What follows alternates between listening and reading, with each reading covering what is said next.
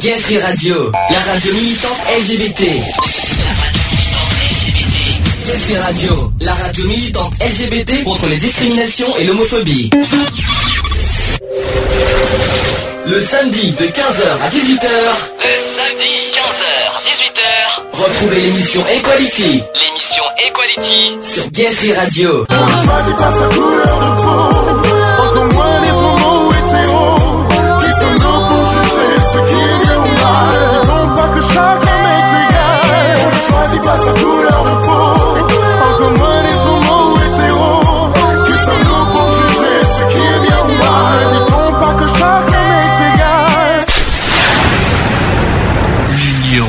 Fait la force. Bonjour à tous, 15h10 euh, sur euh, Gay Free Radio. Bienvenue dans l'émission Equality numéro 87. Euh, oui, 87. Nous sommes aujourd'hui le dimanche 8 juin 2014. Si je ne me trompe pas, je pense que tout le monde est d'accord avec moi. Oui. Oui, hein, on dit oui. Oui, oui. On dit oui, chef. On dit oui. Rêve. rêve. Oui, non. je- je- pourquoi dans les pourquoi rêve? Pourquoi Pourquoi rêve? Bah parce que c'est pas toi le chef. Si, c'est moi le chef, c'est moi qui prie, c'est moi qui commande. non, c'est pas. Ne vous inquiétez pas, c'est entre nous, on déconne. Oui, voilà. Bon, Ludo est aussi avec moi. Parle fort cette fois. Oui, bonjour à tous. Euh, Là, c'est bien. Voir Rock. Ouais, bonjour. Ça va? Ouais, et toi Ouais, Ça oh, va. ouais, ça va. Il a l'air bien en forme aujourd'hui. avec le week-end, pourtant c'était un samedi week-end sympathique, mais il a il a l'air vachement en forme et c'est pas grave. Oui, non, ça, c'est à cause des ronflements. Des ronflements. Oui, des ronflements et ce, Comme si que tu ronfles jamais. ce, ce fameux matelas. Ah, bah, quel est le rapport entre le ronflement et le matelas? Euh, parce qu'il y a les deux qui m'ont dérangé, les ronflements et le matelas. Ah bon. Ah oui, d'accord, oui. Bon, ça c'est personnel, oui, parce qu'on a- on avait nos amis qui étaient là cette nuit. Malheureusement, ils seront pas là aujourd'hui. Malheureusement, Ah. mauvaise nouvelle. Ils, euh, ils étaient avec nous euh, hier, mais euh, ils n'ont pas pu euh, rester avec nous pour aujourd'hui. euh, donc, euh, on leur fait des bisous. Je pense qu'ils vont arriver en pleine, en plein après-midi. On leur fera des bisous. Ils vous envoient des bonjours d'ailleurs. euh, on transmet le message. Euh, c'est GG et Fred, bien sûr. Ils seront donc je pense pas qu'on les aura cet après-midi au téléphone pour une fois. Euh, et concernant le sujet du jour, donc alors là, on va repartir sur des, euh, bases, on va dire simples. Mais on l'a jamais fait ça. On, on va parler des déceptions sentimentales. Ah, oui. ah oui, alors ça, alors ça, j'avoue que c'est un peu spécial. C'est un sujet qu'on m'a demandé de faire, euh, que j'ai promis de faire en juin, que je, tiens ma promesse. Vous savez que je suis quelqu'un de parole et d'honneur, donc je tiens ma parole. On va parler de- des déceptions sentimentales et je vais rajouter parce que sinon ça fait court. On va parler de la sexualité en général. Alors la sexualité hétérosexuelle, et que ce soit hétérosexuel comme homosexualité. Donc on va on va on va essayer d'expliquer tout ça. Euh, ne t'inquiète pas, il y a plein de trucs euh, Ludo euh, qui me regardent d'un air bizarre. Il va se dire mais qu'est-ce que c'est Je- je t'écoute, Pourquoi pourquoi pourquoi tu me regardes avec cet air bizarre? cher euh, monsieur, je vous écoute. Non, mais c'est une personne qui m'a demandé de faire ce sujet parce que voilà, parce que par rapport aux déceptions sentimentales. Alors c'est pas facile parce que tout le monde n'a pas forcément vécu ça. Puis d'autres, il y a des personnes qui vivent différemment, qui le prennent différemment. Voilà, quand on a une déception sentimentale, il y en a qui s'en foutent et d'autres qui sont qui, qui partent jusqu'à la dépression et tout ce que vous connaissez à côté. On va essayer d'en parler en détail. On va essayer de faire tout ce Est-ce que déjà vous êtes d'accord sur le sujet? C'est un sujet que j'ai fait il y a trois jours. Je, je, je vous préciser. Je l'ai préparé il y a trois jours. On va voir ce que ça va donner. Euh, sinon, tout le monde est d'accord? Oui, pour moi ça me va. Bon bah hein, ça change un petit peu. Et ça nous change un petit peu ça. Fait pas de mal de, de, de, de- sortir un petit peu de nos clichés de nos euh, de nos de nos habitudes militantes euh, et- essayons d'a- d'a- d'aller aussi dans dans d'autres dans d'autres sujets qui, qui nous touchent personnellement et puis ça ça fait pas de mal. Donc on va mettre une petite pause d'entrée. Katy Perry avec euh, Juice J ça s'appelle Dark euh, Dark Horse. Je sais hein. Euh, on se dit à tout de suite euh, alors je sais qu'il y en a beaucoup qui aiment ça. À tout de suite pour la suite. Je fais un petit coucou à Max pour ça. Je sais qu'il adore quand je dis ça. Je sais pas s'il je sais pas s'il est à côté hein, parce que Skype est allumé. Je répète que les gens peuvent nous euh, nous joindre sur Skype ou sur euh, Hippie. Enfin sur Hippie par téléphone. Skype c'est euh, gayfree.radio et par téléphone 05 35 004 024 voilà tout ça en direct. À tout de suite pour la suite allez c'est parti Yeah, y'all know what it is. Katy Perry, Juicy J. Uh huh. Let's rage.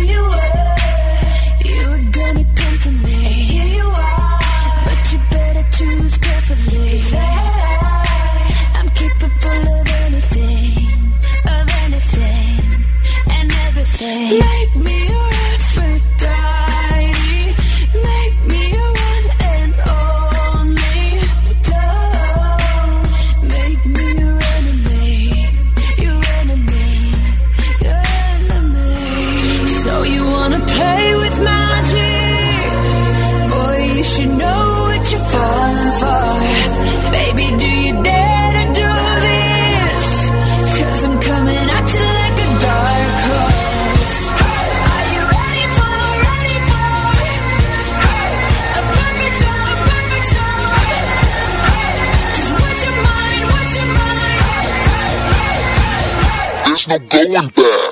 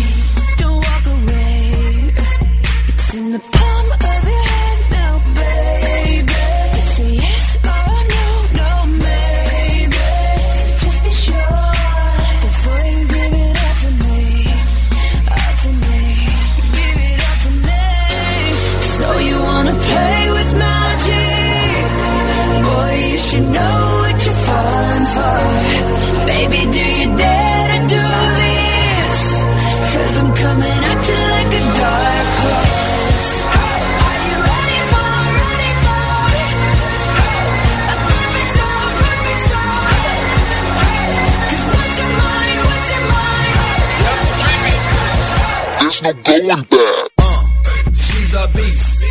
I call her karma. She eats your heart out like Jeffrey Dahmer. Be careful, try not to lead her on. Shorty heart is on steroids cause her love is so strong. You may fall in love when you meet her.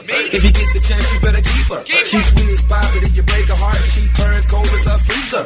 That fairy tale ending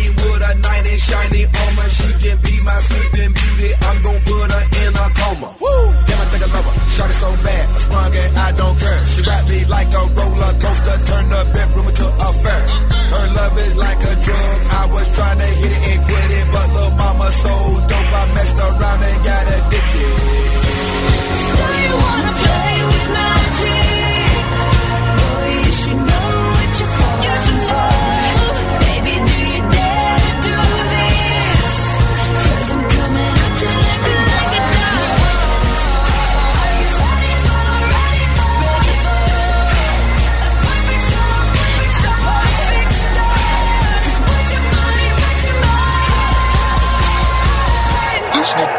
Voilà, de retour dans l'émission euh, Equality 15h17. On a 30 millions d'amis en direct, c'est marrant, c'est pas mal.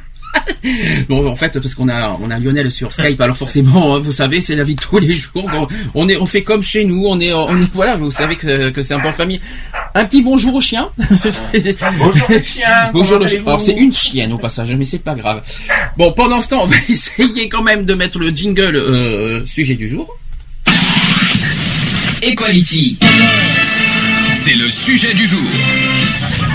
Alors, sujet du jour, c'est sur les déceptions sentimentales. Oui, alors, nous- oui, alors nous avons toujours la, au moins on est en bonne compagnie. On a, on a des animaux avec nous. On, on aura peut-être Réglisse qui va nous faire le coup de venir, euh, qui va comme chez lui, hein, Pour tout à l'instant, l'heure. il dort, donc. Pour l'instant, il dort, donc pourquoi pas. Donc c'est ça qui est marrant. On a des animaux avec nous qui viennent. euh, C'est ça qui est marrant. Alors, sujet du jour sur les déceptions sentimentales. Alors, je sais que je, je sais que je vais te poser une question stupide, mais que tu connais bien forcément.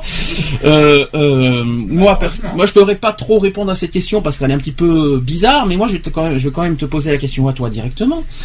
Connais-tu, as-tu connu même plusieurs ou une déception sentimentale qui d'une part t'a trop touché, qui t'a, et qui t'a, voilà, qui t'a mis. euh, D'abord, comment tu ressens les déceptions sentimentales personnellement? Comment tu le ressens?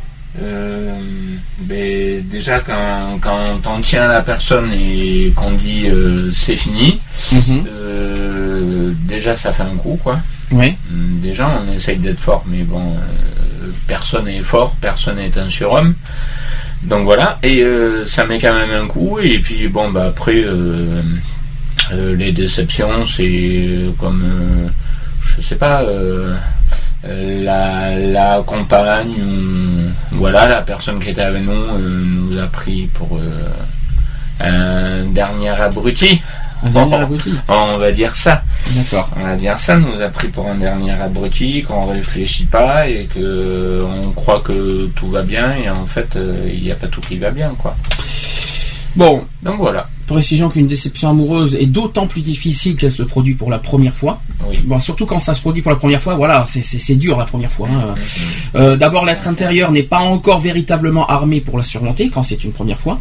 Chez les jeunes, notamment, elle peut aboutir à une tentative de suicide.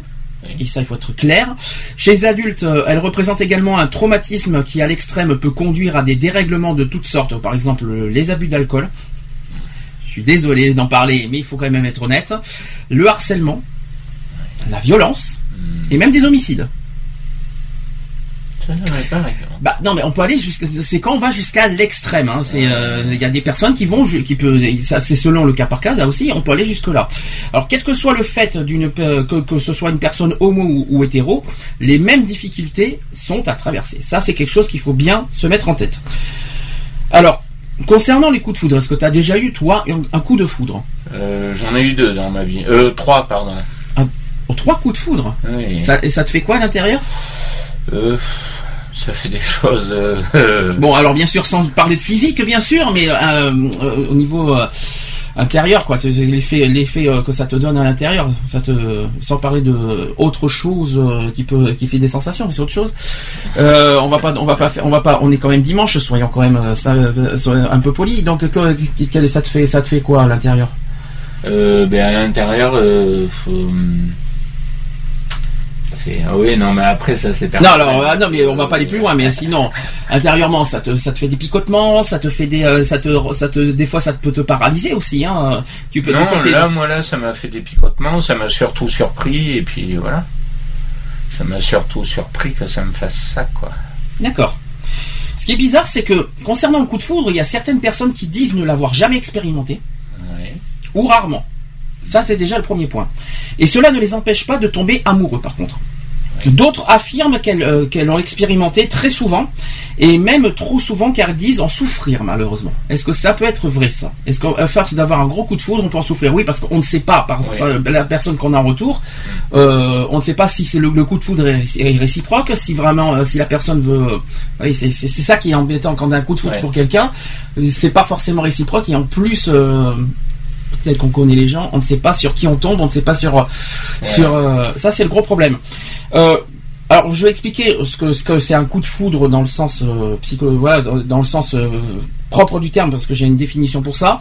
Le coup de foudre et c'est comme une décharge électrique qui nous atteint brutalement. Alors soudain la personne qui est devant vos yeux vous, donc il vous séduit au point que, que de, de perdre tout contrôle de, de, de, la personne qui a le coup de foudre. Alors je vais, je vais faire le, le- le- le truc exact, c'est une personne qui est devant vos yeux. Alors nous, il nous séduit au point que nous-mêmes, celui qui a le, coup de foudre, tout, il perd tout contrôle de, de, de lui-même. Est-ce que ça c'est possible? Oui, ça c'est possible. Donc c'est ça un coup de foudre. Donc tu perds tout contrôle, euh, tu te sens voilà, tu, tu peux être en tremblement, tu peux tu peux te ouais, tu peux te sentir très paralysé, tu sais plus quoi faire, tu sais plus comment réagir, tu sais plus comment euh, Voilà. agir tout ça et, c'est- c'est pas facile à à, à dire.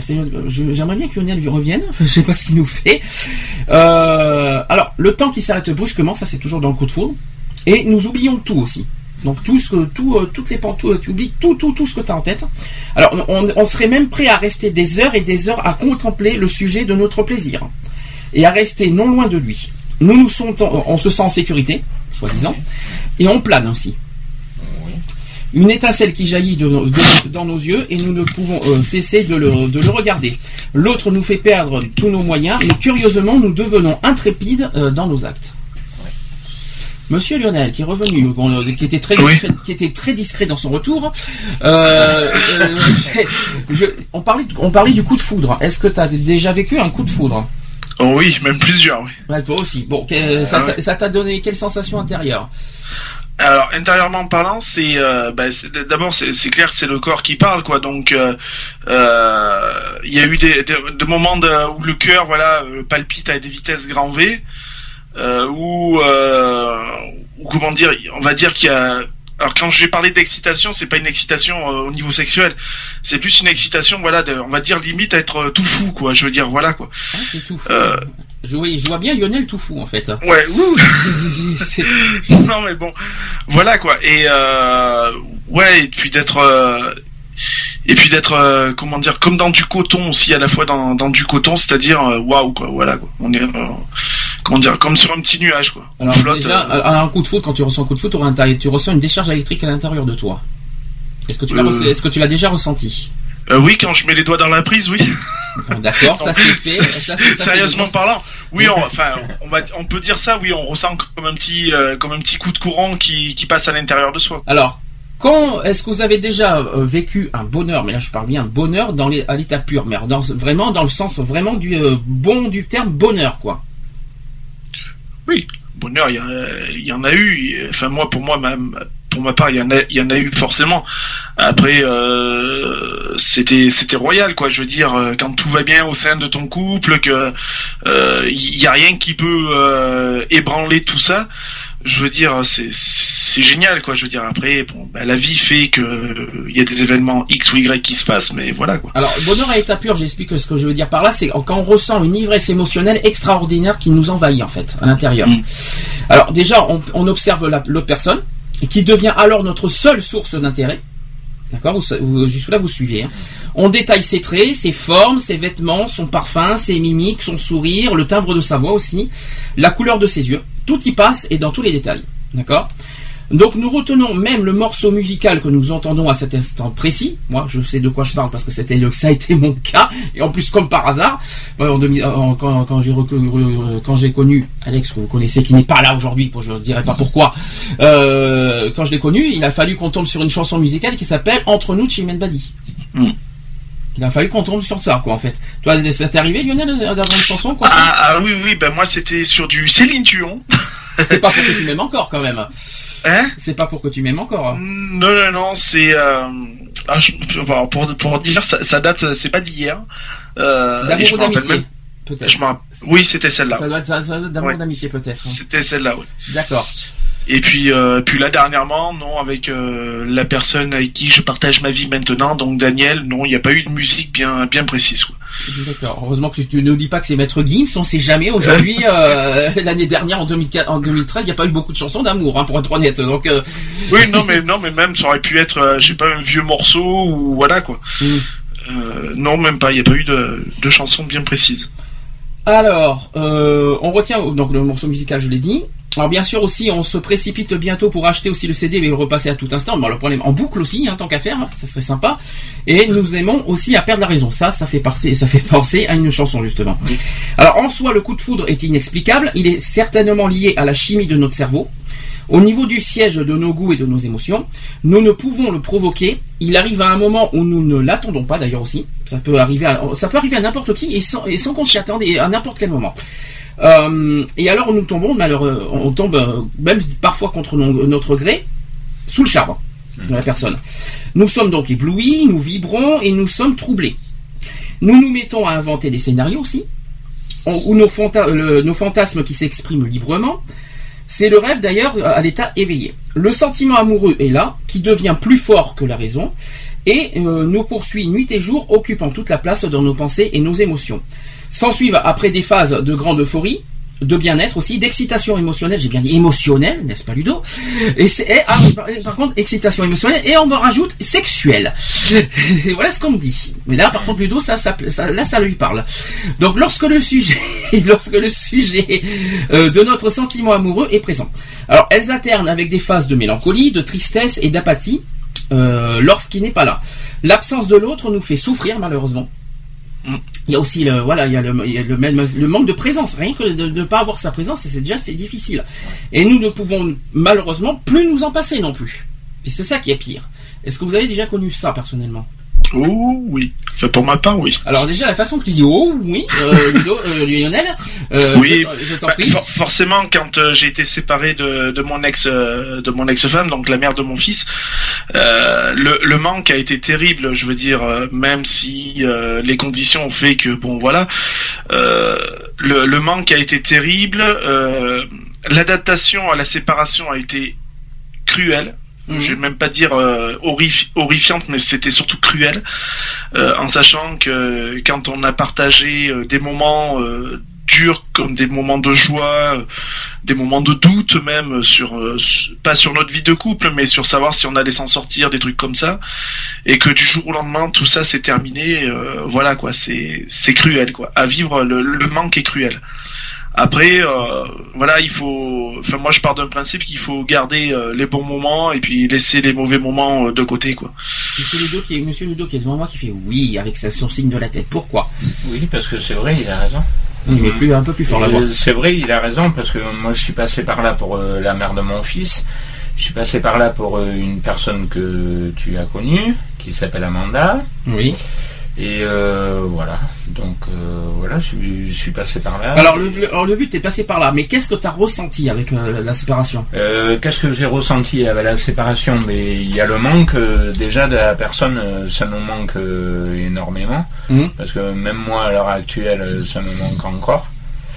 Et il y a besoin de la présence qui n'est plus là. Il y a besoin de de- de- d'un tas de choses et voilà. C'est pas c'est pas toujours évident quoi. Donc euh, Il y a aussi, euh, on peut dire, le, le, le manque du côté affectif qui qui y a parce que voilà, la- le partenaire ou la partenaire avec qui on partage notre vie, elle nous é- elle, est- elle nous épaule aussi qui est dans les dans les moments où on va pas bien, etc., etc. Et c'est réciproque d'un côté comme de l'autre. quoi. Et ça aussi, des fois, ça manque. oui. Ah, mais euh, là j'ai une question à vous poser. Est-ce que la personne qui, est-ce que la personne en retour vous vous pensez qu'elle que vous lui manquez? Alors, moi, franchement, je vais parler en toute franchise. Je pense pas lui manquer, hein, franchement. L'époque. De ce côté-là, c'est clair, parle précis. Je parle pas d'aujourd'hui. Je parle de euh, quand ça s'est produit. Ah, et quand ça s'est produit, oui, oui, je, je, je oui, là-dessus, je, je peux certifier que c'était réciproque. Euh, ça a été, c'est très, très même, euh, c'était beaucoup réciproque parce qu'on a, on a quand même malgré tout échangé euh, des courriers. euh, des courriers parce que malheureusement il y avait que, que ça de disponible et euh, les, les, les textes les, les mots qui étaient bien choisis euh, qui étaient choisis euh, pouvaient euh, faire voir que il y avait un manque euh, de l'un côté d'un côté comme de l'autre Tu n'as pas compris. Tu n'as pas compris totalement Lionel pourquoi j'ai posé cette question? Oh, je me doute quand même un petit peu il doit y avoir, il doit y avoir un petit, il doit y avoir un petit truc, euh, une petite arrière-pensée peut-être pour 2013 peut-être. que de- oui voilà par je, je pense qu'il y en a certains qui ont compris où est-ce que je veux en venir. Donc, euh, non mais c'est sûr 2013 a voilà été une année très- exactement il y a, y beaucoup de Faut pas, faut rappeler que 2013 a été une, bon, maintenant qu'on est sur les déceptions sentimentales et tout machin, je- il faut que je le dise, hein, 2013 a été une année très noire à mon sujet, donc, mais alors noir de chez noir, et puis que tout le monde s'en foutait de moi, on va dire. Donc, j'ai beau avoir des déceptions et qu'on m'a rejeté, mais moi je pouvais, en quelque sorte entre guillemets, crever quoi. Et donc, Non mais c'est c'est sûr qu'après voilà le ce qui s'est passé en 2013 euh, je, je, vais euh, voilà j'ai aimé des personnes c'est clair et net et précise je les ai aimées au plus profond de mon cœur tout ce qu'on veut les sentiments étaient là après j'étais euh, vu qu'on est sur les déceptions amoureuses et sur euh, etc etc euh, moi j'ai connu une personne et je suis sorti avec une personne auquel franchement j'étais euh, euh, je n'avais pas le contrôle, on peut dire ça. Cette personne-là, euh, ça s'est fait euh, naturellement, quoi, je veux dire, mais pas forcément réciproquement. ah oui. Donc voilà. Donc le, le, le truc c'est que moi sur le sur le moment T, je n'étais pas disposé de toute façon à, à réenclencher une, une histoire euh, de couple, une histoire d'amour. J'étais vraiment à 100 lieues de là puisque je sortais d'un endroit très spécial. Euh, donc je n'étais pas du tout basé sur euh, le tu- retour à une relation. Tu parles d'une histoire qui date de 2012, je pense, là, cette fois? Euh, oui, par exemple. Par exemple, entre autres, qu'on ne citera pas non plus, mais euh, Voilà. Donc je n'étais vraiment pas basé là-dessus et c'est vrai que pour moi, à la fois, bon, ça a été, je vais dire, gratifiant et j'étais heureux, quoi, je veux dire, mais je n'étais pas disposé à ça, quoi. Donc malheureusement, cette personne a, a souffert, on a, on a bien souffert aussi et, euh, et donc c'était une relation dans l'incompréhension la plus totale. Et c'est un peu le genre de truc qui me qui moi personnellement me, me déroute un peu parce que je ne suis pas du genre à vouloir faire personne euh, pardon je suis pas du genre à vouloir faire de mal à qui que ce soit et de savoir que j'ai j'ai reproduit on va dire entre parenthèses un peu l'échec euh, de ma vie de couple avec mon ex-compagne et le re- reproduire ça sur euh, sur cette personne là ça m'a ça m'a un peu dégoûté parce que cette personne-là était loin, je pense, et je pense ne pas me tromper, était loin à, me faire du mal et, et, voulait me faire que du bien. Et euh, moi, à l'inverse, je lui ai fait plus de mal qu'autre chose. Et je pense que tu parles, euh, je pense que tu as pris pour toi ce que j'ai dit, sauf que c'était pas pour toi. Mais au moins ça t'a permis de dire ce que, ce que tu avais dans le Oui, pas non, mal. mais c'est sûr, c'était pas. Alors- je, sais- je sais que c'était pas pour, c'était pas visé sur moi. Je pense que tu n'avais Mais- pas compris où est-ce que je voulais en venir. En plus, il est pas là pour le pour en parler.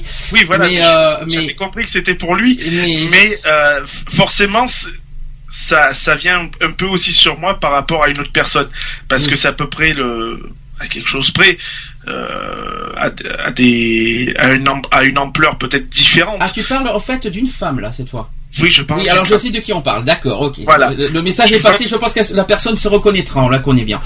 Donc je, je sais que voilà, elle, elle était prête à me, à me, elle m'a ouvert son cœur, elle m'a tout ouvert. Mm. Et moi malheureusement, euh, ben voilà quoi, j'étais pas réceptif à tout ça et j'étais plus, euh, plus focalisé sur euh, le mal qu'on a pu me faire euh, dans le passé et j'ai reproduit ce mal. En fin de compte, je me suis vengé sur cette personne-là alors qu'il n'y avait pas lieu. C'est bien parce que tout à l'heure, Lionel, on aura la deuxième partie. Tu auras, ta deuxième couche. Ça sera, ça, ça sera sur la sexualité. Ah oui.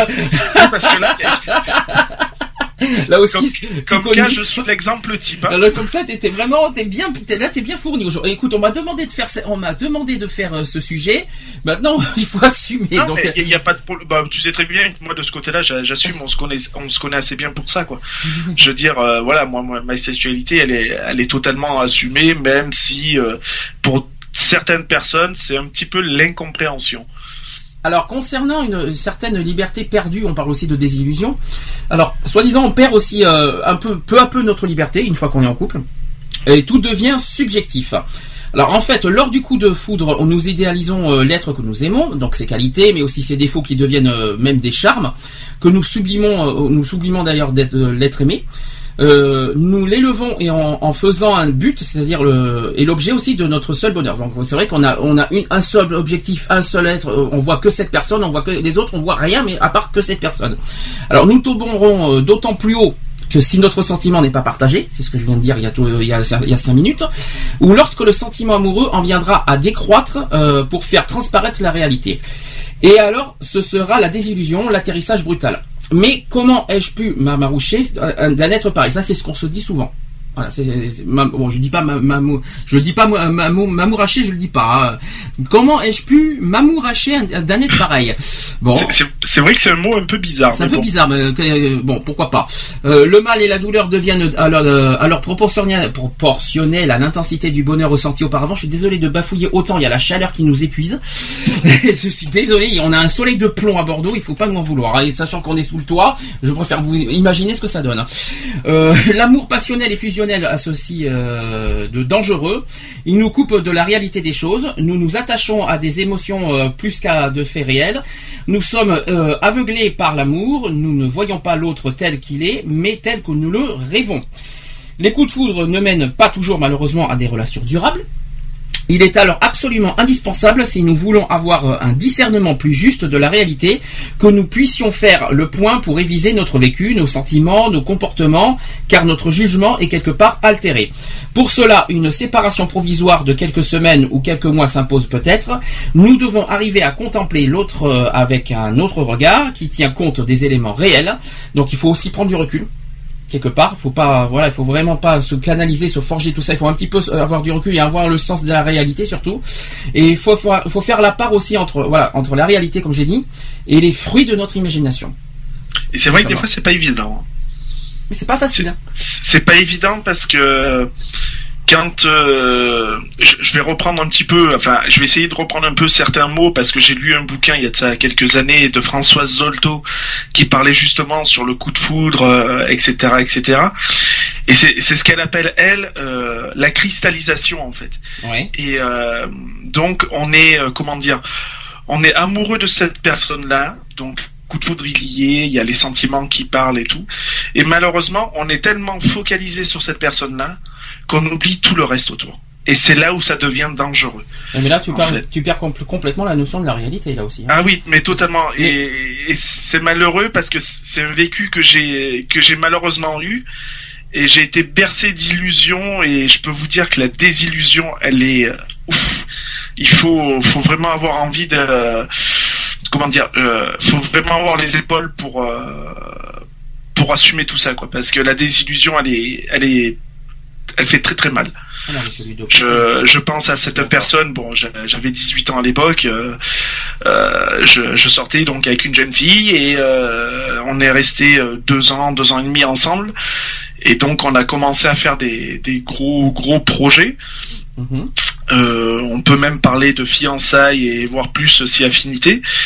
Et euh, on s'est séparés euh, pendant 15 jours, 3 semaines à peu près.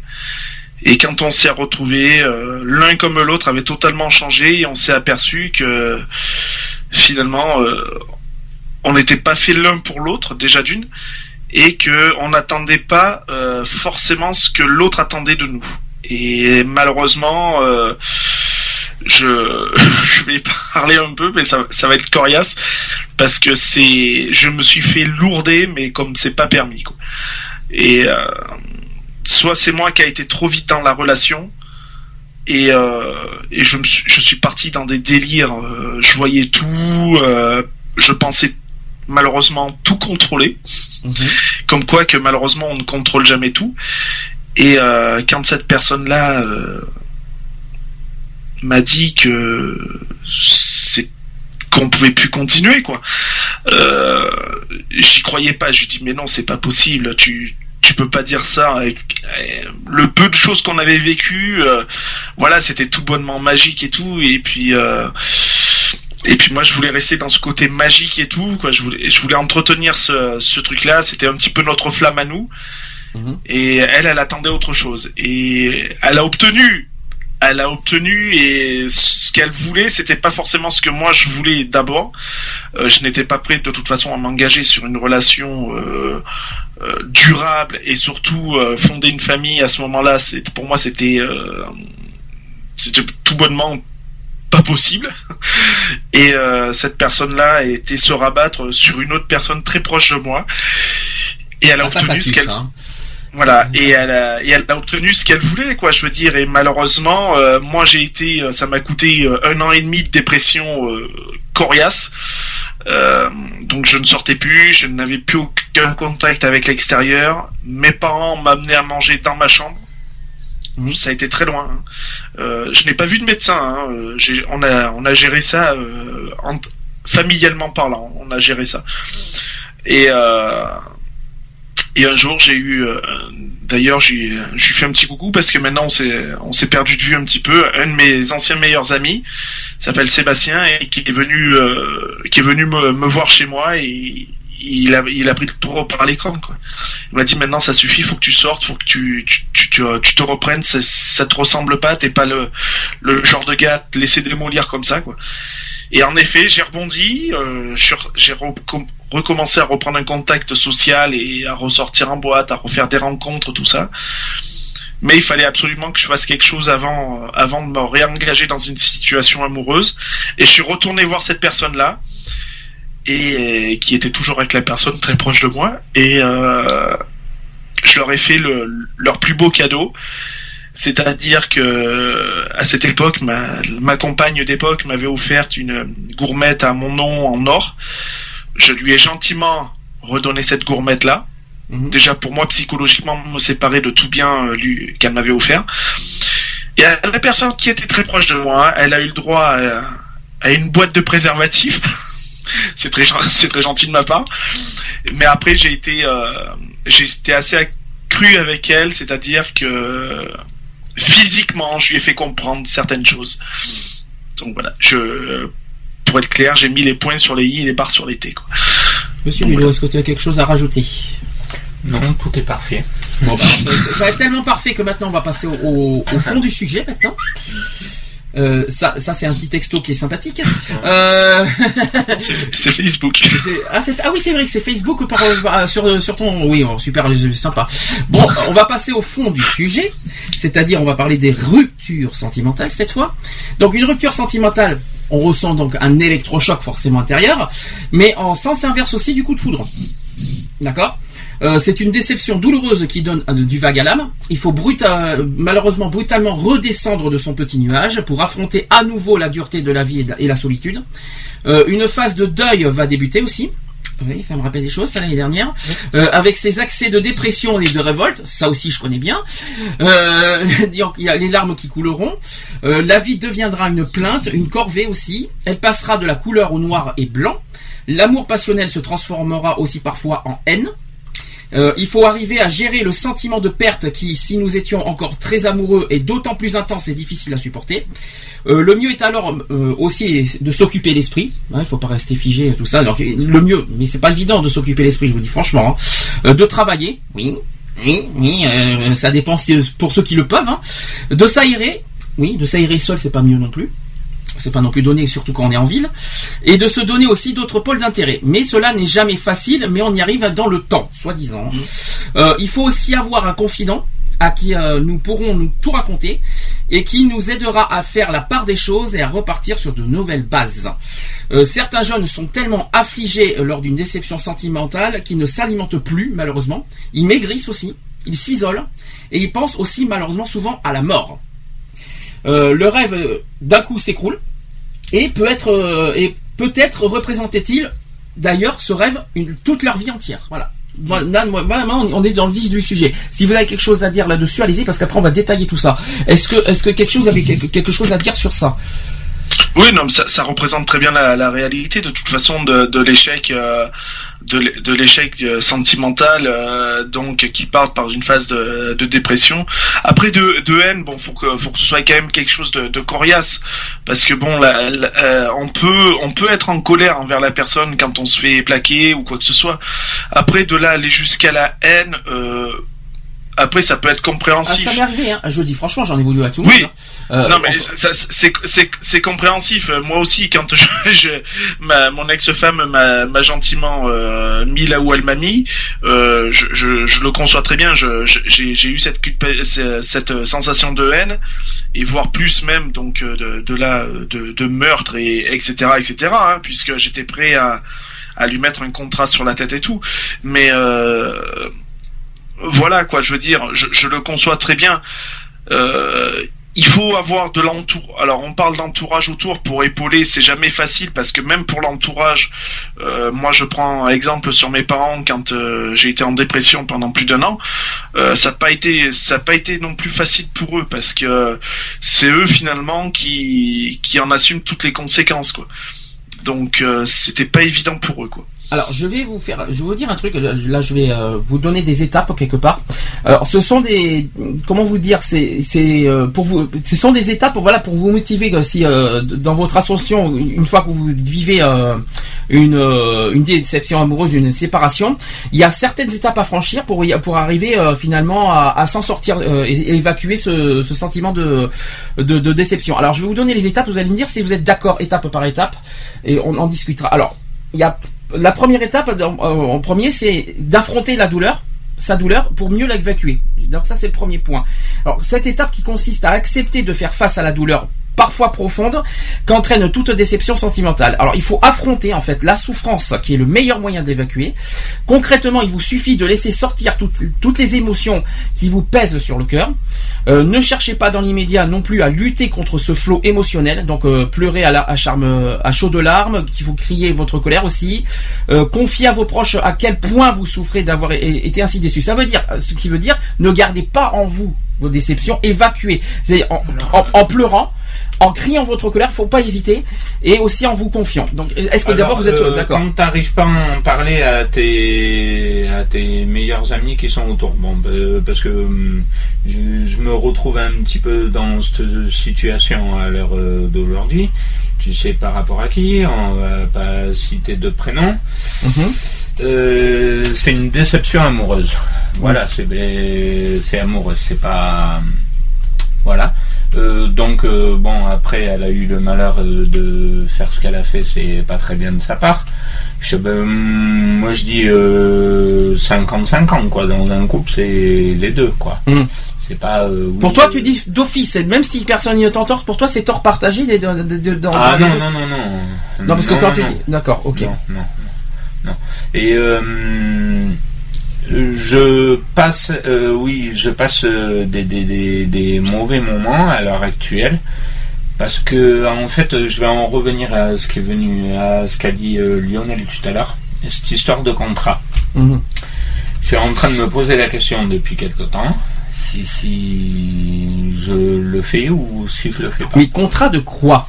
Contrat de confiance hein? Que- non, Non. Quand, quand on parle de contrat, c'est surtout une vengeance.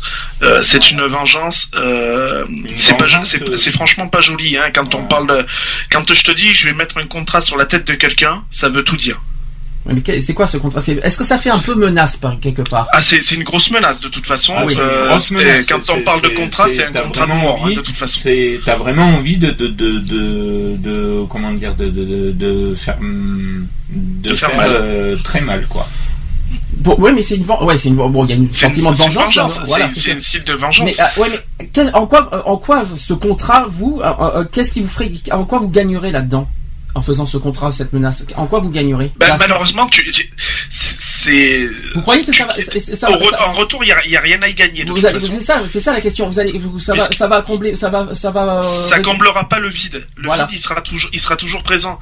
Euh, tu auras un, un soulagement, oui, mais qui sera éphémère, puisque après, les, les, euh, après ce, ce petit euh, soulagement, tu vas avoir surtout un moment de culpabilité. hein. Euh, C'est un peu, ce- c'est un peu ce que j'ai eu moi. hein. Mm. Donc, euh, sans, sans ayant déposé de, de contrat, bien sûr, mais euh, parce que je me suis dit, ouais, non, tu peux pas te permettre de faire ça. C'est quand même la la, la femme de la femme de enfin, c'est quand même la mère de ton fils. Donc euh, bon voilà il y a toujours quelque chose une cause à effet qui te permet de, de reprendre un peu conscience d'avoir un minimum de lucidité. Euh, voilà euh, il faut- moi je, je, je dis franchement le- et je parle surtout à Ludo euh, je suis passé par là par ce moment là Mm. euh, vaut faut pas faut surtout pas euh, Non, vaut- mieux à la rigueur que tu, tu, tu la tu la voies et que tu lui envoies tout ce que tu as lui envoyé verbalement parlant j'entends bien Mhm. euh, comme tu comme Sandy disait tout à l'heure donc euh, de d'envoyer de dire ce que voilà ce que tu penses d'elle etc etc tout ce que tu as vraiment sur toi Ouais. que d'en arriver à ce point là parce que si tu en arrives à ce point là ça ça va être malheureusement euh, c'est un chemin un chemin euh, sans retour sans retour possible Oui, ça je le sais, ouais. Donc euh, ça serait ça serait vraiment triste. Triste d'en arriver là. Euh, moi tous ceux que j'ai pu côtoyer là où j'étais enfermé pendant quelques années c'est des personnes voilà qui ont eu affaire à, à, à ça. Mm. Euh, pas tous mais une bonne partie. Et maintenant je, je suis sûr même encore à l'heure qu'il est ils sont morts les doigts quoi. Alors, je continue. Deuxième étape, parce qu'il y a trois étapes au total. Alors, la deuxième étape, là, c'est plus facile à dire qu'à faire, pour être honnête. Hein. C'est euh, de reprendre peu à peu le fil de sa vie pour se reconstruire. Comme je dis, hein, euh, quand c'est une rupture d'une relation qui a duré un an, ça va, c'est faisable. Mais quand c'est une relation qui a duré dix ans, c'est bon courage, quoi. Je vous dis, hein, pour reprendre peu à peu le fil de sa vie. Je vous le dis franchement. Par expérience, je peux le dire. vu l'année dernière que j'ai vu la- la- l'année que j'ai passée en 2013. Euh, comment vous dire? Donc, à partir du moment où vous acceptez de laisser aller vos émotions, votre état intérieur va progressivement et naturellement évoluer dans le sens euh, d'un mieux- euh, d'un mieux-être. Alors, les jours, les semaines et les mois qui passent sont pour vous de, précieux alliés, car avec le temps, même les émotions les plus vives et, et douloureuses s'estompent, puis disparaissent. C'est ce qu'on dit. Hein. À condition, malheureusement aussi, que toute- euh, toutefois, de ne pas les entretenir. Ça, c'est très important. Alors, en effet, en ressassant les pensées douloureuses, vous entretenez malgré vous les émotions qui leur sont liées. Donc, la tristesse, la colère, l'amertume, la détresse. C'est ce qu'on garde en soi. Résultat de tout ça, vous vous en trouvez tout autant prisonnier que si vous aviez cherché à les fuir. Donc on reste prisonnier, si vous préférez, de toutes ces souffrances à l'intérieur. Tant qu'on les, tant qu'on les a pas évacuées, tant qu'on les garde en soi, ben on reste finalement prisonnier de notre euh, euh, prise au piège. Mais plus- comme j'ai dit, c'est plus facile à dire qu'à faire. Pourquoi? Parce que quand on n'a pas d'entourage, quand on n'a personne pour nous aider, quand on est seul, quand on n'a pas les moyens euh, de, vous voyez, quand j'entends tout à l'heure, faut travailler, mais pour ceux qui n'ont pas la capacité de travailler, par exemple, c'est plus plus facile à dire qu'à faire. Surtout qu'on n'a pas d'entourage, on n'a pas d'amis, on n'a pas de personne, on n'a personne, et en plus qu'on on n'a pas les moyens de, on n'a pas le moyen de travailler, de faire des activités comme on aimerait faire. C'est encore plus difficile pour ces personnes. C'est pour ça que Ouais, dit, et voilà. Quand t'as la haine, euh, de toute façon, tu euh, passe pas comme ça, la haine. euh, Faut pas. Ah mais la haine, tu, la haine, non plus. la haine, tu l'as toujours en toi. Est-ce que je comprends euh, Parce que d'accord, d'accord, c'est pas bon pour soi parce que euh, de garder la haine en soi, on se détruit intérieurement. Ça c'est clair. Mais comment tu veux euh, évacuer ta haine quand tu quand t'as pas résolu ton problème? Parce que, que, euh, tu résous pas un problème. Euh, Il y a un problème qui n'est pas résolu, tu l'as toujours en toi. Comment tu veux euh, et et dégager cette haine quand d'abord, d'abord, quand d'abord, quand on continue à te faire encore plus de mal et que t'as rien fait de mal pour, pour, pour mériter ça, on te fait du mal. T'as rien fait de mal, on te fait du mal et euh, t'as la haine forcément. Et en plus, les gens ne te soutiennent même pas à côté. Donc forcément, t'as as encore plus de haine parce que les gens te te, te, te montrent du doigt, ils te- ils t'aident pas alors que t'as alors que t'as rien fait de spécial, t'as rien fait de mal quoi. Moi, c'est ce qui m'est arrivé en 2013. Euh, C'est-à-dire que j'ai eu aucun soutien, ni moral, ni physique, rien. En un an, en neuf mois de séparation, j'ai eu zéro visite ici. Les appels téléphoniques, j'en ai eu très peu. J'ai eu des soutiens, effectivement, que ce soit familial, amical, mais bon, là, mes amis, comme je dis, voilà, il y en a un qui est à 700 km, il peut pas venir à Bordeaux. Euh, après, je- j'ai une personne de ma famille qui m'a demandé de venir chez elle. Je suis venu chez elle, mais elle m'a pas forcément épaulé comme j'aurais aimé, parce que euh, elle m'a épaulé hein, pe- pendant un petit moment, mais elle, était- elle, elle pensait plus à elle qu'à moi quelque part. Bon, au- à un moment, elle m'a vraiment aidé parce qu'elle a cherché des solutions pour que je récupère la personne que j'ai perdue. Mais voilà, c'est un peu compliqué, c'est très très compliqué. Mais euh, euh, et puis il y a une personne qui devait, qui aurait pu être là aujourd'hui, qui aurait pu témoigner. Par contre, elle, cette personne m'a euh, vraiment m'a aidé euh, moralement. C'est GG bien sûr. Euh, elle, elle, par contre, dans tous les sens du terme, elle, a réussi à me faire changer les idées. Par contre, parce que on en parlait, parlait, parlait, mais on, on- voilà, on rigolait, on déconnait. Voilà, c'est, mais ce que je veux dire, c'est plus difficile, c'est plus facile à dire qu'à faire. Voilà, de, de, de- C'est- sûr que c'est un chemin qui, qui est long et, et très, et très fastidieux. pour Hein. certains, pour certains, c'est limite impossible. Hein. Oui, c'est du, c'est du limite impossible. Ça, je le, je le conçois très bien. Quoi, je veux dire, euh, c'est clair que passer, euh, parce que tout à l'heure tu parlais même au travail. euh, moi, je peux dire que même en connaissance de cause, c'est pas simple non plus le fait de travailler parce que moi qui ai eu une relation avec une personne, j'ai eu mon premier appartement avec cette personne-là. euh, ça faisait six mois qu'on était ensemble. On a emménagé tous les deux dans un appartement, donc j'avais mon boulot et tout. Le jour où on s'est séparés, euh, j'étais obligé de quitter mon travail. Et là, j'ai la troisième étape et qui pour moi est très juste. Alors là, c'est une phrase qui pour moi est tellement juste par rapport à ce que j'ai vécu l'année dernière. Là, elle est, très très logique. La troisième étape, c'est simple, c'est se servir de cette déception amoureuse pour évoluer. Et ça, c'est vrai. Ça, c'est pire que vrai. Elle est tellement juste et, euh, voilà. Alors. Si on est si on est une fois au sommet, au sommet du sommet, hein, alors il faut il faut profiter en fait du panorama qui s'offre à vous. En bas derrière vous le passé, voilà, le passé c'est le passé plus difficile à dire qu'à faire aussi. Euh, cette dure épreuve que vous avez traversée avec des avancées suivies de chutes et de rechutes. De l'autre côté, face à vous, un champ de possibilités nouvelles qui s'étale à perte de vue.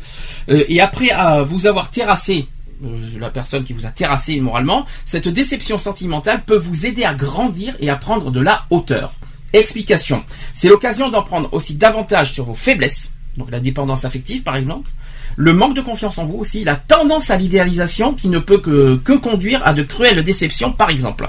Elle est aussi l'opportunité de prendre conscience de votre richesse intérieure, donc la capacité à vous remettre en question, à analyser la situation avec plus d'objectivité et à prendre soin de vous aussi et à trouver le courage d'avancer. Voilà, voilà ce que moi je trouve bien justifiée, pas facile, hein. elle n'est pas évidente, mais elle est très justifiée cette étape. Qu'est-ce que vous en pensez? Oui, tout à fait. Oui, elle est, elle est, même bien, quoi. Je veux dire. Après, voilà, c'est, c'est jamais facile, quoi. Je veux dire, il faut, ça prend du temps, ça prend de l'énergie, euh, et puis euh, malheureusement, quand tu es seul, euh, l'énergie pour la trouver, euh, c'est, c'est quasiment mission impossible, quoi. Je veux dire, si t'as pas si t'as pas comment dire un moment de d'énergie en toi-même pour te dire bon allez c'est bon ok, euh, je suis pas bien en ce moment, mais allez, on, je vais essayer de, reprendre du poil de la bête.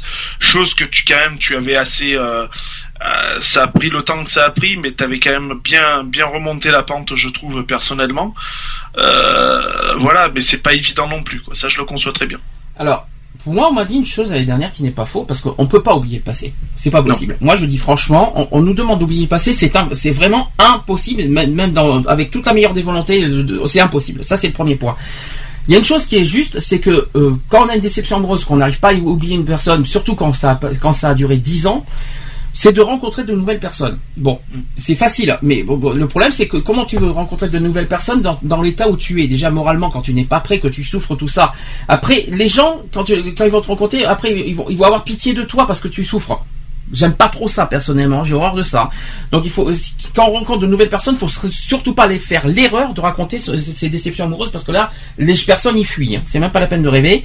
Euh, dès que parce qu'en en fait les gens ils n'aiment pas le négatif, ils n'aiment pas le euh, tout ce qui est euh, tout ce qui est euh, déchirement, même sur Facebook, j'en ai fait l'expérience l'année dernière Facebook. Euh, on est, moi, je suis quelqu'un d'honnête et de nature dire ce que dire euh, les choses. Dès que je dis quelque chose sur Facebook, ah ben écoute, ça se dit pas sur Facebook, ça se ça, ça se dit pas en public, tout ça. D'abord, c'était mon mur, je dis ce que je veux. Et de deux, euh, quand on souffre, en, quand on souffre en public, les gens n'aiment pas les souffrances des autres. Alors quand eux ils souffrent, c'est normal. Ça, c'est quelque chose qui m'énerve. Quand les autres souffrent, c'est moins normal. Pourquoi? Est-ce que vous trouvez ça normal, ces genres de comportements? Non, c'est c'est de l'égoïsme pur et dur, hein, de toute façon. hein. Parce qu'il y a quelque chose que je comprends pas. Vous voyez, quand moi j'ai souffert l'année dernière, j'avais pas le droit de souffrir. C'est ça qui m'a- énervé l'année dernière. On m'a empêché, on m'a interdit de souffrir l'année dernière. Les autres après, euh, c'était quand même deux ou trois jours plus tard. C'est sur euh, ça se passe sur Facebook. Bon ben euh, mon copain m'a largué, je souffre, je suis pas bien. Est-ce que quelqu'un peut venir chez moi? Ben, je vais pas les aider. Moi personnellement, de nature, si euh, je vais pas, euh, je suis capable d'aider une personne qui souffre. On est d'accord. Mais si cette personne en retour m'a fait euh, deux jours avant, deux jours auparavant, une réflexion disant t'as pas le droit de faire ça, t'as je vais pas en échange une fois à son tour il a une fois qu'en son tour il, il- il souffre, je vais pas venir vers lui après après ce qu'il m'a dit deux- après ce qu'il m'a dit deux jours auparavant. Moi, c'est sûr. c'est ce que j'ai fait l'année dernière plusieurs fois. Et j'ai dit attention. Il y a une chose que j'ai dit aussi, c'est que vous, vous n'êtes pas à la place de, vous n'êtes pas à ma place. Vous savez pas ce que je ressens. Mais per- personne peut être à la place de qui que ce soit. Euh, euh, on a tous une souffrance euh, à un moment donné pour X ou Y raison qui est qui est de toute façon qui est immense, qui prend des, des proportions énormes. Après, quand, même quand on parle à une personne, à son meilleur ami, à n'importe qui, même cette personne-là peut, parce que moi ça me fait rire quand on te dit je comprends, je comprends. Non, tu ne comprends pas Ben non, il comprend pas. tu t'imagines pas l'impact que ça a sur euh, la personne qui souffre. Euh, donc tu, tu vas en parler, la personne va te dire oui je comprends ce que tu ressens. Non tu comprends pas. C'est pas de dire oui je comprends, c'est d'essayer déjà de rassurer la personne et de de lui faire comprendre que voilà que tu es là, que tu es là pour l'écouter. Après faut, faut pas euh, Oui, mais après le truc euh, se pose. euh, Excuse-moi de te couper la parole, Lionel. Euh, le truc se pose si t'arrives pas à en parler à tes meilleurs amis. Tu fais comment? Là tu me poses Tu un peu une parce que si, ne si pas, pas pas à te à, à en débarrasser, parler si si t'arrives pas à te débarrasser, enfin à en parler euh, complètement avec euh, avec euh, tes deux meilleurs amis, parce que euh, moi je me confie euh, beaucoup à Sandy, mais je lui ai pas tout dit et parce que c'est pas que je veux pas tout lui dire, c'est que il y a des trucs que j'y arrive pas quoi. J'y arrive pas.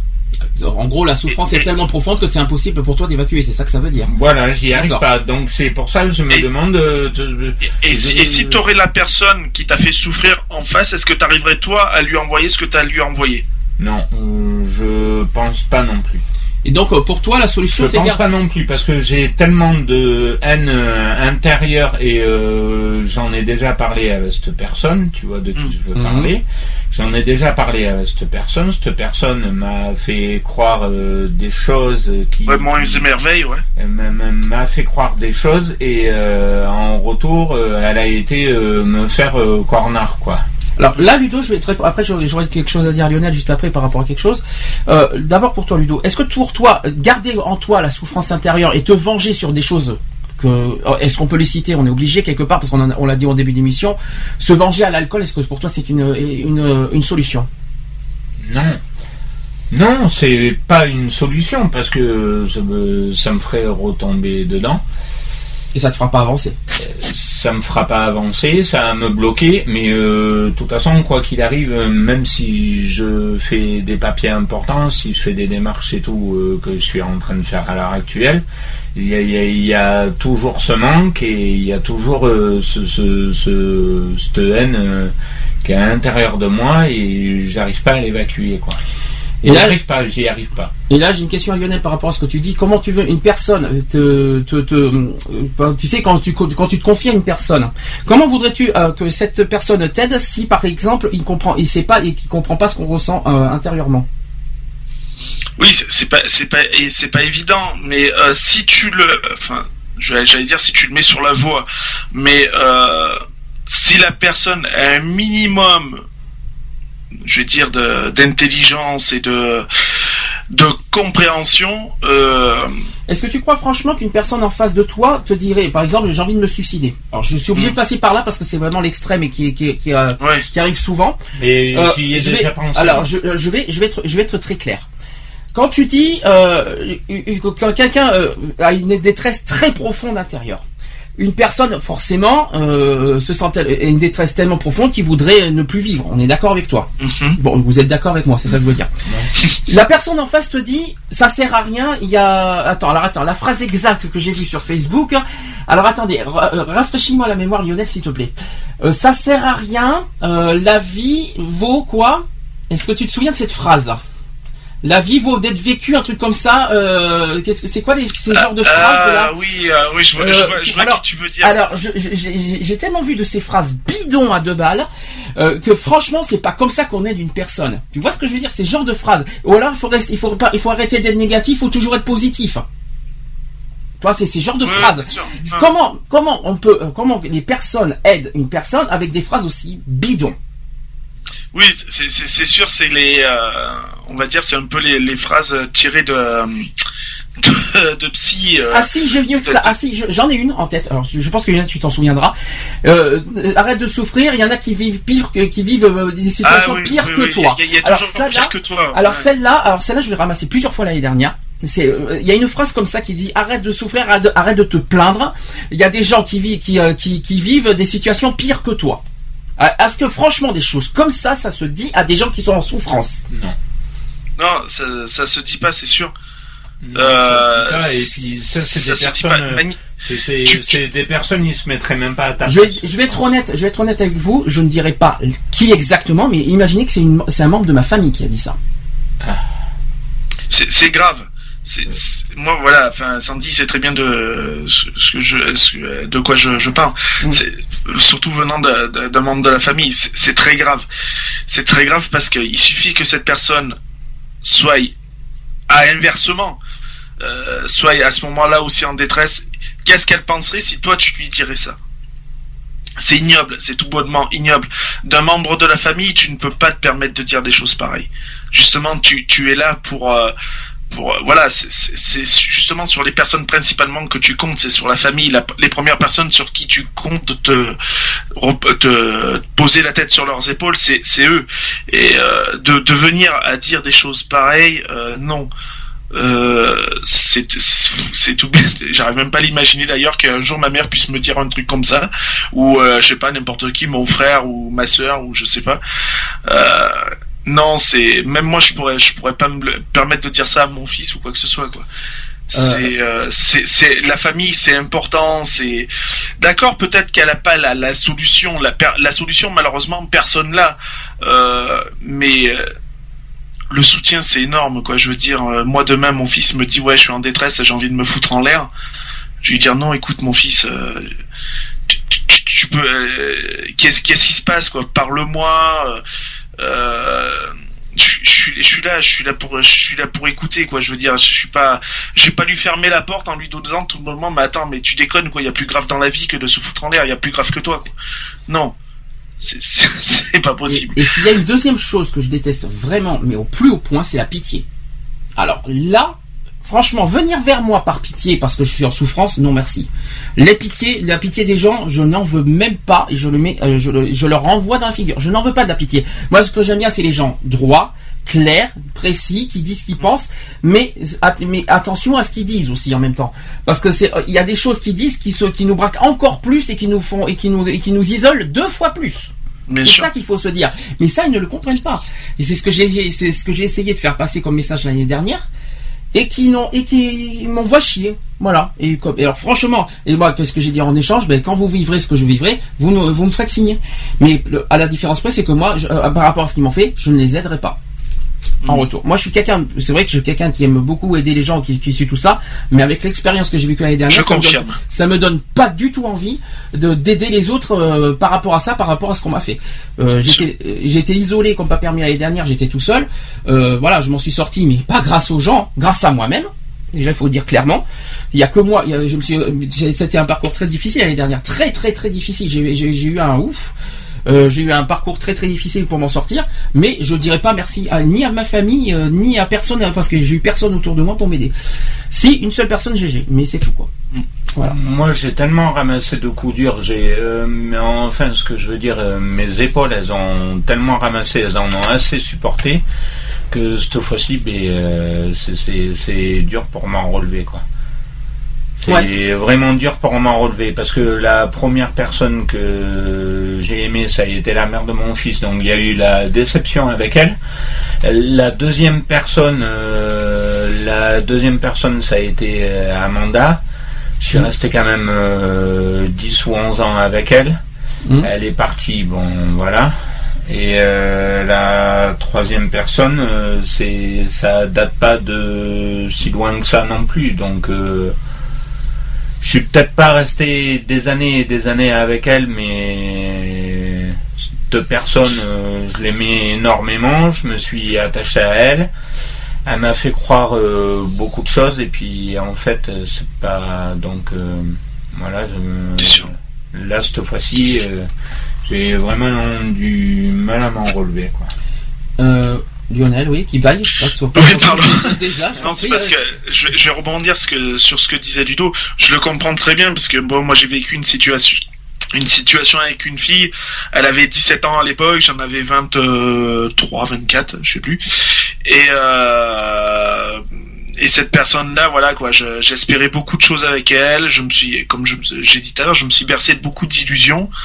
Et le jour où, on- où ça a été fini, euh, c'était une grosse euh, destruction euh, interne en fait. Euh, j'ai beau- j'en ai beaucoup souffert. Euh, C'est pour ça que quand on parlait au niveau du travail, j'en ai tellement souffert que j'en ai perdu mon travail d'ailleurs. Euh, parce que même au boulot, j'arrivais pas à, à rebondir, j'arrivais pas à me changer les idées. je peux aller- on peut aller plus euh, loin que ça. On peut aller plus loin que ça. Vous savez qu'à cause de, de divorce et de séparation sentimentale, certains finissent à la rue. Bien sûr. Tout Et ça, il faut être clair, il faut être honnête. Il y a beaucoup. euh, je- on, on a, quand on avait parlé de la misère et des SDF il y a pas très longtemps, on a vu, il y a beaucoup de, un, un bon nombre de pourcentages des, des causes de- des gens qui sont dans la rue, mais c'était des déceptions sentimentales et des divorces. Mm. Est-ce que vous vous rendez compte? Parce que c'est grave ça. Bien sûr, ça, a un impact. euh, beaucoup de gens, malheureusement, s'imaginent pas, mais ça, euh, une séparation, une déception amoureuse, ça peut avoir un impact destructif sur la, sur les personnes, quoi. C'est, euh, alors ça sera pas sur la personne qui va plaquer l'autre, ça va être la personne qui va être plaquée, ça va être une destruction totale, quoi. La, personne qui se permet de de larguer la personne avec qui elle est ne s'imagine pas le l'impact que ça va avoir derrière. Moi, je, je dis toujours que quand on se sépare d'une personne, il y a une façon de faire. Mhm. Tu tu peux euh, dire à la personne, écoute, voilà, c'est fini, on en reste là. Euh, tous les deux, euh, ça va pas, on va pas s'en sortir. Il y a, y a une façon d'expliquer. alors que quand tu dis à la personne, ouais bon, écoute, c'est bon, tu m'as cassé les 1, bip, euh, toi et moi c'est terminé, stop, j'arrête là. Ou alors la personne qui se barre sans rien dire. Mm. C'est c'est énorme l'impact qu'il va y avoir derrière. Alors que si la personne, on va dire ça sert à rien de faire un speech de 4 km de long, mais de d'ex- de- d'argumenter le comment du pourquoi de la séparation, oui, Mm. l'impact sera l'impact y sera, mais il sera beaucoup moins fort que si tu, tu y vas euh, avec une avec une force, euh, avec une, comment dire, avec violence quoi. Je veux dire, euh, moi je me suis fait larguer euh, par des personnes, voilà, ça a été euh, violent. Euh, Il y en a eu d'autres, ça a été tout doux. Hein, euh, de voilà, on a on a parlé, on a discuté, et puis de manière c'était quasiment réciproque. Donc de toute façon, si c'est pas elle qui le faisait, c'était moi. Euh, voilà, mais j'ai j'ai eu des déceptions moi où voilà l'impact a été euh, a été euh, violent et les personnes et je pense notamment à mon frère euh, mon frère même n'a pas eu euh, l'intelligence et et la, la, la, la ludicité enfin je sais pas si ça se dit ça. de se de, se- de se de, de se dire qu'est-ce qu'est-ce qu'il va ressentir derrière c'est non c'est un je me fais larguer par ma nana mais deux je reçois un coup de poignard dans le dos parce que celui qui va avec ma nana c'est mon frère. Donc euh, et tout ça il n'y a pas derrière ce cheminement là des personnes qui, qui te qui te larguent quoi. Je veux dire moi personnellement je viendrai à, à me séparer de, de la personne avec qui je vis euh, actuellement. Je sais que ça, ça se fera euh, dans la compréhension, euh, voilà, où il y aura un dialogue, il y aura quelque chose. Je vais pas euh, la larguer comme une, comme une vie- vieille chaussette toute pourrie, quoi. Je veux dire, il y a une façon de larguer les personnes. Certes, ça se fait pas parce que bon, voilà, mais il y a une façon de faire. Et là-dessus, je, je, je tiens, voilà, à dire à toutes ces personnes-là, quoi, euh, non, quoi, arrêtez de, de larguer vos mecs ou vos nanas ou, ou etc., etc. Comme des chaussettes pourries. Faut, Ouais, faut, que- faut, faut argumenter, quoi. Alors ça tombe bien que tu me dises ça parce que j'en j'en ai pas parlé, je peut-être que c'est un petit peu trop tôt. C'est pour moi. Ben, c'est cas. justement, bah, c'est justement, euh, il y a autre chose que je me pose comme question, c'est qu'il y en a qui souffrent, euh, voilà, des séparations. Est-ce que c'est franchement normal que des personnes euh, se vengent sur des personnes qui n'ont rien fait que- voilà, je, je- je vais essayer d'expliquer le schéma. Une personne vit une déception sentimentale derrière, sort avec une nouvelle personne Oui. et fait souffrir la nouvelle personne par rapport à ce que son ex lui a fait. Est-ce que vous trouvez ça normal? Non, c'est c'est pas normal. C'est je- ouais, c'est bon.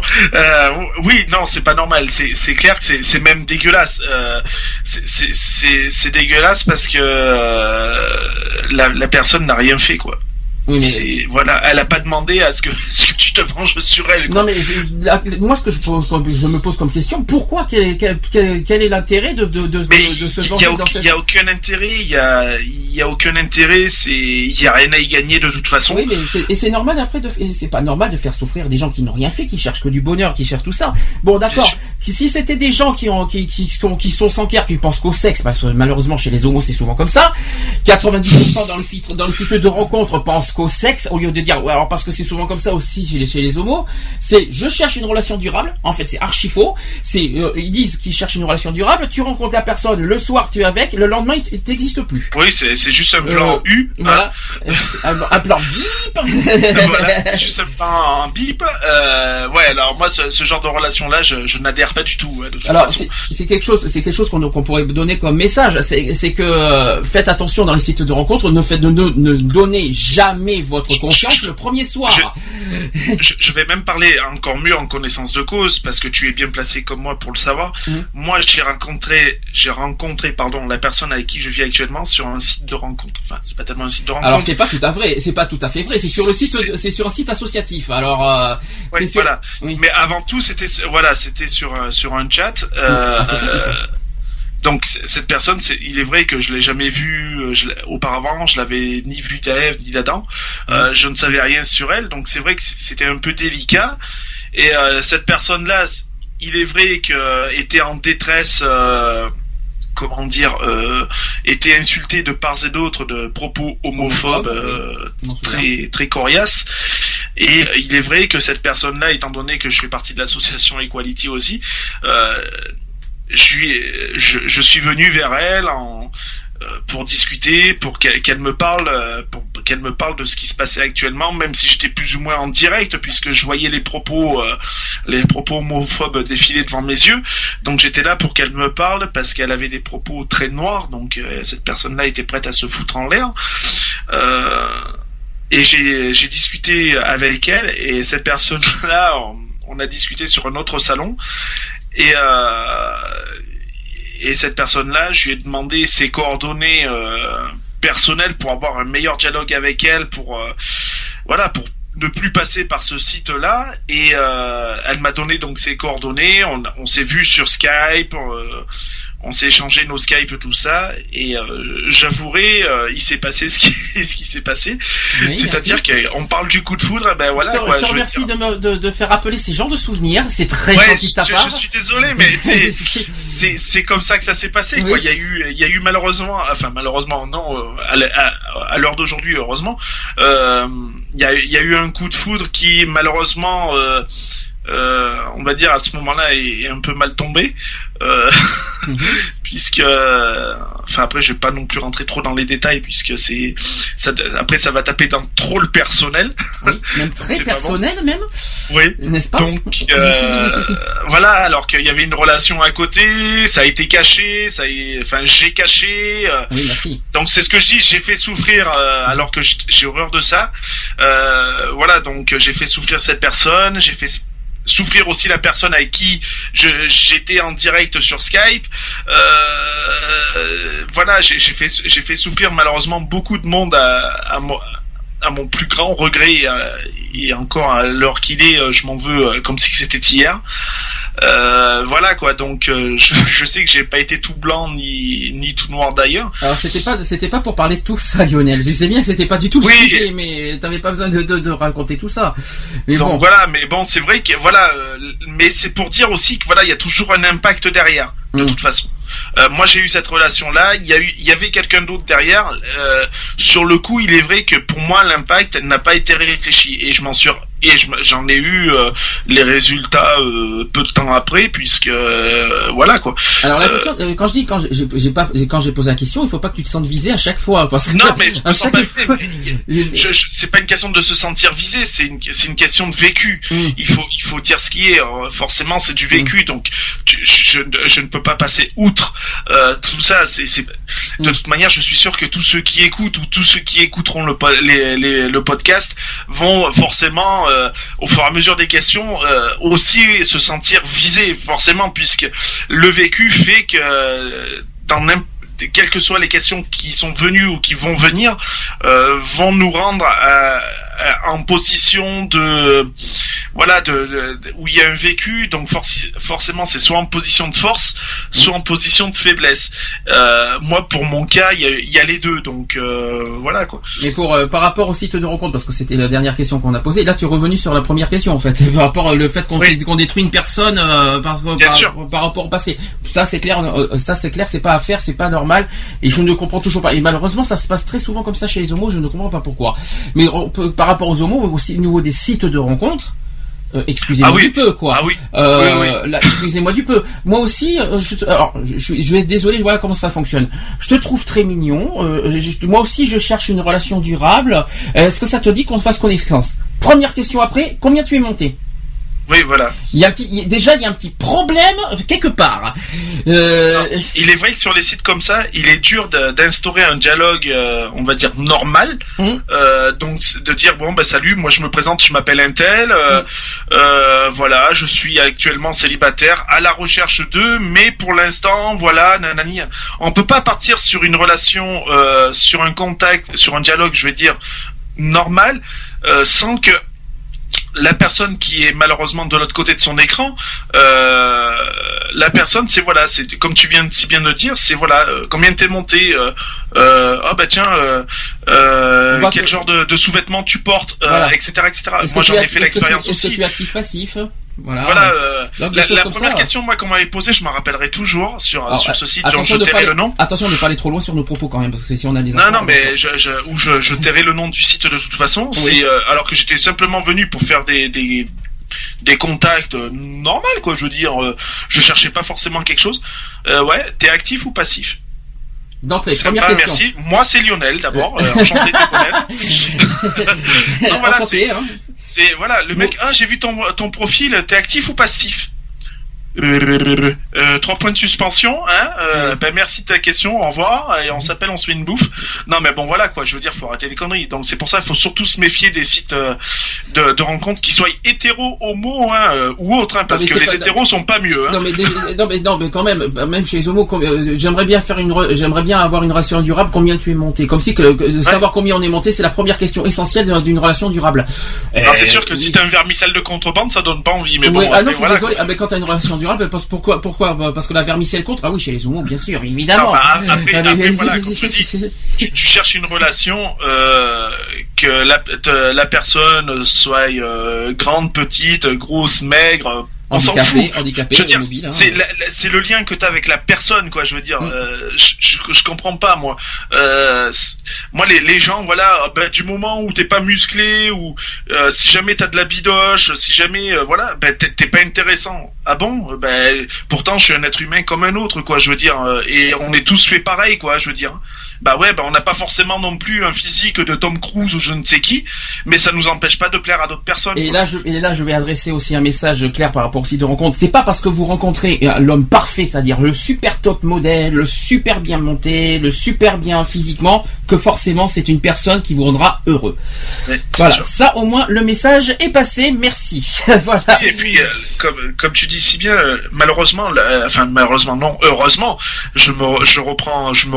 Heureusement, la, personne parfaite n'existe pas. Et Dieu merci, parce que sinon on s'ennuierait. Euh, moi, je dis que voilà. euh, on est tous faits pour aller ensemble. Euh, il suffit juste d'être honnête envers l'un envers l'autre et puis voilà quoi. Alors, je continue vite fait euh, sur les sentiments. Euh, on va finir avec ça parce qu'on a dit pas mal de choses et après on fera une pause avant de passer sur la sexualité.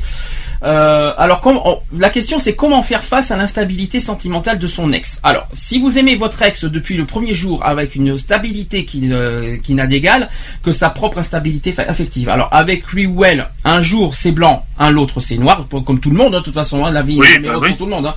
Un jour il vous aime, l'autre il ne vous aime plus. Oui, d'autres même de ses sentiments, ça me fait penser à quelqu'un. Euh, je suis désolé, mais c'est le- le sujet. hein. Alors, euh, vous n'en pouvez plus de cette insécurité sentimentale qui s'instaure entre vous, des ruptures à répétition, ça aussi ça fait penser à quelqu'un, euh, et aimeriez comprendre afin de gérer au mieux cette situation difficile. Alors, je vais vous donner quelques points là-dedans. Alors, le premier point, c'est une cause de, de l'instabilité sentimentale, c'est une peur de l'engagement. Est-ce que vous, est-ce que vous, déjà là-dedans, ça vous parle? Est-ce que vous avez peur de vous engager d'abord Euh, moi non. Tout va bien. Est-ce que, est-ce que franchement, est-ce que franchement, oui, mais non, parce qu'il y en a qui ont peur. Alors, je parle pas du mariage, je parle d'engager euh, une relation de couple. C'est ça la question. Alors moi, euh, pour euh, répondre à ta question, euh, avoir peur, euh, non. Mais euh, déjà, faut être prêt à, faut, faut être prêt déjà à, à avoir euh, quelqu'un et à refaire sa vie avec quelqu'un déjà. Oui, mais bon, c'est quand tu cherches une relation durable. C'est que t'es- c'est que quand même tu as peur de, de, de, de repartir sur une Oui. relation. Quelque part, quand tu dis que tu recherches une relation durable, c'est que normalement tu es prêt à rechercher quelque chose. Donc, faut pas dire, euh, faut pas dire, je cherche, je, il faut pas dire, je recherche une relation durable si tu n'es pas prêt. Euh, non, non, non. Mais Non, il y en a qui moi, sont comme là, ça, Je hein. suis pas prêt. Là, là j'ai tellement été parle pas- déçu que. Je parle pas y de toi, je parle souvent des sites Oui, de non, rencontres. moi je Oui. prends mon, moi je prends mon cas à moi. Hum. Moi à l'heure actuelle, je peux pas dire, euh, voilà. Non, je te dis ça, je te dis ça parce que là aussi, c'est vrai que c'est quelque chose que je n'ai pas dit, c'est qu'il y en a beaucoup qui recherchent des relations durables, qui, enfin, qui nous disent, on va dire, qui nous disent en, en- en écrit sur des sites, je recherche aussi des relations durables, et qu'une fois que tu les rencontres, je suis pas prêt. ouais, ben alors dans ces cas-là. Dans ce cas, pourquoi dire ça? Ouais, mais dans ce cas-là, taise, alors. Exactement. Alors, je répète aussi, il faut rappeler aussi qu'il arrive que l'instabilité sentimentale soit liée euh, à une peur profonde de l'engagement amoureux. Ça, c'est possible. S'engager sur le plan sentimental implique de savoir faire un choix et de s'y tenir, d'accepter le risque d'abandon et certaines concessions inhérentes à toute vie de couple. L'engagement amoureux nécessite également à savoir s'ouvrir à la relation, d'oser se montrer sous son vrai jour. Est-ce que cela déjà vous semble évident ça? Question. Oui? Ça dépend, hein. ça dépend des personnes. Après, c'est plus ou moins évident pour d'autres. hein. Alors, néanmoins, ce qui semble évident à certains ne l'est pas pour d'autres aussi, hein, c'est que certaines personnes en effet éprouvent de réelles difficultés à s'engager dans une relation amoureuse et dès qu'elles commencent à s'attacher ou, que le- la relation prend une tournure sérieuse, elles, elles remettent tout en cause et fuient pour revenir ensuite. Alors que se passe-t-il exactement dans sa tête de ces ex qui jouent malgré eux au yo-yo affectif? Excusez-moi, ça me fait penser à quelqu'un particulier, mais je suis obligé. Il n'est pas là, mais c'est pas grave. vous savez ce qu'on dit, les absents ont toujours tort. hein. Alors, s'il est difficile d'en rendre compte que le détail à l'occasion d'un si court article, l'on peut toutefois mentionner comme explication les plus courantes à ce phénomène d'instabilité, donc les points suivants. La, premier point, la peur de faire le mauvais choix. Ça, c'est possible. On peut avoir peur de faire le, de, en disant on est avec quelqu'un, on a, c'est vrai qu'on a peur de faire le, euh, de faire le bon ou le mauvais choix. Est-ce que c'est- est-ce qu'il est fiable, est-ce qu'il est pas fiable? Bon, ça c'est une bonne question pour, pour moi. Après, on a aussi la peur de l'échec et de l'abandon. Ça aussi c'est fiable. Donc, en fait, s'engager trop, euh, peur- euh, c'est-à-dire que on- la peur de, de- de s'engager, c'est que la peur que l'autre en fait l'abandonne à tout moment. Logique. Ouais. L'autre possibilité, c'est l'immaturité euh, affective, c'est-à-dire que nous on est prêt, mais est-ce que dans l'autre sens, lui il est prêt, est-ce que, est-ce que lui il est mature au niveau affectif? Ça c'est une autre question. Oui, ça c'est une autre question. Ensuite, il y a le manque de confiance en soi et en l'autre aussi. Donc là, ça va dans les deux sens Oui. cette fois. Ah oui, là, oui. C'est pas évident. Déjà, euh, oui, mais manque de confiance en soi. Dans ce cas, si on a un manque de confiance en soi, on ne recherche pas de relation durable d'abord. Voilà. Donc déjà, il faut être très clair. Voilà. Après, le manque de confiance en l'autre, on ne peut pas juger l'autre tant qu'on le connaît pas assez non plus. Oui. Attention, parce que le manque de confiance en l'autre en, en un jour, c'est pas très cool. Il faut, faut apprendre à connaître bien l'autre pour être sûr avant de le juger. C'est ça qui est très important. Bien Et, sûr. et bien sûr, la dernière chose qui est encore plus euh, plus évident, c'est la peur de manquer de liberté. Est-ce que là-dedans vous vous reconnaissez un peu dans ce que je vous dis là? Est-ce que vous avez vécu ça? Est-ce que alors est-ce que toi personnellement, le- euh, Ludo ou même Lionel, vous deux, est-ce que vous avez est-ce que d'abord euh, est-ce que vous avez eu peur que la personne fasse euh, est-ce que vous avez eu peur du mauvais choix? Quand quand tu tombes amoureux d'une fille, est-ce que tu as peur d'avoir fait un mauvais choix? Euh, C'est un exemple. arrivé. Est-ce que t'as peur que, est-ce que t'as peur, là, je crois que ça arrive à tout le monde, peur que cette personne, tu tombes amoureux d'une fille, mais que du lendemain t'abandonnes. Ça, ça arrive à tout le monde. Oui, ça c'est sûr. Et de l'échec aussi. C'est-à-dire Ah, que t'as peur que ça, ça, ça ne dure pas. C'est sûr et certain. Est-ce que t'es tombé sur des personnes qui sont immatures au niveau sentimental? Euh, oui. Lionel, toi aussi? Mhm. D'accord. Euh, manque de confiance euh, en toi. Est-ce que t'es- est-ce que t'as eu, est-ce que, est-ce que t'as un manque de confiance en toi en recherchant que- quelqu'un? En recherchant quelqu'un? Oui. Non. Faut être sûr de soi pour Ah rechercher oui, quelqu'un. euh, moi, je suis sûr à 100%. Moi, si je me mets, euh, si je me mets à rechercher quelqu'un et à me mettre avec la personne, c'est que je suis sûr à 100%. Sinon, je le fais pas. Alors là, j'ai une question à poser. Là, là, je pense que ça concerne tout le monde. Est-ce que quand vous êtes en couple, vous perdez votre liberté? Alors moi, je, l'ai- je l'ai- je l'ai eu perdu euh, quand j'étais en couple avec mon ex-femme, oui. Mhm. Euh, je, je le cache pas, hein, je l'ai eu perdu, oui. Là, maintenant, à l'heure qu'il est, non, ça va. Moi, je l'ai eu perdu aussi. Oui, mais qu'est-ce que ça dépend ce que vous appelez perdre sa liberté. Ah ben moi, moi quand je, je parle de quand j'entends parler de perte de liberté, c'est-à-dire que tu ne peux pas partir euh, à un endroit sans que toutes les 10 secondes euh, ah t'étais où? Tu faisais quoi? Pétain couffin euh, voilà. T'es avec qui? Tu fais quoi? Voilà. Voilà.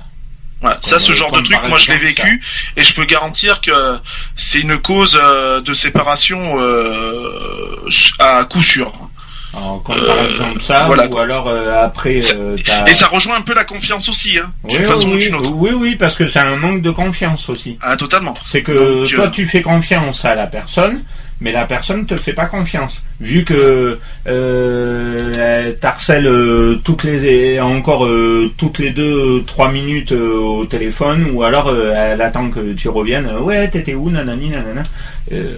Ouais, quand tu rentres à la maison c'est un euh, véritable interrogatoire Oui, voilà. euh, alors, euh, au bout d'un moment, tu te poses la question si tu sors avec un flic ou tu vois. Bah oui, non, mais c'est vrai. Alors, Moi, ça m'est déjà arrivé de lui répondre à la question. Je lui ai dit pourquoi t'es t'es flic aujourd'hui Tu t'es mis euh, non? Bon. alors, deuxième point, deuxième point. et Puis alors là, ça, là, ça, là, ça va être un- un- une chose assez euh, personnelle que je vais vous dire parce que c'est un peu compliqué. On nous parle d'une erreur, euh, d'une erreur à ne pas commettre. Mais j'ai bien dit à ne pas commettre, c'est soi-disant de chercher à stabiliser son ex. Alors c'est un peu, c'est un peu bizarre le, contexte parce que je vais vous dire pourquoi après dans, dans un instant. Alors là, on parle euh, donc de cette fameuse peur de l'engagement. On parle euh, qui s'apparente soi-disant à une phobie. D'accord? Il y a aussi l'instabilité qui en découle, aussi qui sont des phénomènes en fait. Donc tout ce que je vous dis, qui sont des phénomènes psychologiques particulièrement complexes. Alors, il serait vain de chercher à contrer l'instabilité sentimentale de votre ex en tentant de le, de le ou la convaincre qu'il ou elle ne peut pas ou qu'il peut euh, s'engager sans contrainte à vos côtés. Gardez à l'esprit que si votre ex est bien atteint d'une peur profonde de l'engagement, vos arguments n'auront guère de poids face à ces névroses. Une peur irrationnelle ne sera pas vaincue à coup d'arguments cartésiens. Vous pouvez bien évidemment essayer d'atténuer ces angoisses en lui expliquant que vous êtes sensible à ses peurs, qu'un choix n'est pas nécessairement définitif, que le couple n'est pas une prison, etc.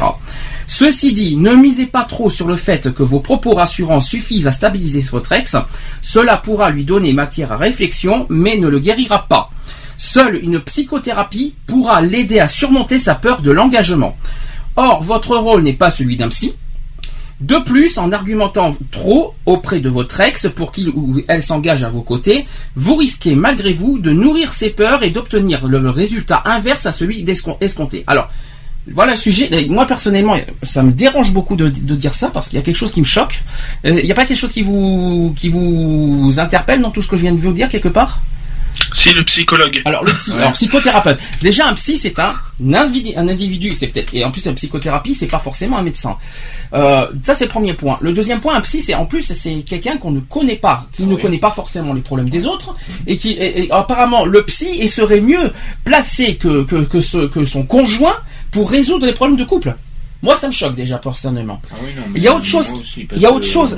Moi, je me vois pas aller voir un psy euh, pour euh, lui parler euh, de mes souffrances. euh, non. Après il y a autre chose qui me dérange. parce qu'il va me dire quoi il, il va m'écouter, il va faire quoi de plus il va Après, on n'est peut-être pas des psys. Euh, Oui, on n'est pas des psys, mais on est forcément bien placé, le même, le mieux placé, euh, plus haut que les familles, plus haut que les amis, plus haut que les médecins, pour savoir comment gérer son couple. Ça, c'est le premier, ça c'est clair.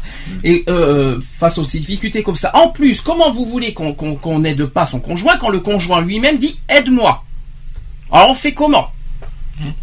Si on n'est pas bien placé dans ce cas, on a, euh, euh, c'est ridicule. Et euh, le, fait qu'il s'engage, on va pas le forcer à s'engager, c'est sûr. Oui, c'est pas à nous de forcer à s'engager, mais c'est quand même aussi le rôle du conjoint de le rassurer. De, pour le de- l'engagement. On demande pas on, c'est sûr que nous on n'a pas on n'a pas le rôle de forcer un engagement mais au moins de le rassurer en disant ne t'inquiète pas tout va bien. Mais on n'a pas le je sais pas je sais pas je sais pas ce que moi ça me dérange moi c'est moi c'est la première fois dans tout ce que je viens de, de dire. Moi c'est ce que je viens de dire là c'est moi ça me dérange. Ça me choque personnellement. Euh, je sais pas si tout le monde est d'accord avec moi mais euh, voilà Ouais, bah, après moi j'irai pas, euh, j'irai pas me remettre avec euh, forcément une de mes ex. Donc euh, après voilà quoi. euh, j'ai jamais eu besoin moi ou qui que ce soit de, de mon entourage euh, d'aller consulter un psy pour euh, pour régler ses problèmes de couple quoi. Alors après, on parle aussi, euh, un dernier point, c'est on parle d'un impératif à respecter, c'est se préserver soi-même. C'est possible. hein. Alors que faire alors face à l'instabilité sentimentale de votre ex? Euh, Donc vous préservez avant toute chose, ça c'est le premier point. Mais pour cela, il vous faut accepter l'idée que la solution au problème ne dépend pas de vous, mais principalement de votre ex. Ça, ça me rappelle des choses. Et de sa capacité aussi à affronter ses démons intérieurs. Ça aussi, ça me rappelle, ça me rappelle beaucoup quelqu'un. Euh, restez sur votre réserve et ne lui rouvrez pas la porte trop facilement. Euh, si vous s'il vous est difficile de vous montrer ferme face à votre ex, c'est l'occasion pour vous de travailler sur vos propres faiblesses, car souvent phobie de l'engagement et dépendance affective se font écho et se nourrissent mutuellement. Plus il vous échappe, plus vous, le, plus vous voulez le retenir. Plus vous voulez le retenir, plus il vous échappe. D'accord Jusque-là, vous le dites. Ah bah, Après, ça devient de la possession si ça va trop loin. Euh, Après, ne perdez pas non plus espoir parce qu'il existe des solutions pour sortir de ce cercle vicieux. Vous ne pouvez pas résoudre les problèmes intérieurs de votre ex, ça c'est ça c'est sûr. Euh, on peut pas résoudre à sa place, c'est sûr. On peut pas, notamment quand ce sont des problèmes familiaux, des problèmes de santé, c'est sûr qu'on peut pas tout résoudre. Mais par contre, on peut lui montrer l'exemple en, vous- en, en se focalisant sur nos propres pr- problématiques, c'est-à-dire pour- sur nos propres vécus, nos propres expériences, tout ça. C'est-à-dire, on ne peut pas résoudre tous ces problèmes, mais en disant voilà, moi j'ai vécu ici, j'ai vécu là, euh, voilà. Ça ne veut pas dire que forcément votre l'ex va va va écouter et faire ce qu'on a fait, ce qu'on a vécu, mais au moins, voilà, ça le fera un petit peu réfléchir. C'est ça qu'il faut se dire aussi. Oui ou pas du tout? Oui, oui, oui, je vois de quoi tu parles. Euh, je te remercie, d'en remettre une couche. Je te, remercie pour ça. Je sais, je, me doute bien sur qui tu vises. Ne t'inquiète pas pour ça. N'hésitez pas, n'empêche que n'hésitez pas pour cela à solliciter l'aide d'un coach. Moi, j'en ai pas besoin de coach personnellement, mais au cas où si vous êtes dans une impasse, une impasse que vous savez pas comment résoudre vos trucs, alors vous pouvez solliciter à l'aide d'un coach, hein, un coach qui est formé à la psychologie. Euh, au terme de vos efforts, vous aurez acquis une plus grande indépendance affective et votre phobie euh, de l'engagement pourrait bien être pris d'une peur panique inverse, c'est-à-dire celle de vous perdre pour de bon. Qu'est-ce que vous en pensez? Non, oui, c'est voilà quoi. C'est t'as tout dit. hein. Ah, j'ai tout dit. T'as tout. Ouais, non. Après, t'as tout dit. Oui, t'as tout dit. Mais euh, voilà, c'est toujours pareil. Si euh, c'est bien beau euh, de dire à la personne, voilà, bah écoute, euh, moi, je suis déjà passé par là. euh, ben écoute, euh, bon, j'ai j'ai pas trop mal rebondi, mais bon, parce que j'ai fait telle ou telle chose, comme si, comme ça. Si la personne, elle est pas non plus prête à t'écouter, C'est ça. euh, c'est comme si tu parlais au mur d'en oui, mais dans ce cas, dans ce cas, qui ne demande pas de l'aide. Oui, c'est sûr. Mais mal, oui, mais alors à ce moment-là, c'est c'est un peu contradictoire parce que il- s'il te demande de pas d'aide, après il va te reprocher de pas l'avoir aidé, de, de pas l'avoir. euh, Je connais, oui, je connais bien ces temps-ci, oui, oui, je connais très Donc bien. euh, voilà, c'est- moi c'est c'est le, le genre de truc qui me qui me met les, les Alors- nerfs en boule quoi. Et tu alors, sais très bien de, de Il y, a quoi je parle. il y a deux autres problèmes qui me voilà que je connais bien, c'est que quand, euh, il fait des bêtises, il y a quelqu'un qui fait des bêtises. Au lieu d'assumer ses torts, il refourgue sur son conjoint. Bah, c'est la, meilleure des solutions, voyons. Il Non, fait des bêtises, c'est lui la victime. Est-ce que vous trouvez ça normal? Non, c'est pas normal. Euh, Euh, la, y a- la, la, la, meille- la meilleure des solutions, c'est voilà, t'as fait une t'as fait une connerie, tu l'assumes et puis et t'en assumes les conséquences qui vont derrière parce que toute euh, toute chose a une conséquence forcément. Donc euh, voilà. euh, et le tout, c'est de c'est d'assumer ton erreur, d'en subir les conséquences et c'est surtout après une fois que tout ceci est passé, c'est de, de se servir de ça pour ne pas le reproduire plus tard. Et il y a un autre problème, c'est tenir ses engagements. C'est-à-dire que, il, il- il- il- enfin, tenir ses engagements, tenir ses promesses surtout. C'est-à-dire qu'on te promet si. Comment tu veux qu'on, qu'on- comment tu veux qu'un un couple dure et f- fonctionne dans une confiance absolue si une personne par derrière te fait des misères et te, et te- et trahit sa parole? Ah mais bien sûr, c'est c'est un manque, c'est bien. Donc on en revient un peu, c'est un cercle. hein. On, on en revient sur la confiance mutuelle. Euh, Enfin, moi je le vois comme ça. Après, euh, moi personnellement, la personne euh, me fait, euh, me fait, vient me faire, je sais pas, euh, un, un petit coup foireux euh, derrière mon dos. Je lui dis, je lui dis, oh, tu fais quoi là? Ah ben c'est sûr que c'est sûr qu'il fait une bêtise, je vais pas l'accueillir dans mes bras, je t'aime. Hein. Non mais Euh, voilà, faut c'est peut-être pas exagérer non plus. Hein, euh. Voilà, mais après, c'est- c'est comme je dis, euh, tu peux avoir, la personne peut avoir des souffrances intérieures, mais faut pas que non plus ça, ça en devienne aussi une excuse. Tu vois ce que je veux dire? Oui, mais après, après c'est toujours comme ça. C'est-à-dire souvent, il fait une bêtise, il vient vers, il vient, euh, la personne vient vers moi, je m'excuse, je recommencerai pas, et le lendemain, rebelote. Oui. Mais bien sûr. Ou alors c'est oui, mais tu comprends. Euh, moi en ce moment ça va pas parce que euh, dans ma famille ou je ne sais où ça va pas et tout. D'accord, ça on le sait que ça va pas. On le sait que t'en souffres, que t'as des problèmes familiaux ou X ou Y. On le sait que t'en souffres. Mais faut pas que ça en vienne tout le temps une excuse.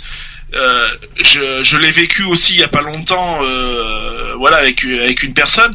Euh, je, je lui ai fait comprendre que ça fait mal, certes, c'est- clair que ça fait jamais plaisir, une mauvaise nouvelle, une, tu peux l'avoir la souffrance, mais c'est pas non plus l'excuse du siècle.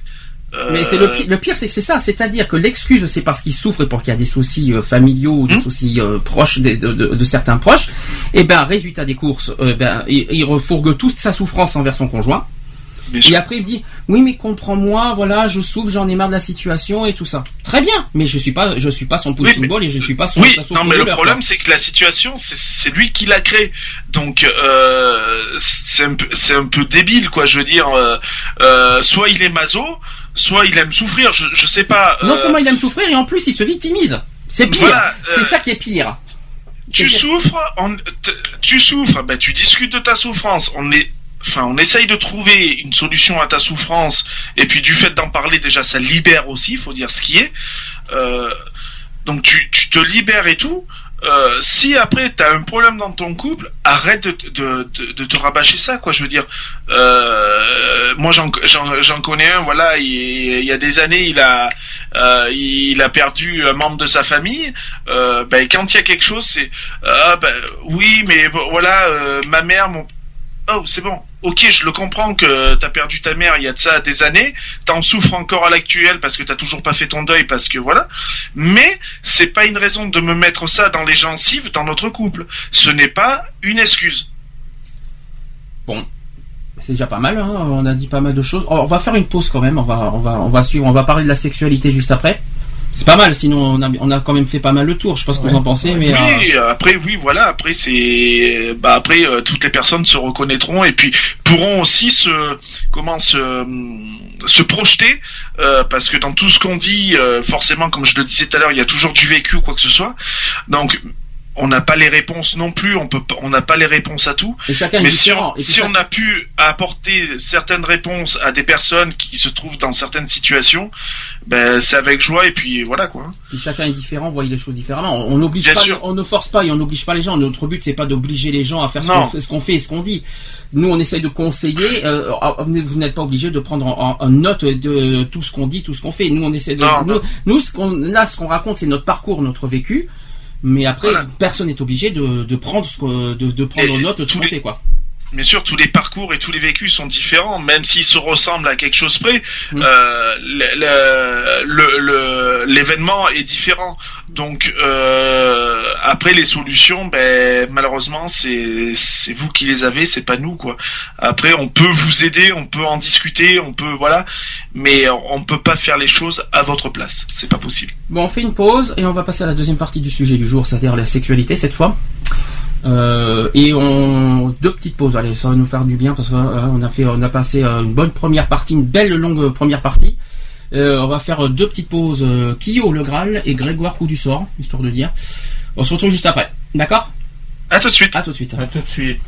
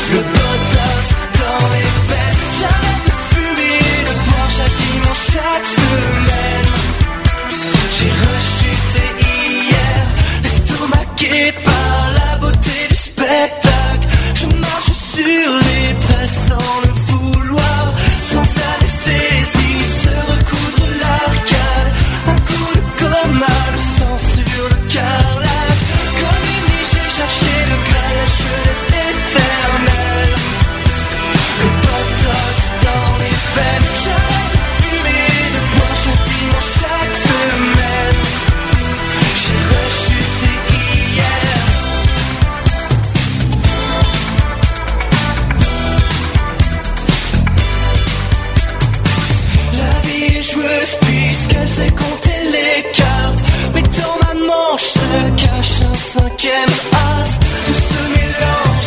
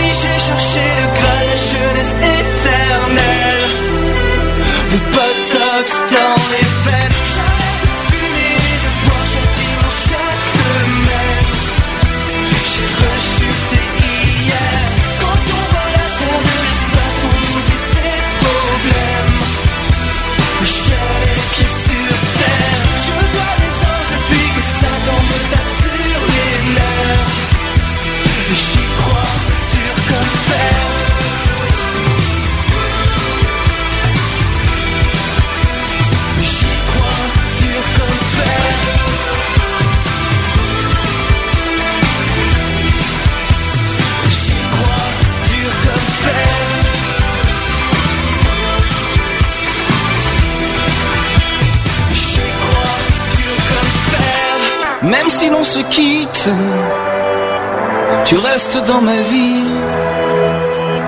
Même si le temps effrite, efface ce qu'on s'est dit. Oh, je garderai encore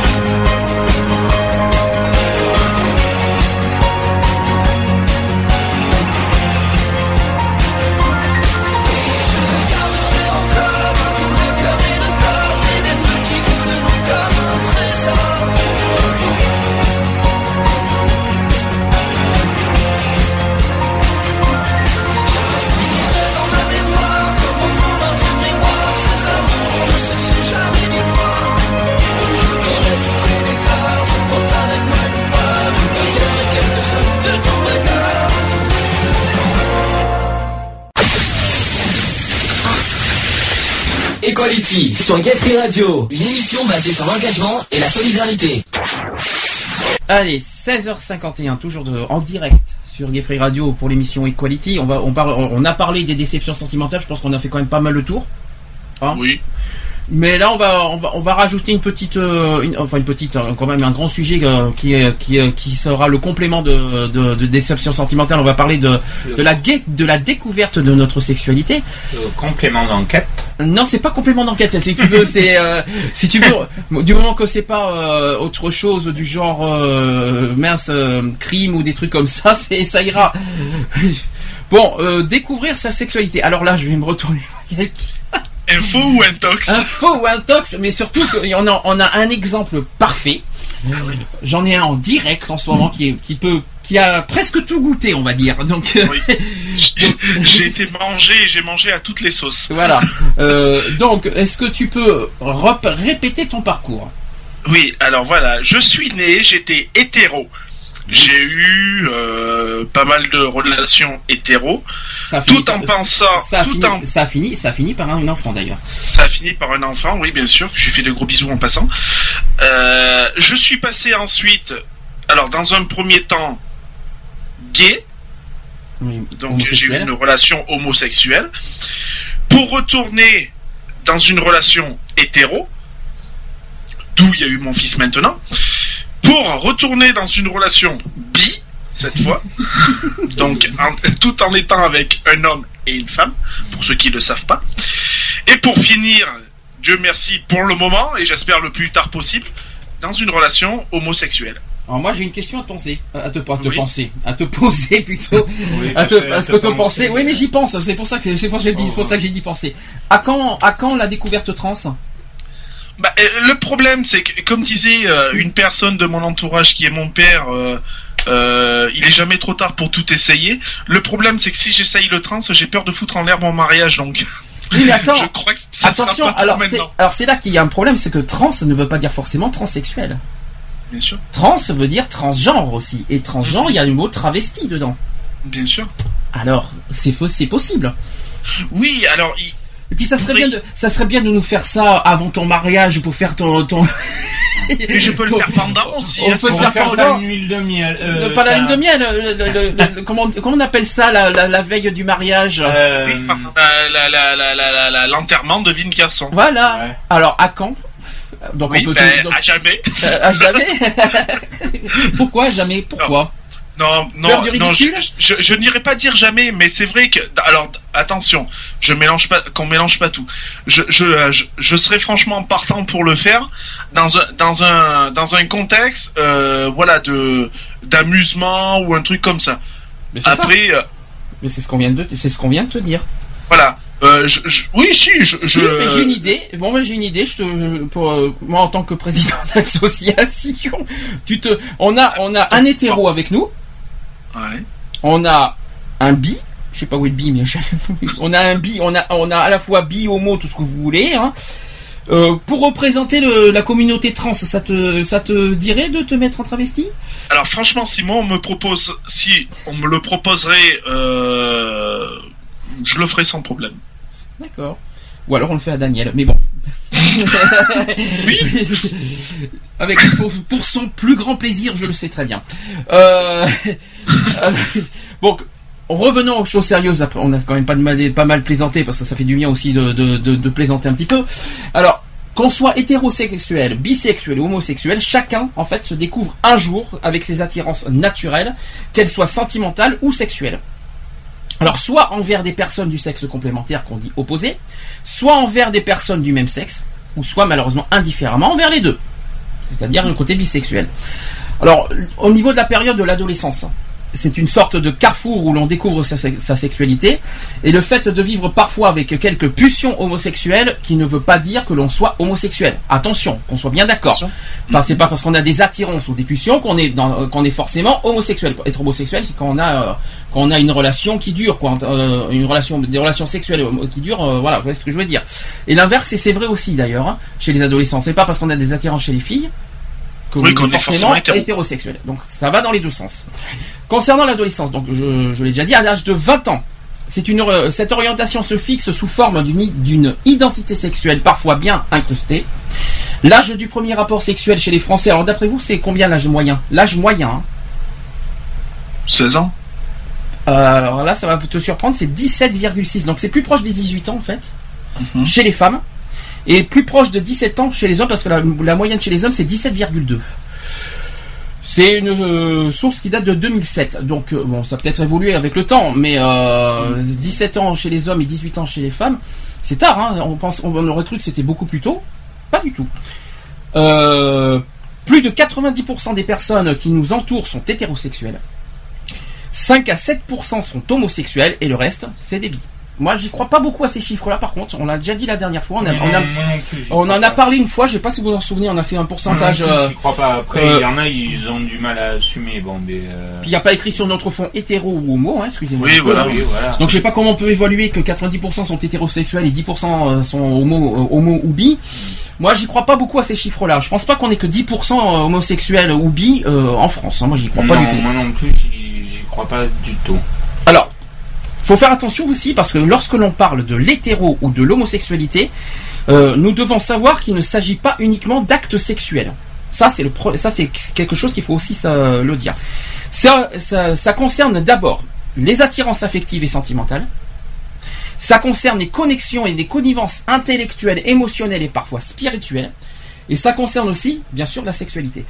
Euh, est-ce que d'abord vous, est-ce que là-dessus vous êtes normal? Est-ce que toi t'es hétéro parce que t'es hétéro parce que tu- parce que ça, euh, c'est voilà c'est c'est c'est spirituel normalement c'est euh, J'ai pas compris ta question. Bah, Ludo- C'est moi qui posais la question. non je parle je parle je parle je parle au caméscope qui est devant moi en fait qui, qui- qui doit être euh, vas-y, répète ou à la question. qui est derrière non, toi Non, répète ta question. Je vais. quand, j'étais quand, le fait que tu que t'as été hétérosexuel c'est parce que, est-ce que non, je vais te, je vais te poser autrement la question est-ce que tu t'es posé des questions sur ta sexualité étant jeune? Euh, non. Non, je me suis pas posé de questions. Toi, c'était euh, directement chez les filles, c'est bon. tout- tout- toi, tu trouves ça normal euh, il y a- Oui, c'est normal d'être hétéro, je le Ah sais. non, mais euh, c'est pas- normal, je- c'est normal. Je- attention, Tu je dis, je, la question, donc, je ne dis pas que c'est pas normal d'être hétéro. C'est pas du tout ce que j'ai dit. C'est est-ce que tu te- tu t'es jamais posé la question, quoi Non, je me suis jamais posé. Aujourd'hui, je te dirai, je te poserai la question. Tiens, chiche. Allez, je vais me gêner. De quoi Je- même si on l'a parlé en privé, je m'en fous. Je, veux dire, je, je, vais- je, vais- je, vais- je vais oser t'en parler. Demain, je te dirai, tiens, et si tu tenterais les hommes, tu dirais quoi? Euh, Oui. oui, pourquoi les 10 donc, donc, tu, dis- demain, je, te- tu- je te dirais, t'essaierais les hommes, ça, tu dirais quoi? Euh, Non, parce que ça m'attire pas. Ah ben voilà. Voilà. Qu'est-ce qui ne t'attire pas? Et euh, ça m'attire pas. un homme. Non, mais- non, mais dis-moi, dis-moi- non, mais une dis-moi femme en va quoi m'attirer, mais... Non mais dis-moi en quoi ça t'attire C'est ça la question parce que là nous sommes sur l'attirance sexuelle. Alors dis-moi en Eh quoi bien, une femme va m'attirer, va, va, va, euh, euh, Non mais c'est pas grave, sans aller trop loin dans les euh, dans les dans les propos, mais euh, tu vois ce que je veux dire. oui, oui, oui, je vois complètement ce que tu veux dire, mais non, je suis pas attiré par les hommes, si c'est ce que tu veux savoir, parce que je pense que depuis le temps quand même. Non mais c'est es pas la, c'est pas grave. Je suis, c'est pas parce que je suis au courant que je te connais depuis des années que je te, qu'on peut pas poser la question. C'est, c'est, imaginons demain, même si ça t'est arrivé récemment encore, et en plus ça lui est arrivé il y a pas longtemps. Je te signale, le, le- Lionel. Il s'est fait draguer par un homme il y a quoi trois jours, je crois, si je me Euh, trompe non, pas. C'est pas un homme, c'est une trans. Euh, trans. Ah, bon, une trans, oui, une Ouais, trans, ça c'est pas fort, fort, euh, oui, mais là, attention, il y a deux sortes. euh, La trans, ça, il y a, t'as forcément une attirance hétérosexuelle ou, ou- ou homosexuelle. Ah. Attention, transsexuel, c'est pas homosexuel. Ah, ne te mets pas ça en tête. Ouais, tu sais très non, bien. hein. mais- oui, Euh, non, mais, euh, oui, oui, non, ça c'est mais- très très important que je mette bien les choses au clair là-dessus. Transsexuel ne veut pas dire homosexuel ou attirance homosexuelle. Déjà, on, que les gens enlèvent ça de leur tête. Hein. Euh, donc tu t'es, donc même peu importe trans. Mais non, attends, il y a pas si longtemps que ça. C'était quand il y a un mois. Euh, non, ça fait euh, depuis euh, jeudi soir mais que je suis parti. Voilà. euh, Et bon, imaginons qu'on va on va formuler autre question. Un homme te drague. euh, ça, ça m'a des- ça m'est déjà arrivé pour le coup d'une cigarette. Voilà, ben voilà, c'est ça que je voulais te dire.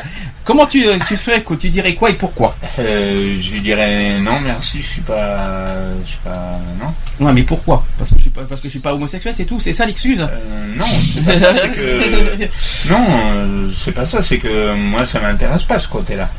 Bon, on va faire, on va, on va passer à, à l'exemple plus clair, qui, qui lui, il est par- il, est- il sera parfait en tout, dans toutes les questions.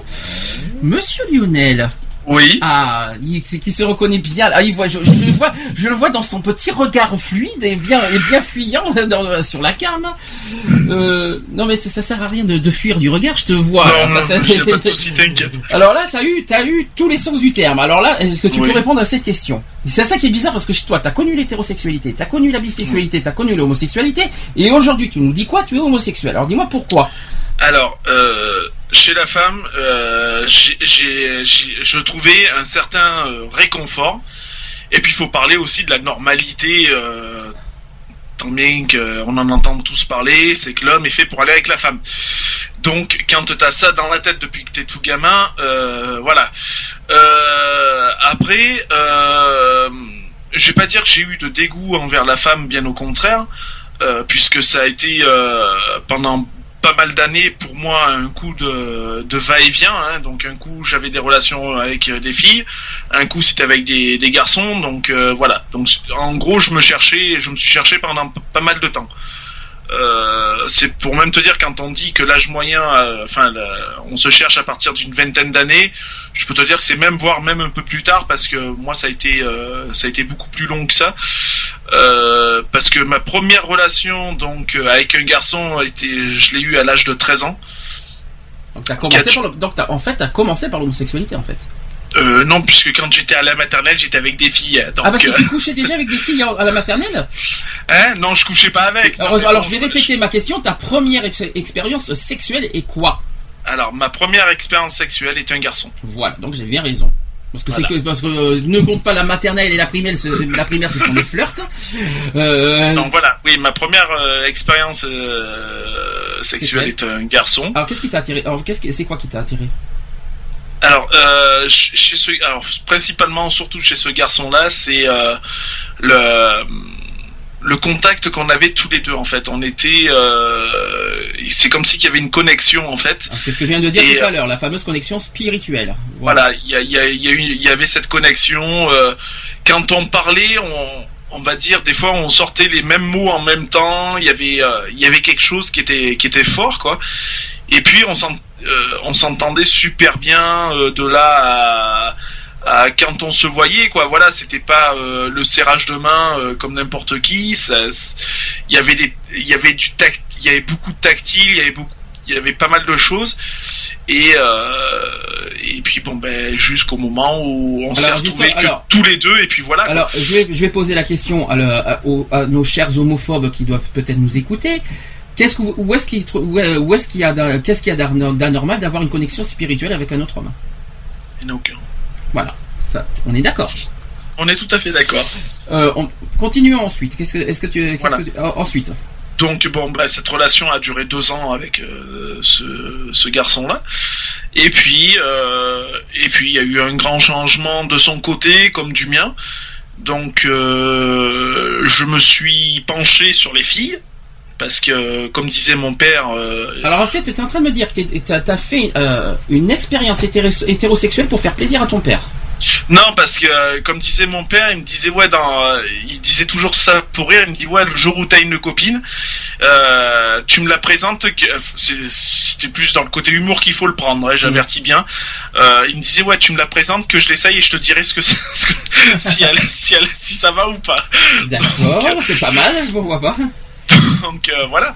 Euh, donc après oui, j'ai eu des relations donc avec des filles, même si. euh, C'est tes propres attirances ou c'est parce qu'on t'a euh, obligé à. à- Non, à- alors ça a été une attirance parce que. Naturel euh, Ça a été une, une attirance parce qu'en fait ça s'est passé comme ça. Il y a eu un petit anniversaire entre entre copains et copines. hein.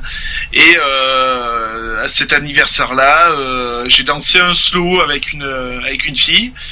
Et hormonement parlant, il y a eu quelque chose. Hormonement, je connaissais pas ce mot, je connais hormone, mais hormonement, euh, bon pourquoi pas. On invente des mots aujourd'hui, c'est bien, continuons.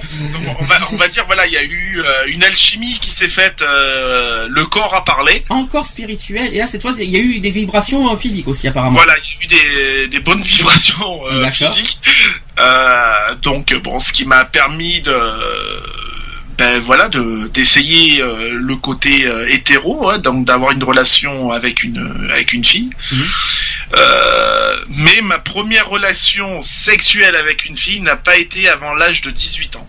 Oui, mais il n'y a, a rien de mal, ben, y a rien de mal à ça. Il y en a qui, il y en a qui ont une première expérience beaucoup plus tard que ça. Il faut, il y a pas de, Oui, mais il y en a qui l'ont beaucoup plus tôt que ça. mais- mais- oui, mais non, mais il faut pas, il faut pas avoir honte de ça. C'est ça que je veux dire. Non, ben voilà, quoi. Euh, Donc, ma première relation a été avec, euh, oui, j'avais 18 ans, Mhm. euh, avec une fille, ça a duré deux ans, deux ans et demi à peu près. Euh, et puis, euh, il y a eu cette séparation que j'ai discuté donc tout à l'heure, qui a été très brutale pour moi, et du coup, euh, je me suis, euh, ben, pendant plus d'un an, je me suis euh, retrouvé dans le célibat le plus total. Et donc j'ai eu une micro, une, une seconde relation avec un garçon qui a été de très courte durée. Euh, parce que ça n'allait pas du tout. Alors là, par contre, il n'y avait pas de, il y avait pas d'alchimie, il y avait, il y avait aucun contact, aucune vibration, rien du tout. Et de là, je me suis dit, euh, les garçons, c'est pas fait pour moi. Alors attends, ah, alors, alors attends, euh, avant de poser cette question, parce que je me, doute- je me doute bien ce que tu vas me dire. Quand tu as eu ta première expérience homosexuelle, puis ta première ex- expérience hétérosexuelle, donc là je te parle quand tu avais 18 ans, Mhm. déjà est-ce que tu t'es posé des questions de ce que tu es? Non. Tu savais pas où tu en je, étais je, je savais toujours pas euh, sur quel pied danser, Euh, donc je, je n'étais pas sûr de, je n'étais pas sûr de moi parce que j'avais éprouvé autant de plaisir chez l'un et chez l'autre. Donc là, à ce moment-là, on peut vraiment affirmer que tu étais bi alors. Voilà. Donc euh, de ce côté-là, je j'ai pas honte de le dire, je prenais mon pied aussi bien avec un homme et aussi bien avec une femme. Là. Donc, alors après, donc après, tu as eu une, une nouvelle expérience avec un homme. Voilà, complètement qui s'est épuré, en fait, hein. franchement euh, très mal, euh, qui a très mal commencé et qui a très mal fini. Et ça. Euh, alors qui a, tr- qui a très mal fini, pourquoi? Parce que euh, cette personne-là, donc oui, était bon déjà j'étais majeur, donc c'était c'était c'était pas évident pour moi euh, d'assumer le côté euh, vraiment à 100% euh, homosexuel. Donc j'ai j'ai eu beaucoup de mal à comment à, à m'immiscer euh, avec cette personne-là euh, dans des rapports beaucoup plus euh, physiques, on va dire. Donc de là, j'ai eu un dégoût. J'ai Des hommes. Au point d'être Est-ce que tu as été, je vais te poser la question franchement, est-ce que tu as été au point, est-ce que dans ta tête ça t'est arrivé d'être, d'avoir été jusqu'au point d'être homophobe? Non, non, je n'ai je n'ai jamais C'est été la plein, homophobe. parce qu'il faut pas oublier que par rapport à ce que tu as vécu, plein de personnes passent, euh, sont homophobes à cause de ce genre d'expérience. Tu es Non, d'accord oui, avec oui, tu tout, le sais tout ça. à fait. Non, je j'ai pas eu de, de sensation d'homophobie ou, ou autre. Euh, j'ai j'ai été déçu par cette personne-là parce euh, parce que voilà, je je voyais pas je voyais pas ça comme ça. Euh, c'est on en revient un peu comme ce qu'on- ce qu'on- sur ce qu'on disait au niveau des sites de rencontres, tu vois. Mhm. Donc euh, cette personne-là était plus dans cet objectif-là, donc d'un plan d'un soir et ciao bye bye. Euh, moi non, j'étais plus à la recherche de- d'une relation, je vais pas dire durable, mais au moins un CDD quoi. Bon, alors après, donc du coup, je suppose que c'est là que tu as eu ta, ta- ta- ta- ton ex-femme pendant 5 ans. C'est là que mon ex-femme est, Est arrivée. est arrivée, donc euh, je l'ai rencontrée elle aussi sur un chat téléphonique, comme quoi. Euh, donc on s'est rencontrés, on a on a eu une petite euh, un petit passage tous les deux d'une vie euh, voilà qui a duré pendant cinq ans, mais avec des hauts et des bas puisqu'il y a eu quand même trois séparations entre temps. Donc euh, c'était pour mieux nous confirmer notre amour l'un envers l'autre de toute façon. Euh, donc c'est une relation qui a duré 5 ans. Euh, et puis et puis il s'est passé ce qui s'est passé malheureusement. Et, et de là je me suis dit plus jamais les femmes. Alors c'est là qu'il y a un problème. Parce que en, en, en- écoutant ton histoire, tu as eu le dégoût des hommes, et après tu as eu le dégoût des femmes. Alors qu'est-ce Oui. qui s'est qu'est-ce qui s'est passé après? Bah, qu'est-ce qui s'est passé après? Il s'est passé que lors de ma séparation, donc avec mon ex-femme, j'étais en milieu carcéral, comme tu le sais. Et en milieu carcéral, euh, j'ai eu une relation, euh, donc forcément avec un homme, Mhm. euh, qui n'a pas été euh, sexuelle, mais plus, euh, on va dire, moral euh, peut-être. hein. Hein C'est moral peut-être. oui, voilà, c'est plus une relation morale. Donc, euh, par contre, euh, que lui, euh, bon, il était, il avait que 20 ans. hein. donc euh, j'étais déjà un peu plus vieux. Donc on a beaucoup discuté, on s'entendait super bien. ça a été des petits, on s'est rapprochés, ça a été des petits contacts. Donc, mais il n'y a jamais eu de relation sexuelle. Ça a été plus des contacts physiques, donc des petites caresses, des petits trucs comme ça, des, des flirts quoi, des et euh, et je me suis trouvé. euh, ça m'a fait oublier, on va dire un Le petit dégoût. peu. euh, Le dégoût des le, dégoût déjà d'une et euh, et ça m'a fait un peu oublier aussi le mal que m'avait fait ma mon ex femme Mhm. et du coup euh, cette personne là m'a rassuré et on va dire m'a conforté dans dans le choix de ma sexualité en fait Alors, t'es sorti de prison. on va- on je, pas- ouais. je- oui T'as eu ensuite en 2012 re- repris goût avec l'expérience avec des hommes.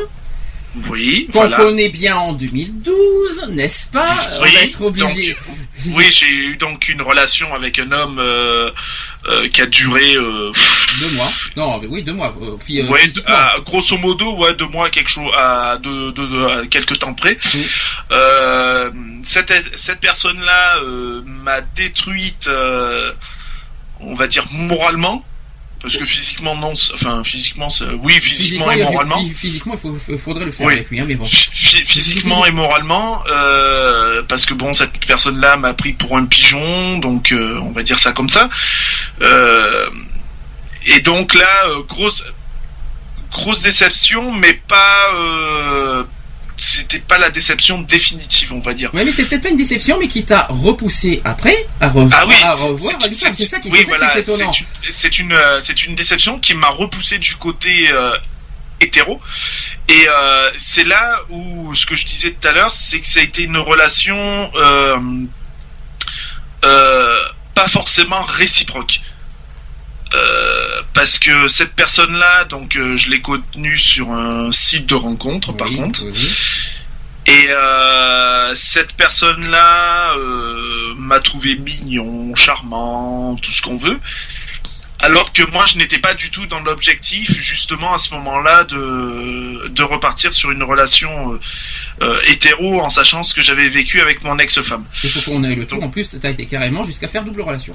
Voilà. Et donc, euh, entre cette personne-là est venue est venue une autre relation avec un homme. Et donc, euh, relation bisexuelle pour moi. Euh, et puis, il y a eu une... comment je pourrais expliquer ça je vais pas dire un choix parce que je n'aime pas ce mot-là parce que on ne m'oblige pas à faire de choix et puis j'ai horreur de ça.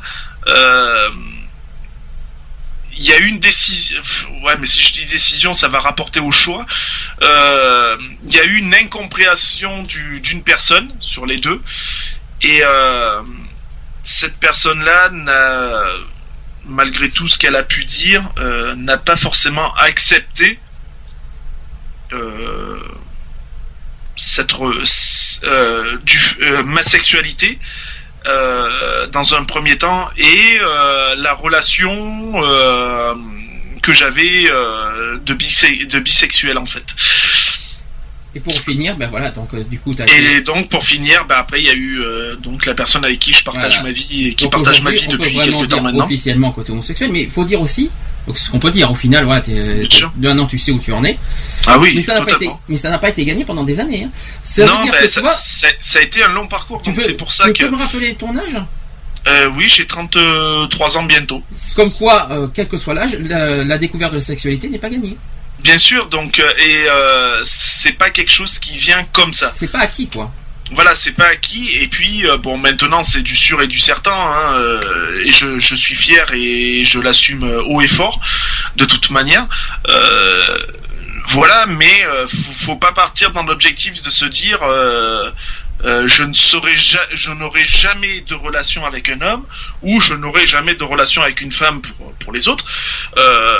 On ne sait pas ce que nous réserve la vie.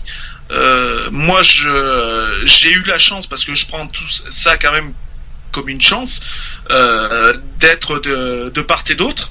Euh, alors après, on peut me dire ce que tout ce qu'on veut, hein, que je suis un, Un loser, oui, si tu vas, tu vas dire un truc comme ça. Oui, voilà. Ah euh, j'ai ma- j'ai mangé à tous les à tous À les toutes les râteliers, sauces, ouais, ça c'est. Donc voilà, mais euh, relation, c'est même, ce qui même double, voire même triple, moi si je m'en souviens très bien encore. Mhm. Euh, ça a été jusque là même. euh, Il y a eu trois relations en même temps pendant un mois. Euh, et que et que euh, tu savais plus où tu en étais quoi. Oui, bien sûr. tu savais même plus sur quel pied danser d'ailleurs. Non, c'est c'est clair. Et, et- puis c'est ce qui m'a permis aussi de, euh, à la sortie de, de toute ces, de, de cette euh, trilogie, on va dire. Ouais, oui, euh, belle trilogie là. Voilà, de d'être sûr, Mhm. d'être sûr de, de, de mon orientation, d'être sûr de moi. Euh, ça, voilà, la, la, dé- la- l'orientation a été a été claire, nette et précise à ce moment-là, quoi. De toute façon. Mais par contre, question, là je te, je te parle en tant que ex bisexuel. Mhm. Est-ce que, est-ce que, est-ce qu'on peut pas, c'est- difficile comme question ce que je vais poser. Est-ce qu'un bisexuel c'est pas un tue l'amour? Ça fait souffrir. Ça, ça fait souffrir les deux parties, de toute façon. Euh, c'est, c'est une relation qui j'ai vécue et que, puisque j'en étais l'auteur, euh, et que je, je ne souhaite franchement à personne parce qu'elle fait, souff- elle fait souffrir. euh, Est-ce que tu conseillerais à une personne à sortir avec un bisexuel? Non. Non, parce que la personne irait euh, euh, souffrirait trop, quoi. Il y aurait trop de souffrance, euh, trop de souffrance, parce que les sentiments, c'est malheureux à dire, mais les sentiments ne sont jamais à 100% de toute façon. Mm. Euh, puisque c'est une relation bi, donc il y a 50-50. Enfin, moi, c'est comme ça que je fonctionnais de toute façon. Donc, euh, mais euh, voilà, je, je le dis, les les sentiments ne sont pas force, ne sont pas à 100%. Surtout qu'un bisexuel, est-ce qu'il euh, il pense plus qu'au sexe plutôt qu'à l'amour en fait? Oui, après, voilà, on peut dire que c'est euh, c'est plus par gourmandise qu'autre chose, quoi. Il n'y a pas vraiment de, D'amour. de voilà d'amour et de sentiments réels, quoi. Je veux Mm. dire, c'est euh, c'est c'est assez complexe. hein, la bisexualité, elle est elle est assez compliquée. Euh, bon, moi, je l'ai euh, je l'ai survolé euh, parce que bon, ça n'a pas duré des années et des années. Euh, et Dieu merci. Euh, parce que alors là, franchement, je crois que je me passais la corde au cou et puis voilà. Euh, parce que c'est très difficile à gérer. C'est très très très difficile à gérer. Ça ne veut pas dire qu'on fait de la biphobie. Attention, parce qu'on ne fait pas Non, je, des je- je ne fais pas mais- de biphobie. non, euh, non, bien sûr.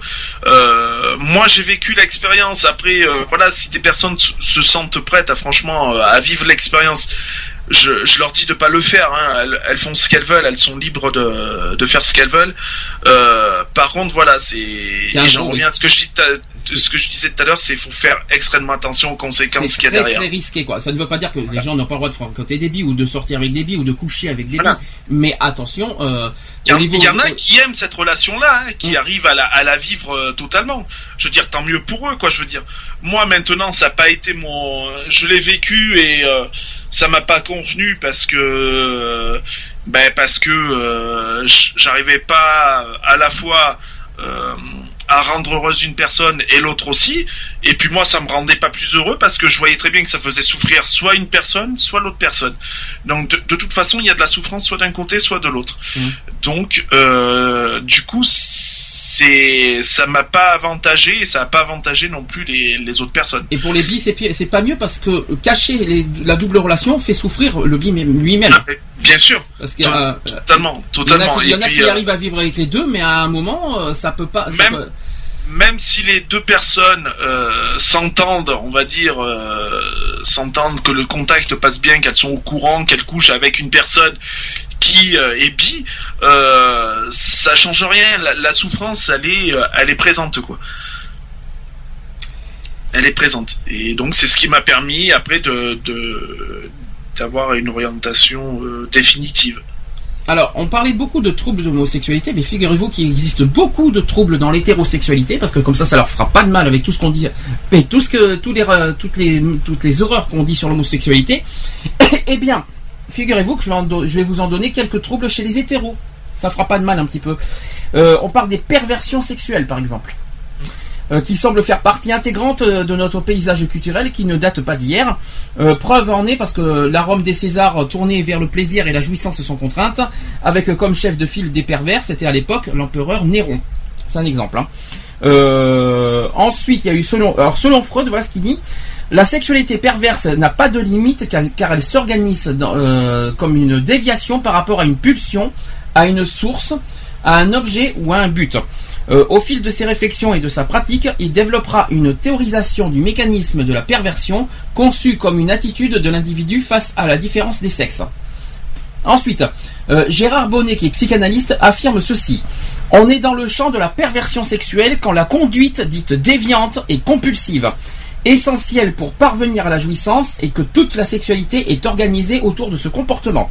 Le pervers, lui, se satisfait de cette particularité pour elle-même et la considère comme un but ou, un- ou une fin en soi. Et c'est pas fini. Selon euh, McDougall, McDougall, qui est plutôt que, il dit ceci plutôt qu'une sexualité diversifiée, les pervers rechercheront la quantité, la fréquence jusqu'à l'addiction pour se rassurer au niveau identitaire. Donc, en conclusion de tout ça, c'est que les troubles de- dans l'hétérosexualité sont divers, nombreux et ont tendance à se développer davantage de nos jours à cause de la confusion sexuelle qui règne euh, dans la société contemporaine, où tout est permis et où il est normal vu d'interdire, de limiter ou de contrôler. De nos jours, réussir sa vie, c'est réussir sa sexualité. La sexualité revêt même, comme certains, un aspect ludique confirmé. Euh, on parle aussi de la fameuse addiction sexuelle qui n'est pas unanimement reconnue dans le milieu psychiatrique comme une perversion, mais certains spécialistes la considèrent comme une réelle euh, aliénation euh, qui toucherait aux États-Unis quand même 6% des hommes et des femmes. Aux États-Unis. 6% des États-Unis, c'est quand même 300 millions d'habitants hein, aux États-Unis. Donc imaginez au calcul ce que ça fait 6% de 300 millions. C'est quand même énorme. Euh, ça fait quand même à peu près, euh, si on fait 10%, ça fait, ça fait, euh, j'ai dit 300 millions, donc il doit y avoir 30 millions, donc il doit y avoir quand même 10 millions, entre 10 et 15 millions rien qu'en- aux États-Unis de pervers. hein. Ça fait mal. Euh, de nos jours aussi, il y a plus de normes. Et la norme devient même pour certains synonyme de, euh, de désuétude, voire de discrimination. Tiens, le retour de la discrimination, de, voilà, ça fait pas de mal aussi. Aujourd'hui, on parle aussi, une question se pose, c'est qu'est-ce que la, norm- no- la normalité ou l'anormalité il y a normalité et anormalité sexuelle. C'est une question qu'on se pose. Le courant de pensée euh, actuel considère suspect de répondre à cette question, et il y a même danger d'être mené devant un tribunal. N'oublions pas que qu'il y a qu'il y a certaines lois qui existent aussi. Euh, les descriptions qui vont suivre donnent un aperçu des troubles donc les plus courants dans l'hétérosexualité. Alors il y a Freud qui fait remarquer que les sujets normaux peuvent à l'occasion verser dans les perversions sexuelles et que les relations hétérosexuelles normales comportent l'ébauche de certaines perversions. Euh, la libido, vous savez ce que c'est la libido? Euh, oui. La libido, ça désigne le désir sexuel, tout simplement. Sigmund Freud, qui inventa le terme en précisant qu'il s'agissait d'une force ou énergie pul- pulsionnelle, les spécialistes nomment la baisse anormale et persistante de la libido. qu'on- euh, on parle de maladie du désir sexuel hypoactif. Est-ce que vous avez déjà entendu de, est-ce que vous avez déjà entendu parler de ce mot-là? Maladie du désir sexuel hypoactif. Non. Voilà. C'est euh, c'est une maladie qui existe. Alors, qu'est-ce que vous en pensez Pour l'instant, qu'est-ce que vous pensez de cette première partie de, au niveau des troubles là? Oui, bah comme quoi que les hétéros sont pas exempts non plus. C'est de toute façon. C'est pour ça que je me suis permis de parler de ça parce que ça fera pas de Mhm. mal. Euh, on parle aussi d'hypersexualité. Est-ce que ça vous parle ça? Est-ce que vous savez ce que c'est que l'hypersexualité? Bah, hypersexualité, quand on fait hypertension, c'est qu'on a trop de tension. Oui, voilà. Donc, Bah, c'est hypersexualité. qu'on a, on, on veut trop de sexe. Exactement, c'est quand on est, en- on est en trop de ben, d'addiction quoi. On va, Voilà, c'est, c'est, c'est- c'est- euh, c'est un petit peu le même truc. Alors l'hypersexualité. Sexe, ah oui. Non mais bien sûr. Alors Ludo, Ludo est très intéressé à ce que je vois. Euh, L'hypersexualité qui recouvre quand même trois situations assez différentes. Alors il y a les rêves d'exploit sexuel prouvant au sujet euh, sa supériorité masculine et sa grande virilité. Donc ça c'est un petit peu le côté macho. Il y a aussi les obsessions sexuelles dont l'origine est l'angoisse d'un manque de virilité et donc il y a besoin, il y a un besoin compulsif de séduire. Donc ça c'est le deuxième point. Et le troisième point, ce sont les, les pulsions hypersexuelles. Ce sont des pulsions intenses, hyperactives et, dérangeantes qui peuvent conduire à la délinquance sexuelle. Donc les viols par exemple. Euh, donc l'hypersexualité peut conduire à des actes de masturbation dix fois par jour, le pauvre. Imaginez, hein, dix fois par jour. hein. Oui, parce qu'il y a aussi l'hypersexualité soi-même. Hein. Oui, c'est oui. pas uniquement euh, relation sexuelle avec un partenaire, c'est quand même soi-même déjà aussi. Et aussi avec des relations sexuelles avec un partenaire, écoutez bien ça, 4 ou 5 fois par jour. Est-ce que vous arriverez à faire 4 ou 5 fois par jour? Par jour, hein, tous les jours. hein. Ludo se pose des questions déjà. Lionel, alors. Non, euh, 4 à, euh, non, 4 fois quand même, enfin au minimum Ben 4 fois écoute, par jour, eh ben non, écoute, quand même eh ben écoute, le petit déjeuner, le déjeuner, le, le dîner, Après, le après souper. oui, euh, 2 à 3 fois par jour, oui, sans problème, mais euh, euh, au-delà, au-delà, non, je pense pas. Mais c'est ça, euh, l'hyper- faut quand même pouvoir récupérer après, quoi. Mais 4 ou 5 fois par jour, ça veut dire là, il faut compter le, le matin, le midi, l'après-midi, le soir et la nuit alors. Ça- C'est-à-dire que c'est- t'as pas le temps de terrible. prendre ton, dé- tu prends, t'as même pas le temps de prendre ton déjeuner, tu prends ta cartouche. Mhm. À la fin du déjeuner, tu prends ta cartouche. Et puis après, tu gerbes, tu, tu gerbes bien tes tes frites et, tes, euh, et, et ton, et ta Voilà. conso- et ton truc. hein, tu sais, ça doit être très sympathique au niveau de, euh, au niveau de la Chérie, euh, chérie, on fait quoi cet après-midi? Tu prends ta cartouche. Allez, roule. Oh putain. Oui, bien sûr. Alors, pour les femmes, quand même, il faut bien préciser que pour les femmes, l'hypersexualité est parfois appelée nymphomanie. Ouais. C'est composé de nymphes, une divinité euh, féminine de la mythologie gréco-romaine, souvent représentée sous, des, sous les traits de jeunes filles nues. Et ensuite, le mot manie, c'est du latin mania, c'est-à-dire euh, folie. Oui, maniaque, quoi. Et euh, pour les hommes, l'hypersexualité, ça s'appelle la satyriaris. Alors ça, si, non, je dis une bêtise, c'est satyriasis. Et dans- là-dedans, vous avez le mot Satire. Satire, exactement. Et le satyre, c'est la- alors satyre, ce sont des créatures de la mythologie grecque qui incarnent la force vitale de la nature. Ça, par contre, Et ça tire, et ça tire bien. hein. ah oui, bien, sûr, voilà. Donc ça, c'est ça, c'est l'humour lyonnais qu'il fallait qu'ils disent, hein, voilà. Euh, donc la limite à partir de laquelle on parle d'hypersexualité est sujette à débat, car la libido est inégalement partagée entre les êtres humains, qu'ils soient hommes ou femmes. Il est donc très difficile de définir un niveau normal de pulsion sexuelle. Et là, j'ai quelques définitions, comme ça, on va voir, on va voir si, euh, on va voir si vous, si ça vous dit quelque chose. Alors, concernant les troubles de l'acte, sexuel, alors, impuissance psychique, est-ce que ça vous parle? Oui. Alors, c'est une Bah, psychique, déjà, c'est euh, c'est mental. Eh ben, Donc, attention, nous sommes dans des actes sexuels. Alors, l'impuissance psychique, écoutez bien, ça n'a- ça n'a peut-être pas forcément rapport avec ce que tu penses, euh, Lionel. C'est exactement, c'est ceci, c'est une impuissance complète par absence d'érection, éjaculation précoce ou retardée, et c'est aussi une absence ou l'insuffisance de l'orgasme. ah oui. Vous voyez, ça n'a rien à voir avec le, le psychique, le, le mental, tout ça. En fait, c'est le cerveau qui contrôle. Vous savez très bien. Oui, Qui- oui, qui- oui. voilà, et bien voilà, c'est par rapport à ça. Après, on parle de frigidité sexuelle. Alors, comme, comme je pense que ça va pas vous parler, je vais vous dire ce que c'est. C'est qu'elle est bien plus fréquente que l'impuissance sexuelle chez l'homme. Elle est elle peut être complète lorsque la femme n'éprouve ni le désir euh, du coït, ni satisfaction, ou incomplète euh, lorsqu'elle éprouve du désir, mais pas de satisfaction. Comme Brigitte. Comme Brigitte. Oh, c'est nul. Vous voyez tout ça parce que j'ai dit frigidité. Ouais, d'accord. Vraiment, c'est vraiment, c'est vraiment petit quand même. Hein. Euh, anomalie du but sexuel. Donc on parle de transgression anatomique. Alors ça donne aux muqueuses orales et ou anales le rôle normalement dévolu aux muqueuses génitales. Alors je vais pas vous dire plus parce que euh, s'il y a des enfants qui nous écoutent, on va, Ouais. on va pas aller trop loin. Euh, le sadisme. Oui, bah. Alors, hein, qu'est-ce que le sadisme hein Ah oui, vas-y, faut T'as être ouais, t'as- comme Paul. t'as déjà goûté au sadisme, Lu- Ludo Euh, non. Est-ce que tu es sadique Non. Est-ce que tu es masochiste Non plus. Non plus, il est ni sadomaso, d'accord. T'es pas Euh, scato non plus, ça va. Ah non, mais je t'en prie, hein, je, je t'en prie. euh, et pourquoi pas Euro, tant qu'il y est. Euh, donc, euh, le, donc le sadisme, c'est quand même. Pour rappel, ce que c'est que pour ceux qui ne savent pas forcément ce que c'est, c'est la recherche de plaisir dans la souffrance, donc euh, physique ou morale, domination, contrôle, volontairement infligé à autrui. Même si le sadisme peut exister indépendamment des activités sexuelles, il y est fréquemment associé. Plus encore, euh, certaines personnes ne peuvent avoir de relations sexuelles, euh, de, sexe- de relations sexuelles satisfaisantes pour infliger de souffrance à autrui. On parle des coups, des paroles humiliantes, des crachats, des insultes et, des liens, des corps des- ou menottes. Oui, bon, d'accord. c'est ça le sadisme. Mais je, je plains la relation quand même parce que je dois aller jusqu'aux menottes et crachats. euh, Excusez-moi quand même. euh, Ah, Alors moi, alors j'irai quand même pas jusqu'au crachat, mais après, euh, ouais, enfin après ça, ça peut être un petit jeu qui peut être marrant quand même parce que sans, sans passer dans, dans l'extrême du sadisme, hein, bien sûr. Non mais des Euh, coups. Alors je te mets des coups et je te dis euh, ça. le- euh, alors, c'est, c'est- Ouais, je, je- je vais pas aller trop loin parce que c'est, c'est, c'est, c'est dur à dire. Mais ça va. Pour moi, être. Je vais. Par contre, je vais être clair là-dessus. C'est quelqu'un qui est sadique. Il a, il a, un, il a un grain moralement. Je suis Ah oui. désolé. Non, mais bien sûr. Euh, il a, il a moralement, il a un grain. C'est de ce gars. Quel, quel est le, quel- où est le plaisir de, de d'insulter, de donner des coups à son conjoint Vous pouvez me dire? Il y a un grain. Puis par contre, je pense que celui qui reçoit doit être aussi, euh, il a aussi un grain, je pense, parce que dans, dans mes oui, bah oui, parce qu'il est maso, ouais, de toute donc, façon. euh, euh, il vas-y, en plus il dit, en, plus il en demande encore. alors, excusez-moi, euh, vas-y continue, vas-y, c'est c'est super. Non mais attendez. Je, je ne je ne je, je ne critique pas la, la- la relation d'autrui parce que chacun chacun a ses propres relations mais quand même où est le plaisir et la jouissance là-dedans? Après moi, par contre, après ça me fait penser un peu au, un peu beaucoup même au, au manque de respect de son partenaire quand même.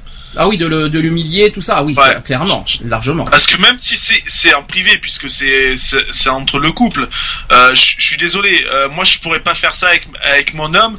euh, je- après je pourrais plus le regarder en face quoi, parce que pour moi je trouve ça dégradant, je trouve ça lui manquer de respect. Voilà quoi. Enfin c'est c'est pas le genre de truc qui m'emballe quoi, de toute façon donc voilà. Alors, le mot suivant, Ludo, ne le prends pas mal ce que je vais dire. Le voyeurisme. Alors, Oui, comme par hasard. Oui, comme par hasard.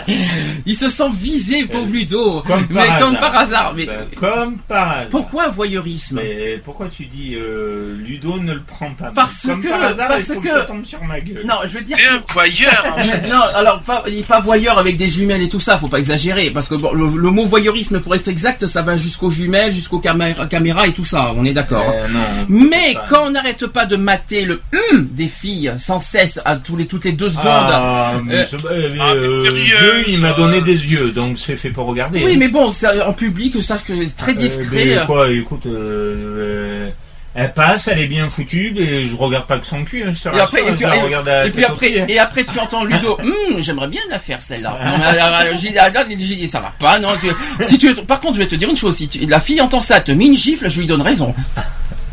Parce que ça ne se Mais fait non, pas. ouais, mais non, elle lui donnera son 06. Non, je crois pas, non, tu vois. Ben, mais, ça euh, m'est déjà arrivé quand on donne des numéros de téléphone et ça n'a jamais été plus loin. Non, mais je donne raison parce qu'il y a un manque de respect quelque part. Oui, non, mais moi je. Oui, mais alors attends, à ce moment-là, il y a quelque chose euh, qui ne va pas.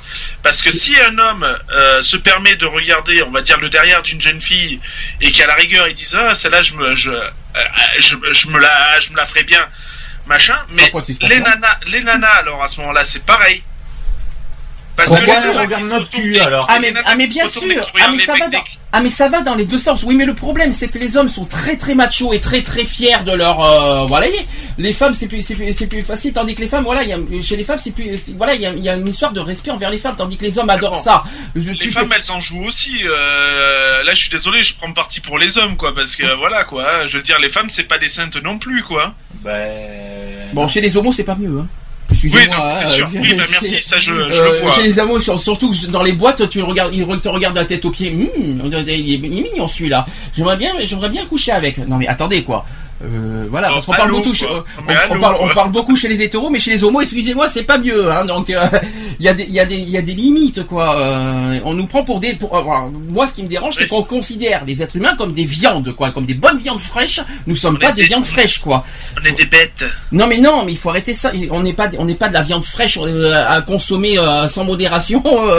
Non mais il faut arrêter. on- on n'apporte pas Ah, de la bah- protéine non plus. Ah, hein. mais moi, je veux bien qu'on consomme sans modération. Non, je déconne. Non mais il y a respect, voilà. Alors, euh, que ce soit homme ou femme ou homo, c'est Ah, homo comme hétéro, il y a des limites quoi. Il y a le, re- il y a le respect d'autrui, c'est sûr. Là-dessus, je suis mais tout à fait d'accord. que ça va pas plus loin, ça va, mais t'en as qui vont beaucoup plus loin.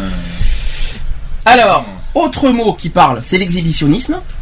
Ouais. Alors ça, c'est pas mon. Alors c'est pas mieux, hein, euh, ça aussi. Hein. J'en- ai connu un, moi, comme ça. Ça, c'est pas Alors, badass, exhibi- hein, euh, euh, ah, ah, pourquoi, Ludo? Parce que ça m'a jamais. Quelqu'un qui fait du striptease devant toi, enfin une femme bien sûr, s'il te plaît. oui, Mais euh, oui. ça, ça te, toi, ça te, ça te choque? Non. Ça me. Ça t'attire pas? Non, ça m'attire pas, non. Tu serais, tu serais par exemple dans un, dans un lieu, tu sais, tu sais, dans, dans une- un truc chaud, tu vois ce que je veux dire, une Oui, femme qui se déshabille tout ça. Pour ça, il faudrait que je fréquente T'as vu, style de bar. Je, tu vois euh, l'émission Confessions intimes par exemple, qui Oui, oui, pas mal de ce, de genre, de ce show. Toi, ça t'attire pas? Non. moi, Alors dis-moi pourquoi. Ça m'attire pas parce que. ça Mais, bah ouais, mais alors à ce moment-là, si, si on pousse la question un peu plus loin, Mm. tu rentres dans un club de striptease. Mm. Il y a une nana qui est, qui est sur scène, elle danse et tout, nanani, nana. Elle descend, toi t'es assis à ta chaise. Elle vient se frotte, elle se frotte contre toi, tu, fais- tu, tu, tu ressens rien? Euh. Non, je vais faire encore mieux. Je la repousse et je m'en vais. Je te, je te crois pas à 100% Ludo. Eh ben, me Même si c'est une belle femme qui t'attire. Eh ben, me crois pas. Non, parce que Je ne crois pas, ça m'a jamais attiré de toute façon. Donc, euh, Non, mais pourquoi Non, mais le, le but c'est pas de dire euh, que ça t'a pas attiré, c'est pourquoi? Qu'est-ce qui te choque là-dedans? Pourquoi?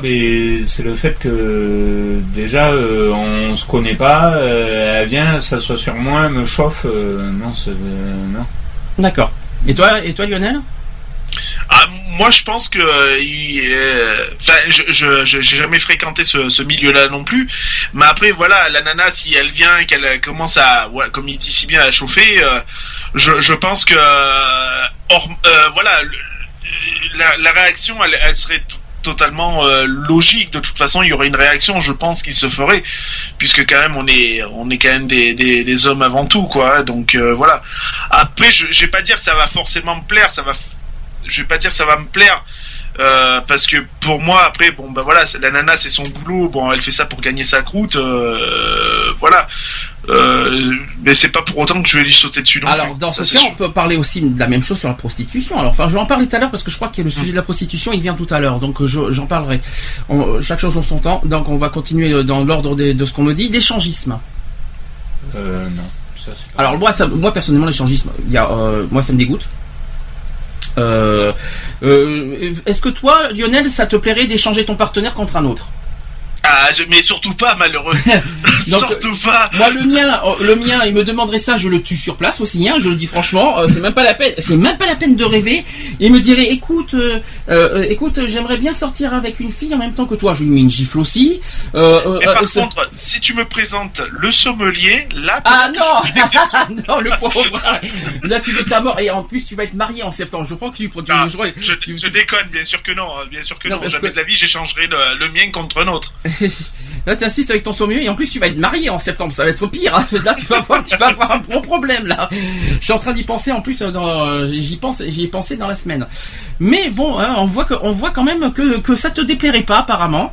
Non, non, je, non, en- sérieusement parlant, non, je, ne pourrais pas l'accepter. Déjà que quand, t'es- quand il regarde euh, dans la rue ou quoi que ce soit, c'est limite si je commence pas à voir rouge, alors voilà quoi. Je, Alors- je le cache pas, je suis jaloux. Donc, euh, voilà. Petite, petit rappel sur l'échangisme. Alors c'est une pratique de libertinage, hein, vous, savez- vous savez, hein, ou encore non conformiste consiste, qui consiste en fait à faire un échange temporaire des partenaires réguliers entre deux ou plusieurs couples, plusieurs des fois, en vue de rapports sexuels complets entre partenaires consentants. Comme toute pratique sexuelle, l'échangisme s'effectue en intimité et à l'abri des mineurs. Bon, moi je suis contre. Hein. Oui, moi aussi. Même, même, même euh, pas forcément qu'en tant que qu'homo, mais je- j'aurais été euh, hétéro, euh, même quand d'ailleurs j'avais une vie hétéro, euh, c'était même pas concevable quoi. Alors là, j'ai- je vais poser une autre, une autre question qui, euh, qui n'est pas dedans. Euh, tu serais célibataire, tu coucherais avec un couple, tu dirais quoi? Non. Alors Là. pourquoi? Non, parce que euh, euh, je, euh, je sais pas, je- je- euh, les deux en même temps, je pourrais pas. De toute façon, je, je ne pourrais pas parce que euh, euh, je, je trouve ça un peu dégradant Mhm. euh, dans un sens que je ne pourrais pas être, euh, comment dire, euh, à 100%, on va dire, euh, intimement avec, euh, avec soit l'une ou soit l'autre. Et peut-être en plus, il y aura peut-être pas forcément le partage avec la troisième.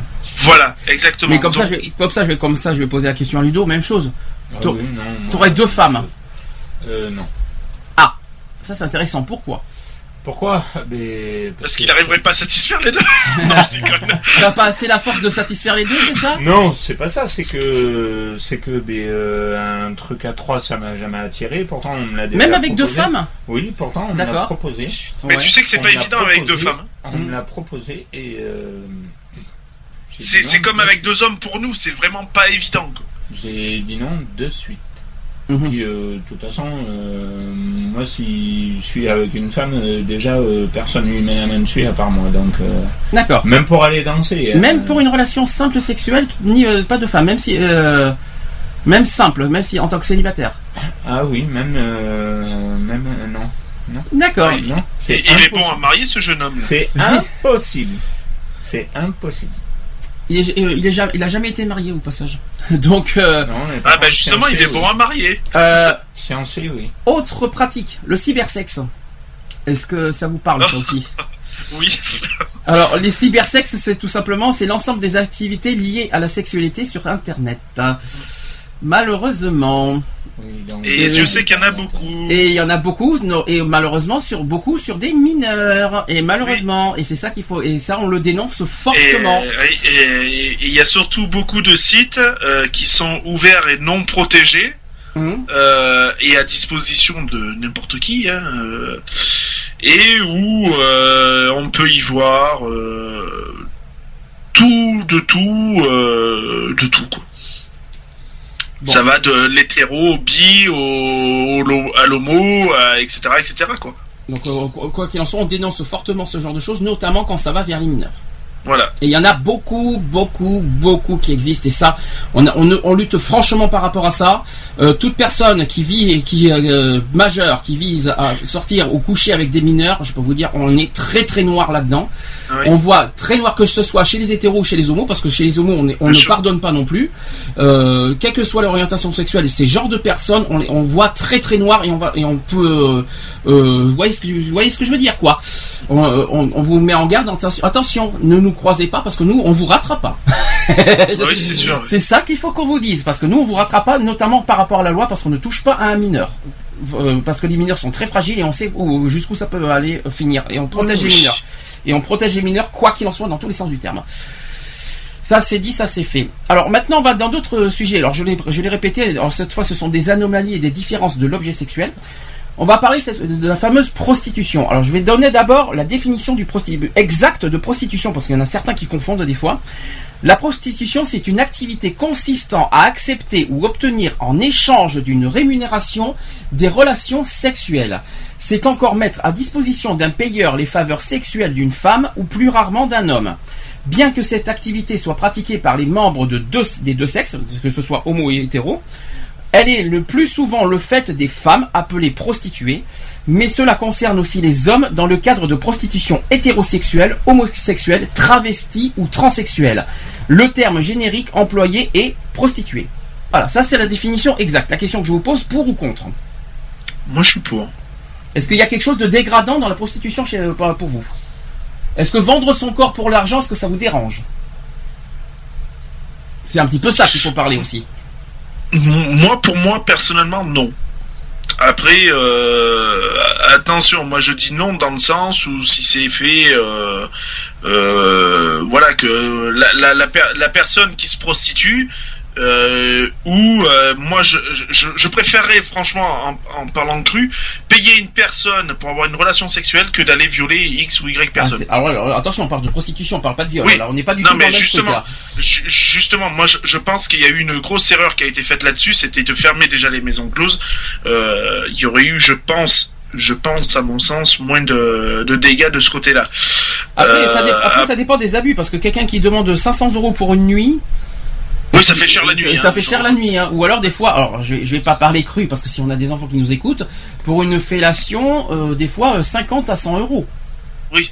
Ça- Excusez-moi, il y a un petit problème. Hein, euh, Il y a même un gros problème. a- non mais ça existe, et malheureusement ça existe, et surtout, surtout dans les quartiers riches. Et ça existe ça. Oui, mais il y a un gros problème dans le Big Mac. Alors. Ludo qui a, qui a je le vois réagir, il bouge, il va avec sa tête. Alors je sais que là-dessus, tu, je vais pas dire que toi personnellement tu connais, mais tu as fréquenté des gens qui ont qui ont vécu ça. Est-ce que tu peux, euh, qu'est-ce que qu'est-ce que tu peux en penser? Qu'est-ce que je peux en penser? Ben, euh, Je trouve ça, euh, enfin, en arriver là. Est-ce qu'on peut- est-ce qu'on que peut- ce soit, euh, est-ce que que, je peux- ce soit pour une femme ou alors une trans ou un travesti ou tu vois. Alors, je- je- est-ce qu'on peut moi, je parle en règle générale. Je trouve ça dégradant quand même pour ces personnes-là. Et ils ont pas mal de courage quand même parce que. Je vais, je- on ne donne, on ne donne pas des noms par respect des personnes. Ouais, T'es ouais. sorti avec deux prostituées. Oui. Faut être honnête. hein. Oui, si, Euh, est-ce que, est-ce que, qu'est-ce que, d'abord, est-ce que toi, ça, d'abord, est-ce que ça t'a gêné de, de, de, de- Euh, quelque- oui, quelque moi, ça m'a gêné énormément. Est-ce que tu avais du mal à accepter? Euh, pour la première personne, j'ai eu énormément de mal à accepter Oui. parce que cette personne, on s'aimait, euh, on s'aimait énormément. On a passé pas mal de chemin ensemble. Mhm. On avait des projets, euh, tout en sachant que par-dessus, j'ai appris un, petit autre chose qui lui a coûté, euh, tu sais quoi, personnellement. Mhm. Euh, Non, mais qu'est-ce que qu'est-ce que tu veux dire? Qu'est-ce que t'as Qu'est-ce qui t'a dérangé d'une part et qu'est-ce qui Qu'est-ce qui m'a dérangé d'une part? Mais euh, justement euh, qu'elle fasse- vendait son corps? Qu'elle, vendait son corps et qu'elle se fasse toucher par d'autres hommes. Ça, Voilà. ça, ça m'a. Ça t'a blessé ça, quelque ça, part euh, Ça, j'ai pas pu. Je- ben, au bout d'un moment, j'ai eu l'explication avec lui et je lui ai dit. Enfin, je lui Avec ai la pas demandé. touché je, je lui ai pas demandé. Je lui ai dit, j'ai pris la décision à ta place du jour au lendemain, tu t'arrêtes. Donc t'en as souffert intérieurement pendant des années. T'as Donc vécu j'en ai ça souffert, euh, oui, parce que je dirais pas que j'en ai pas souffert, j'en ai Mm. souffert, mais j'aimais cette personne. Donc, euh, et jusqu'au bout d'un moment, elle est arrivée à la maison et elle m'a dit euh, j'arrête. Fais pas trop de bruit avec les stylos, je te raconte pas ce que ça fait que au micro. on n'arrêtait pas en notre vie de couple. En fait, on était heureux, mais on Mais il y n'arrivait pas- On part. n'arrivait pas à avancer plus, justement par rapport au métier qu'elle faisait. Et ça a duré combien de temps? 10 ans, je crois. Euh, 11 ans. 11 ans, t'imagines? 11 ans. 11 ans, ça a quand même, t'as quand même 11 ans, vécu tout 11 en ans. sachant, tout en sachant que, euh, tout en sachant qu'elle s'est arrêtée au bout de 4-5 ans. Ouais. Mais t'as quand même vécu. Parce euh, qu'elle n'avait pas le choix. La situation faisait qu'elle n'avait pas le choix. Et moi, je lui ai dit, euh, moi, j'en peux plus de supporter cette situation. Je t'aime énormément, mais là, il faut qu'on fasse quelque chose. Et il faut qu'on, il faut qu'on fasse quelque chose parce que là, là, je tiens plus. Je tiens plus du tout. J'ai énormément de respect pour toi. T'es une personne que j'aime énormément. Moi, je me permets pas de, de, de- de- d'aller voir ailleurs, en gros. Donc, je lui ai sorti un peu cash comme ça. Il y a, il y eu des clashs quand même un peu, Mhm. mais, mais tellement que notre amour euh, était très très fort. euh, mais Donc ton elle a arrêté et puis après ça allait. euh, donc ça ton allait message, mieux. moi ton message, bon je l'ai compris comme ça, t'as rien contre la prostitution même, mais tu conseilles pas de- à quiconque de sortir avec un, un- avec une prostituée quoi. Voilà. C'est ça ton message clair, net et précis en fait. Voilà. D'accord. Monsieur Lionel, je le vois avec des yeux assez tristes, je sais pas pourquoi. Et la Mais- deuxième, euh, et en parlant de la deuxième, la deuxième personne. Qu'on ne citera pas non plus. Voilà, qu'on ne citera pas non plus, hum, malgré que des fois elle le mérite, mais bon. Non mais sans plus, hein, on va pas, on va pas dire non plus. Euh, la deuxième personne, justement, m'a fait croire que, ben, parce que j'ai eu cette conversation avec elle aussi, il faut pas rêver, il faut pas se cacher. Mhm. Euh, et et, euh, elle m'a dit, oui, euh, elle a été jusqu'à me faire croire qu'elle avait arrêté. Ah oui, exact, je m'en souviens de ça. Jusqu'à me faire croire qu'elle avait arrêté. Oui. Donc moi j'ai eu des soupçons parce que quand elle me l'a dit, elle me l'a pas dit en face. Mhm. Enfin, elle me l'a dit en face, mais elle m'a pas regardé droit dans les yeux, alors que d'habitude elle me regarde. euh, euh, on en parle, on en parlait euh, naturellement, quoi.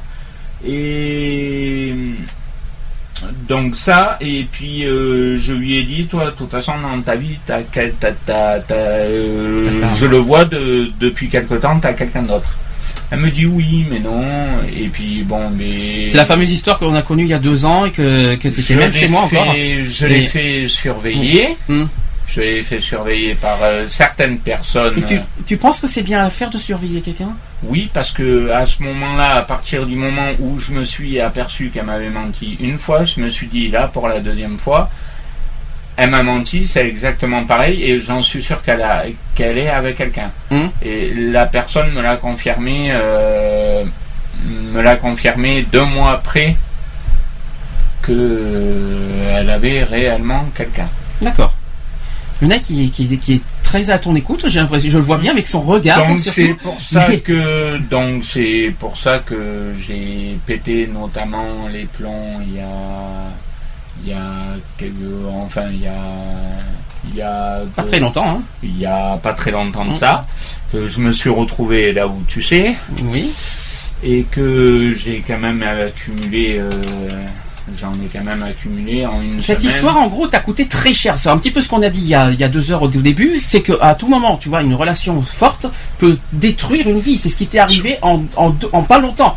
Est-ce qu'on peut le dire? Parce que je pense que tu n'as pas envie de le dire. La c'est prison. encore en train de me, c'est, encore en train Ouais. de me gâcher la vie parce que je n'arrive. euh, si tu veux, ce que je disais, euh, ce qu'on discutait là tous les Mm. trois avec Lionel tout à l'heure, on parlait par rapport euh, ce qu'on faisait confiance et tout. Mm. Enfin bon, voilà. Et, et je n'arrive pas. à- enfin, j'arrive à en, à en parler, mais pas pas euh, comment dire pas pas totalement tu vois comme Mm. euh, comme j'ai dit tout à l'heure euh, j'ai dit des je t'ai dit des choses mais il y en a d'autres que je ne t'ai pas dit Oui, J'ai ça, gardé pour grave, ça. moi. et ça c'est des choses en fait le plus qui me fait parce Ne que je n'arrive pas à en parler Non mais c'est pas parce que je suis un ami de longue date que qu'il faut que tout me dire. Il y a des choses très intimes que, que t'avais- qu'on n'a pas besoin de se confier et de se dire. voilà Donc là-dessus, je, que vais pas t'en vouloir. pas Je ne vais pas t'en vouloir parce que tu m'as pas tout dit. Ça, je te rassure là-dedans. Euh, pas et- que je veux pas en parler c'est que Ah mais je t'oblige pas. Mais je ne. Que Mais tu n'es pas obligé. pas. Mais le pire, non mais Ludo, tu n'es pas obligé. C'est pas parce que pas, même à ta propre j'ai famille. une même. haine, euh, j'ai une haine intérieure que que, mais que j'ai une haine intérieure et Mais qui t'a coûté très je- cher, qui te coûte très très cher, et ça c'est ce qu'on a dit et au tout début. coûte, euh, très, par très rapport cher et à cette qui histoire. va me coûter encore euh, très très cher. Ah mais non, là, faut pas, là par contre faut pas, faut pas, faut pas se baser là-dedans parce que le but c'est de t'en sortir aussi. Que, euh, oui, non, Mm. mais j'essaye à m'en sortir en faisant les trucs et tout, mais il y a quand même cette haine qui, qui, qui reste là et qui, tu vois, qui n'arrive pas à s'en aller. Et ça, ce n'est pas bon du tout. Alors attention parce que les mots suivants vont être très crus et très euh, pointus euh, dans notre combat. Si je vous parle de le mot du mot inceste, Oh pauvre. aïe aïe. Attention, là ça va faire mal. Donc là, rappelle donc, euh, tu sais ce que c'est l'inceste au moins, Ludo? Parce que peut-être pas forcément. Nous on sait ce que c'est. Je sais qu'il y en a certains qui savent pas ce que c'est, mais alors attention, ça va dégoûter. Bon, nous on sait, alors je- comme ça je vais poser la question à Ludo. L'inceste, c'est en fait une relation sexuelle entre membres de la, fa- de la même famille et soumise à l'interdit. Donc l'inceste est souvent considéré comme criminel, bien sûr, tombant sous un interdit social et pénal pu- puni par la loi. Faut rappeler, faut, faut rappeler que c'est puni, surtout lorsqu'il est commis sur un mineur sexuel. Dans ce dernier cas, l'inceste a souvent de lourdes conséquences pour la victime. Certains parlent de meurtre psychique dans son, développement psychologique, psychoactif et psychosexuel. Voilà ce que c'est que l'inceste. Alors là, hein, euh, j'ai même pas besoin de vous dire pourquoi. Donc quand même, faut pas là c'est direct cash. Euh, et s'il y a un message à faire passer, dites-le tout de suite, comme ça on n'en parle plus. C'est par rapport à ça. Dégoût, euh, en un mot, c'est bon. Ah oui, c'est c'est écœurant, Voilà. c'est Voilà. c'est ignoble, c'est voilà. On va pas faire, on va pas faire Moi, un débat là-dessus. hein. Juste euh, les gens qui font ça, c'est des vrais, des vrais pourritures. Non mais franchement, d'avoir des relations entre frères et sœurs, par exemple, excusez-moi du peu. euh, Ça craint du boudin. Ça craint du boudin. hein, Euh, euh, c'est c'est ridicule quoi. Et euh, bon, j'irai même. euh, non, j'irai pas plus loin. On va pas, on va pas aller, on va pas aller très violent, mais le cœur y est quoi. Vous savez, euh, le cœur noir hein, sur ce moment-là, il y est quoi. Il est Euh, très noir là. pas plus loin. Euh, à part que dégoût, voilà. Mais attention, c'est pas fini parce que le mot suivant, on va aller, on va aller encore plus loin. Le mot pédophilie maintenant. Ah. Alors, alors, allons-y gaiement, s'il vous plaît. Si vous avez des choses à vous di- à dire, lâchez-vous. Moi, nous, moi, j'en ai déjà parlé, mais avec toi, Ludo, on n'en a jamais parlé. Par contre, euh, si tu as des choses à dire là-dessus, euh, n'hésite pas. Nous, on en a parlé il y a pas très longtemps parce qu'on avait parlé de, Ouais. de vi- euh, des, des viols sur les mineurs. On en a parlé en début de l'année, je crois. Ouais. Euh, on a fait une émission en janvier et février sur ça. T'étais pas là, t'étais pas avec nous. Si t'as des choses à dire euh, sur ce sujet, n'hésite pas. Ben, moi, je supporte pas les gens qui, qui, qui, qui s'en prennent après des mineurs, qui, font des viols, qui font n'importe quoi avec des mineurs. Je ne, je ne- ça c'est pas ma, c'est pas ma tasse de thé, ça. Petit problème, c'est que la pédophilie touche autant les hétéros que les homos. hein, Qu'on soit bien Mm. clair. Oui, oui, Euh, non, mais je parle Et pour. figurez-vous, euh, euh, je parle pour tout le monde en règle générale. Alors, je vais vous dire un truc. cible pas. euh, je vais vous dire un truc parce que hier on a été choqués parce que hier on était absent, on n'était même pas à la Gay Pride de Bordeaux parce qu'on pouvait pas, on pouvait pas y aller. On était parti à Toulouse pour parler de la discrimination. la- écoutez bien, de- on parlait de la discrimination. Euh, en raison de la pauvreté qu'on essaie de, faire reconnaître à la loi. Et on avait quand même, je donne pas le nom de l'invité qui était là, mais tout ce que je peux vous dire, c'était un, délégué de, un euh, défenseur des droits qui était avec nous, qui était présent. Et figurez-vous qu'il disait comme ça, oui, euh, notre but c'est de défendre autant les noirs, les blancs, les handicapés, et à un moment il a dit et les PD. Oups. Alors là, j'ai dit, il y a un problème là. on se regardait Alex et moi hier parce qu'on était, on était euh, à côté de l'autre, on se regardait. Et c'était Alex qui hier, c'est dommage qu'il n'est pas là parce qu'il pouvait pas en parler. Il a pris le micro en disant, excusez-moi, mais PD, euh, ça veut pas, euh, euh, excusez-moi, mais PD, ça veut pas dire homo. devant tout le monde, devant 200 personnes. Je peux vous dire, il a, il a, il a été remis à sa place et plus tard, il y avait le délégué qui a vu Alex et il a dit, vous avez bien fait d'avoir dit ça et ça m'a remis à ma place. Bah oui. Et euh, ça, ça fait bizarre. Parce que pourquoi je dis ça? On en a parlé plusieurs fois. Je vais le répéter une énième fois. Qu'il y, il y en a, il y en a beaucoup qui confondent. Je vais le répéter une énième fois pour la même pour la. S'il faut le répéter euh, toute l'année, je le dirai toute l'année s'il le faut. Euh, PD veut pas dire homosexuel, hein, parce que euh, PD ça veut dire pédophile et pédéraste.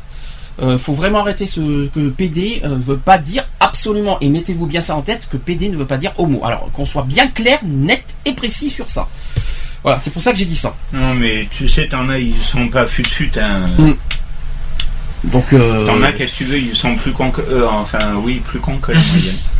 Donc, euh, ils entendent euh, le mot euh, PD, ça y est, eux, pour eux. Euh.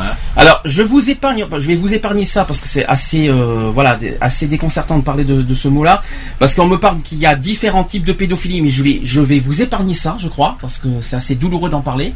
On en a fait déjà un sujet euh, au début de l'année pour ceux qui veulent l'entendre. On l'a, fait podcast, écoutez le, podcast qu'on a fait des abus sexuels sur les mineurs.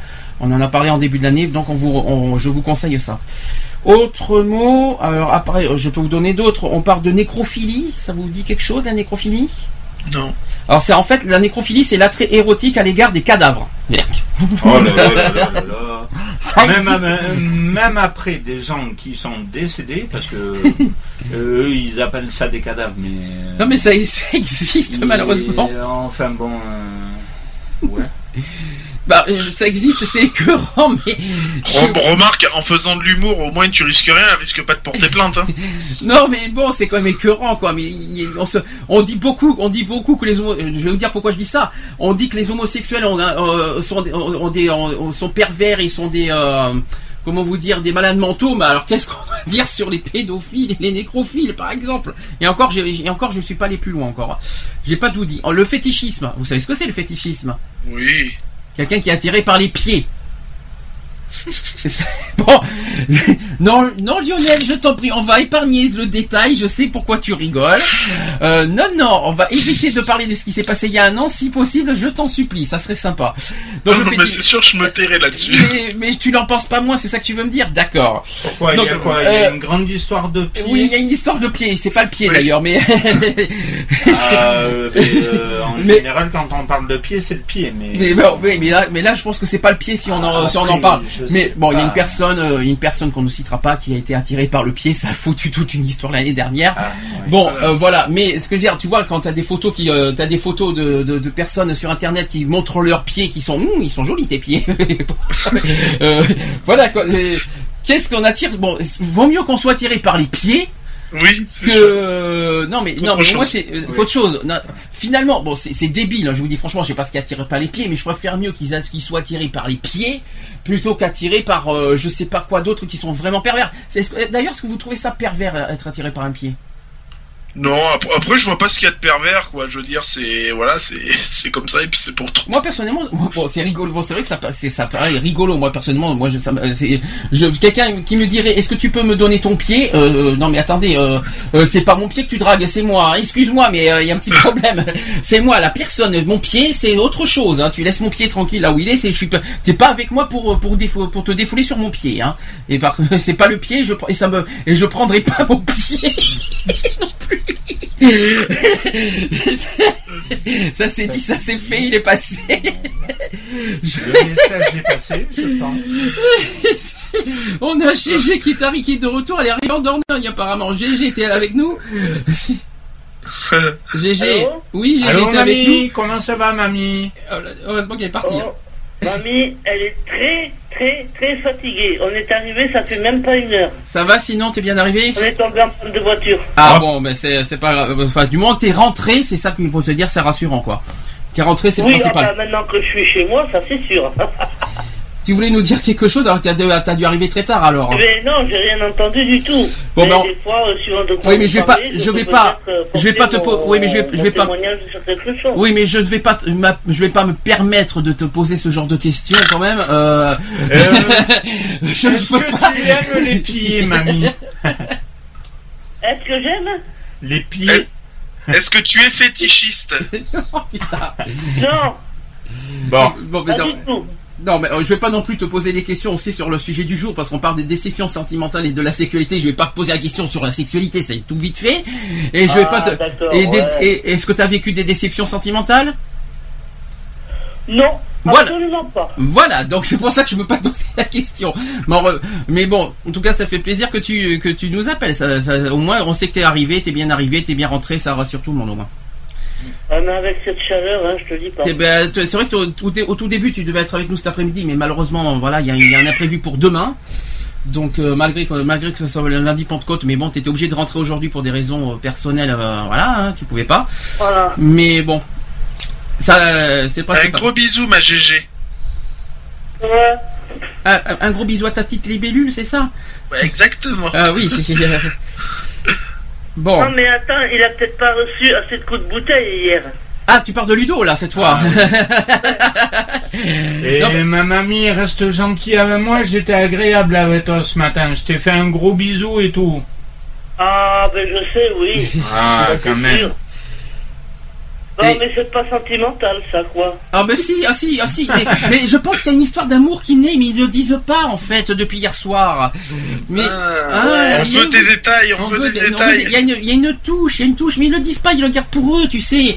Ils gardent bien, bien profondément, mais parce, a- que GG est avec nous tout le week-end. Alors ils, GG a connu, enfin aussi ils se sont connus à une époque, mais ils ont, GG et Ludo se sont retrouvés après, plein d'années euh, qu'ils ne se sont pas vus. Donc euh, et hum, il y a une histoire. Voilà, qui, entre eux deux qu'on n'explique pas, on va dire. voilà. Après, euh, et puis il y a une grosse. Quoi, c'est une histoire, c'est ma mamie. Voilà. Oui, une mamie, oui. Mamie gâteau. C'est ma mamie chérie que j'adore. Oh, oh là là, oh là là. Euh, J'ai des chevilles qui ont enflé tout à l'heure, mais c'est pas. C'est à cause de la chaleur, quoi.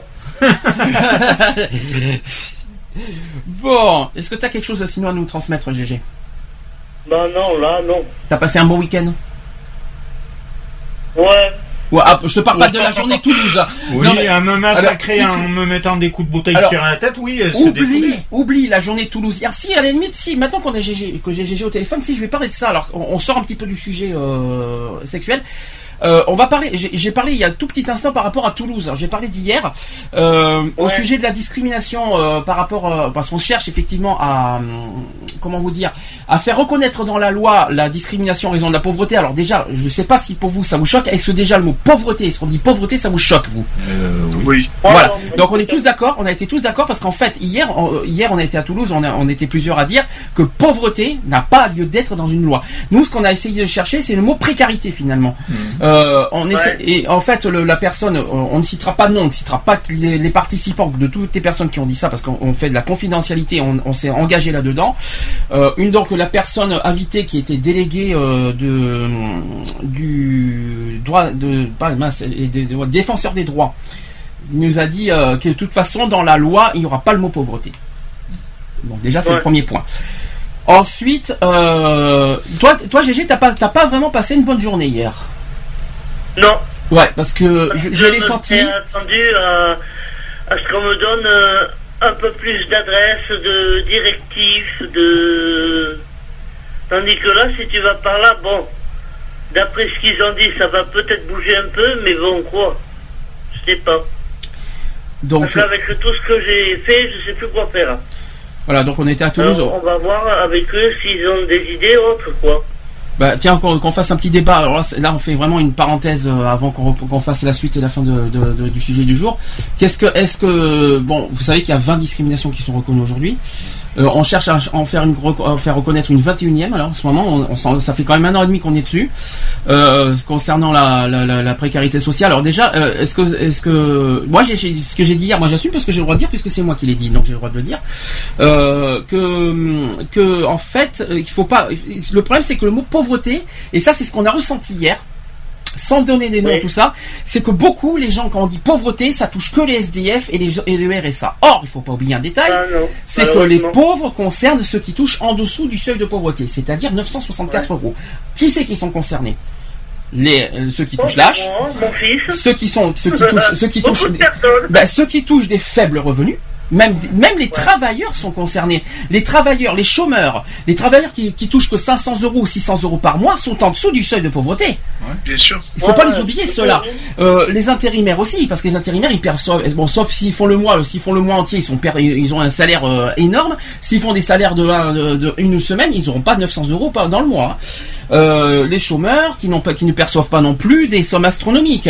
Euh, L'AH, on perçoit 790 euros. C'est pas non plus astronomique et surtout que nous, on, on, on- on a pas mal de choses à payer et pas mal de dettes. hein. Euh, Enfin, pas mal de, de Eh, choses. attends, oh, Oui. oh, oh, ils ont trouvé que j'étais trop riche, moi. De 781, je touche 751. Ils m'enlèvent 30 euros par mois parce que j'ai Frédéric avec moi. D'accord.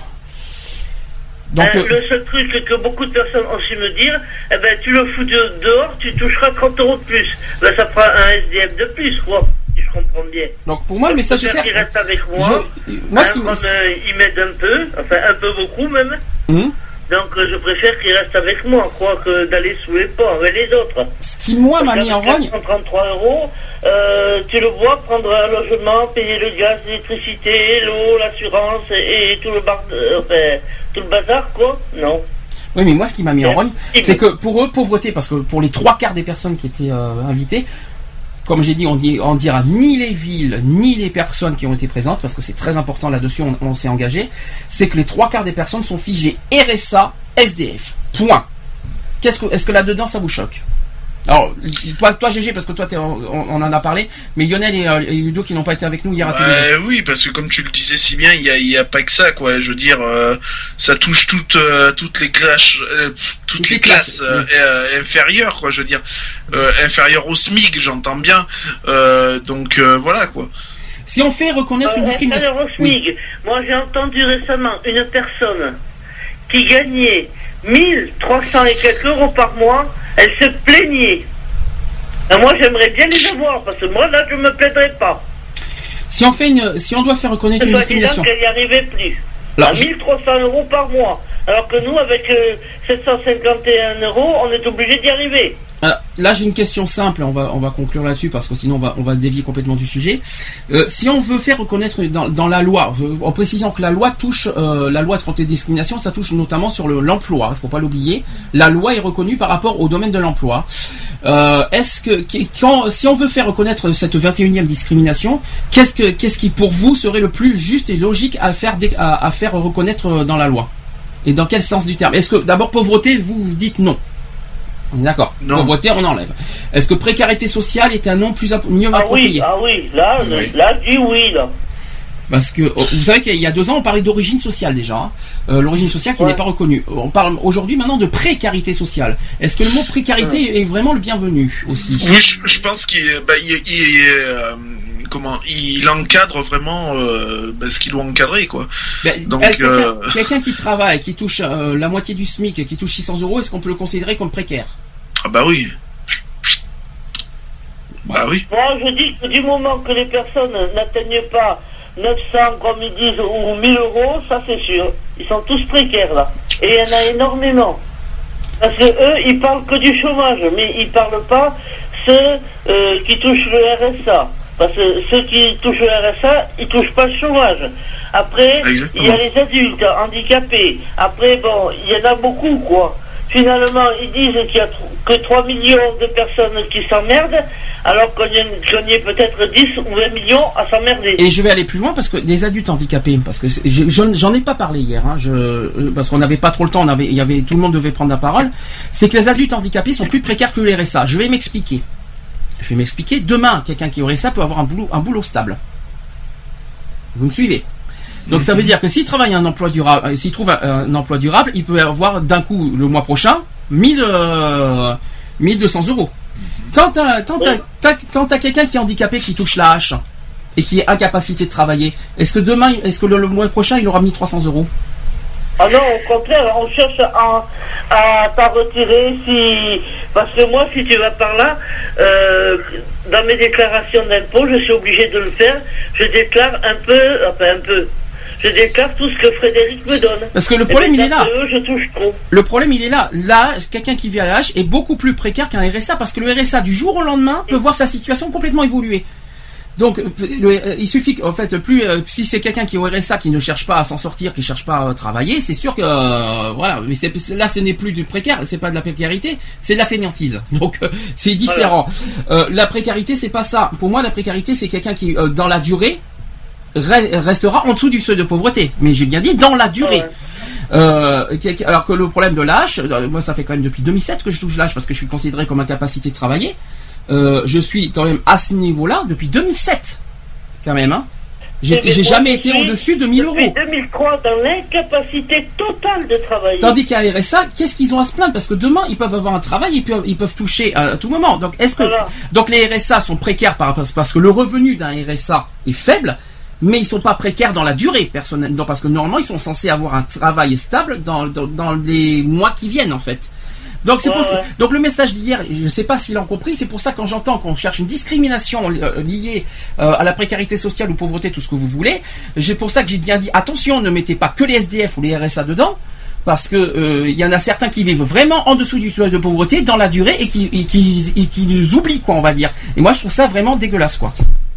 Voilà. Chômeurs, même chose. Les chômeurs, c'est pareil. Bon, les chômeurs, euh, voilà, ils touchent quoi 600 euros. Euh, ils touchent Oui, 600 voilà. euros. Euh, voilà, mais pareil, un chômeur. euh, Bah après ça dépend, ça dépend de le, le nombre d'années euh, qu'il y a quoi, parce Mm. que moi je vois quand j'étais au chômage, je touchais euh, 971 euros et 92 centimes. ah. Alors par contre, t'es pas en dessous du seuil de pauvreté, à 971. Oui, non mais je sais, mais à maintenant j'y suis puisque je suis à 439 euros et des brouettes, donc. Ça, c'est- ça c'est le RSA. Mais bon.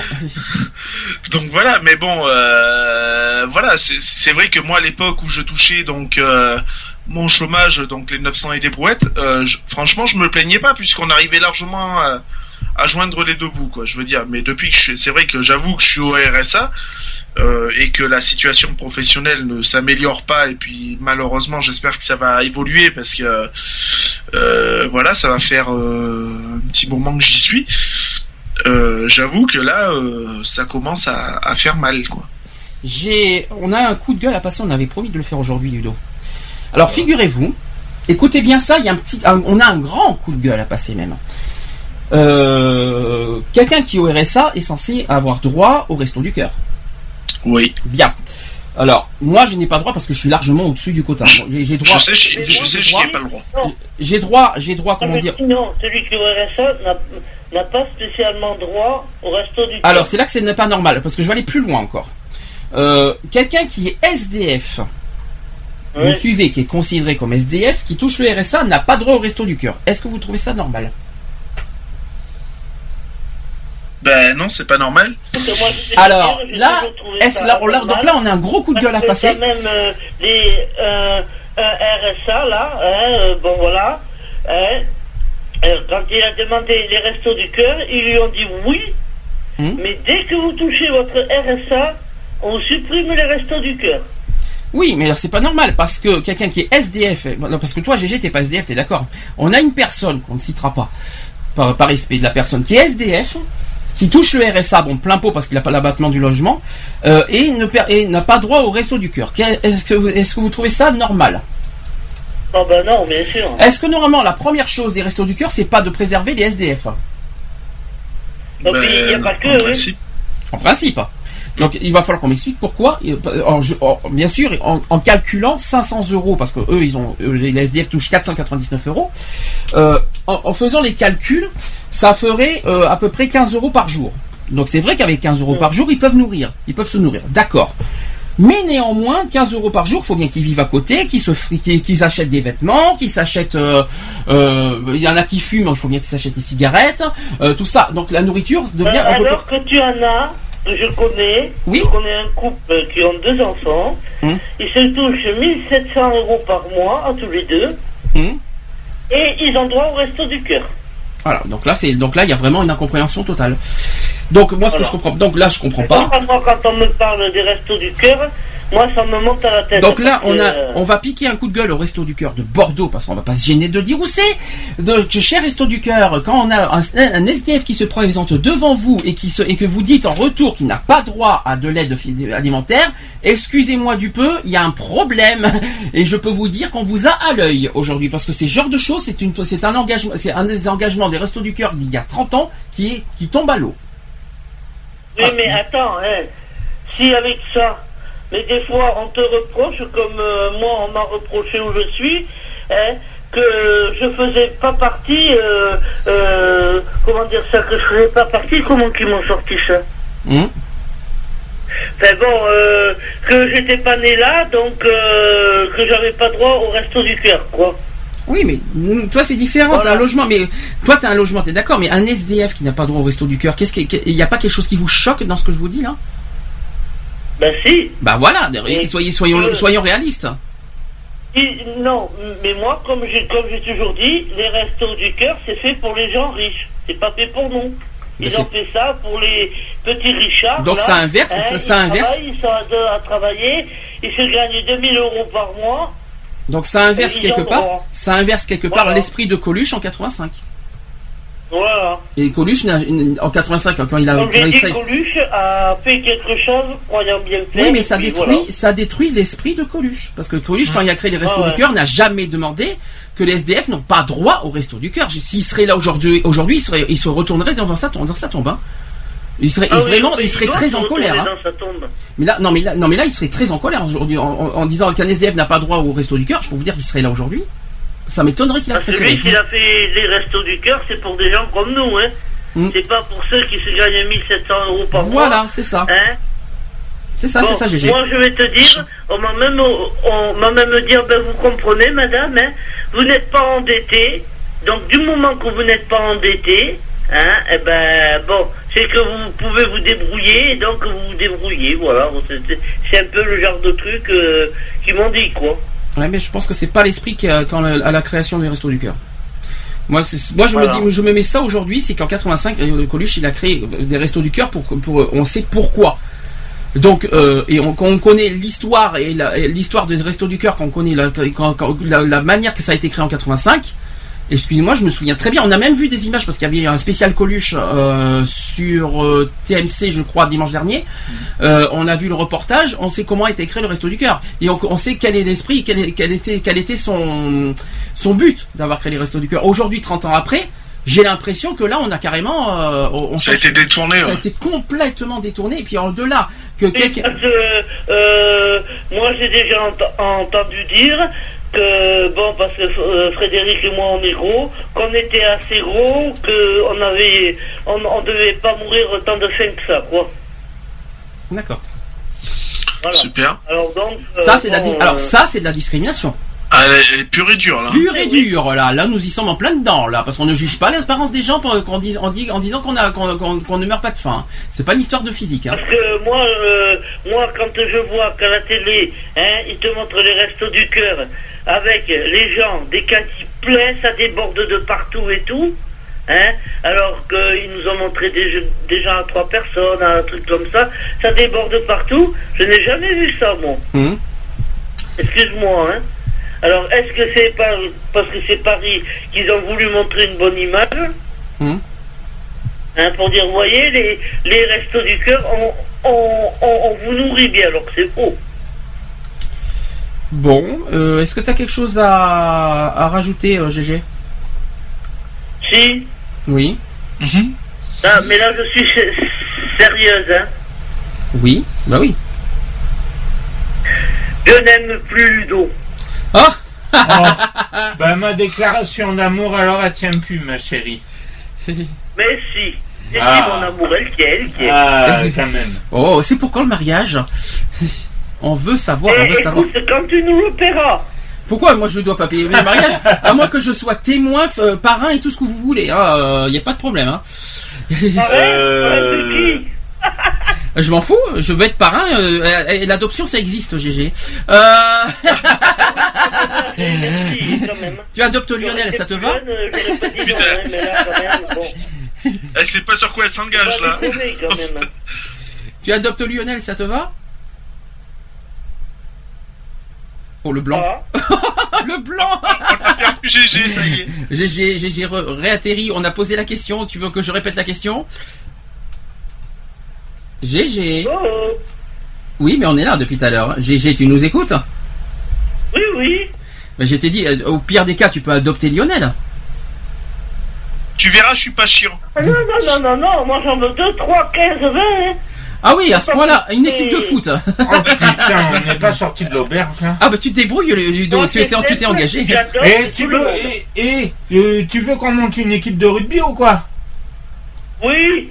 Oui. Ouais, et comme ça, moi je ferai l'arbitre, c'est ça Bah, tu, tu, Non, c'est moi Oui, l'arbitre. et GG, c'est l'entraîneur, c'est ça euh On est mal.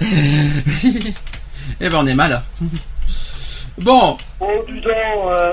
Eh ben quoi, c'est vrai, vu comment tu vu comment, vu comment tu mènes à la baguette Eh, les gens, eh, euh, est-ce que toi, je, je les plains hein. Je vous ai bien adopté, hein, alors, hein, bon. Ah oui, où ça? Je Quand? plains pas. Bon, GG, est-ce que t'as autre chose à rajouter Oh, parce qu'on n'a et pas fini, on n'a pas fini le sujet des jours. Je te signale qu'il est 18h20, donc euh, euh, il faut qu'on finisse le sujet. Est-ce que tu as quelque chose à finir, à, à conclure par rapport à Ah, tout pour ça le sujet, non. Bah, bien, non, sûr. non, non, non, non. À part qu'on a une déclaration du- d'amour, moi. À part, à part qu'on a une déclaration d'amour en direct, ça, ça fait plaisir. Ouais. Ça nous change un petit peu des jours. hein. Je t'aime mon amour GG. Ouais, moi aussi. Bon, d'accord, ok, on n'est pas sorti. bon, bon, bah écoutez, hein, on, on vous souhaite tous nos, tous nos meilleurs voeux et de bonheur. Hein. Eh, eh, il y a un truc qu'il a oublié. Oui. Loin des yeux, loin du cœur. Ah oui, c'est vrai, loin des yeux, loin du cœur. Heureusement que c'est pas près du cœur, près du cul, parce que là on est mal. Donc, euh, parce que- parce que là, on est foutu là. Qu'est-ce que je t'ai choqué, Lionel? Ah, mon dieu. Maintenant que tu es président, je suis, ah oui, ça, je suis choqué, là. Oh mon dieu, vous- euh, parce que je suis président, il faut que je te montre l'exemple. Oh là là, il faut pas que je me lâche des fois. Enfin, non, te lâche pas trop, parce que après les odeurs, merci. hein. Ah bah je t'en prie. hein. Allez, il en rajoute une couche. Bon, ça c'est dit, ça c'est fait, merci. hein. Mais de rien. On, on verra ça dans trois semaines à Paris. hein. Euh, on verra ça. Je peux te dire que ça va être autre chose. bon, GG, est-ce que tu as quelque chose à conclure? Non. Non. Bon, non, bah parce qu'on a déconné, et puis voilà. bah, ça fait du bien, ça change un peu. On est dimanche, on est Pentecôte, et on Ah est jour férié, bah, on fait en plus hein, un jour férié, euh, ça imagine. fait du bien. Il fait beau, euh, bon, mais mais un peu trop des fois même, je dirais qu'il. Un petit peu de temps en temps, c'est bon. Ouais, mais un peu trop de temps en temps, ça fait, ça fait pas, ça fait vraiment du mal. Et je peux vous dire que c'est, on en souffre un petit peu. bon, Un peu beaucoup. un peu beaucoup. Alors, je te laisse, GG. Je te remercie, tous mes vœux de bonheur en tout cas. Tu nous, tu nous appelleras Oui, surtout pour le la mariage. Hein. fois, hein. Tu nous appelleras pour, le, pour ton mariage, surtout, ça nous fera plaisir.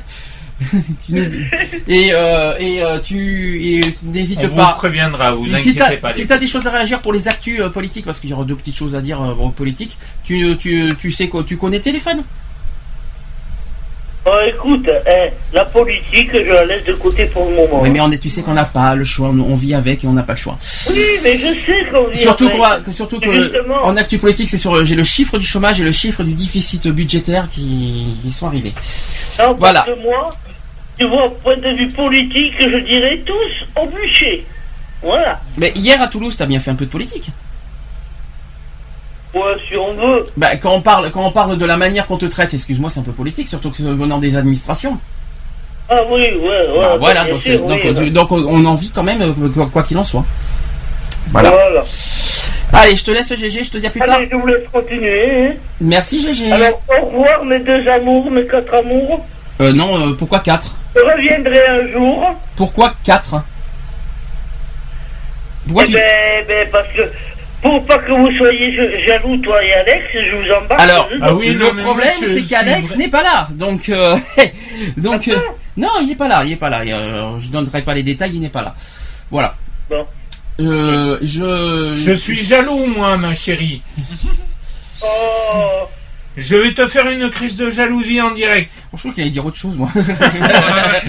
je je m'attendais à pire, moi, honnêtement. Je, m'a- je m'attendais à la fessée Eh et ben, tout, moi- moi. Et puis moi, si tu m'embêtes, je fais un caca nerveux au milieu de ma pièce. Non, Non, mais- pas chez moi, chez toi. Et non, mais je Ah. m'attendais- et je m'attendais à la fessée et tout, moi. Euh, non, Bon, allez, je pas qu'un. Bon, GG, Continuez, con- continuez à dire des bêtises sans moi, allez. bisous, GG, en tout cas. Bisous, GG. Ouais. Ouais, bisous. Ouais. C'était une GG dans toute sa splendeur qui nous a fait un petit coco. Au moins, on est rassuré, elle est arrivée, c'est le, Ouais. c'est le principal. C'est parfait. Euh, on finit euh, quand même sur le- le- le- la sexualité avant qu'on passe aux actus. Euh, on, on a parlé d'hétérosexualité, on n'a pas vraiment parlé d'homosexualité, même si on en a fait un gros sujet le 17 octobre dernier, 18 octobre pour être exact. Oui, c'était 18. euh, c'était le 18, oui, ça c'est sûr. Alors, on n'empêche qu'il faut rappeler que l'homosexualité, on en parle souvent très mal.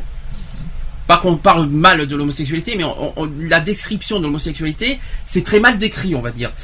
Euh, autre problème, c'est que c'est un sujet qui, dans l'imagerie populaire, inspire régulièrement la moquerie, qui est plutôt synonyme de manque de virilité chez les hommes. Donc on parle de taré, de honte, euh, de maladie mentale, de débauche, voire d'ignominie ou d'infamie. Euh, c'est un sujet aussi qui reste bien souvent tabou, ou alors on en parle volontiers pour rire, plaisanter et amuser la galerie.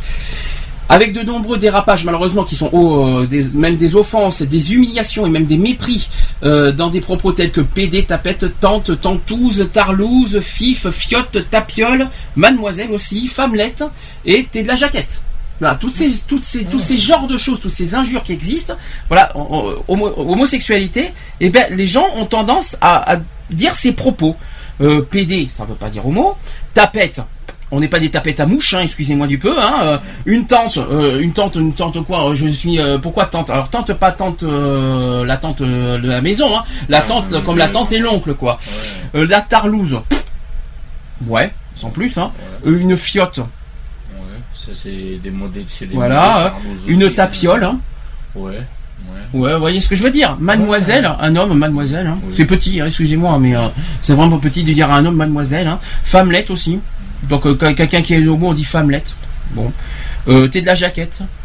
Bon, voilà. Ces genres de choses. euh, ces genres de choses, voilà, en gros, il y a un énorme cliché sur l'homosexualité. On dit, on, on- on- quand, dès qu'on voit un homo, dès, que- dès que les gens, des gens qui sont homophobes surtout, voient des homos, ben ça y est, de suite, ils ont ces clichés.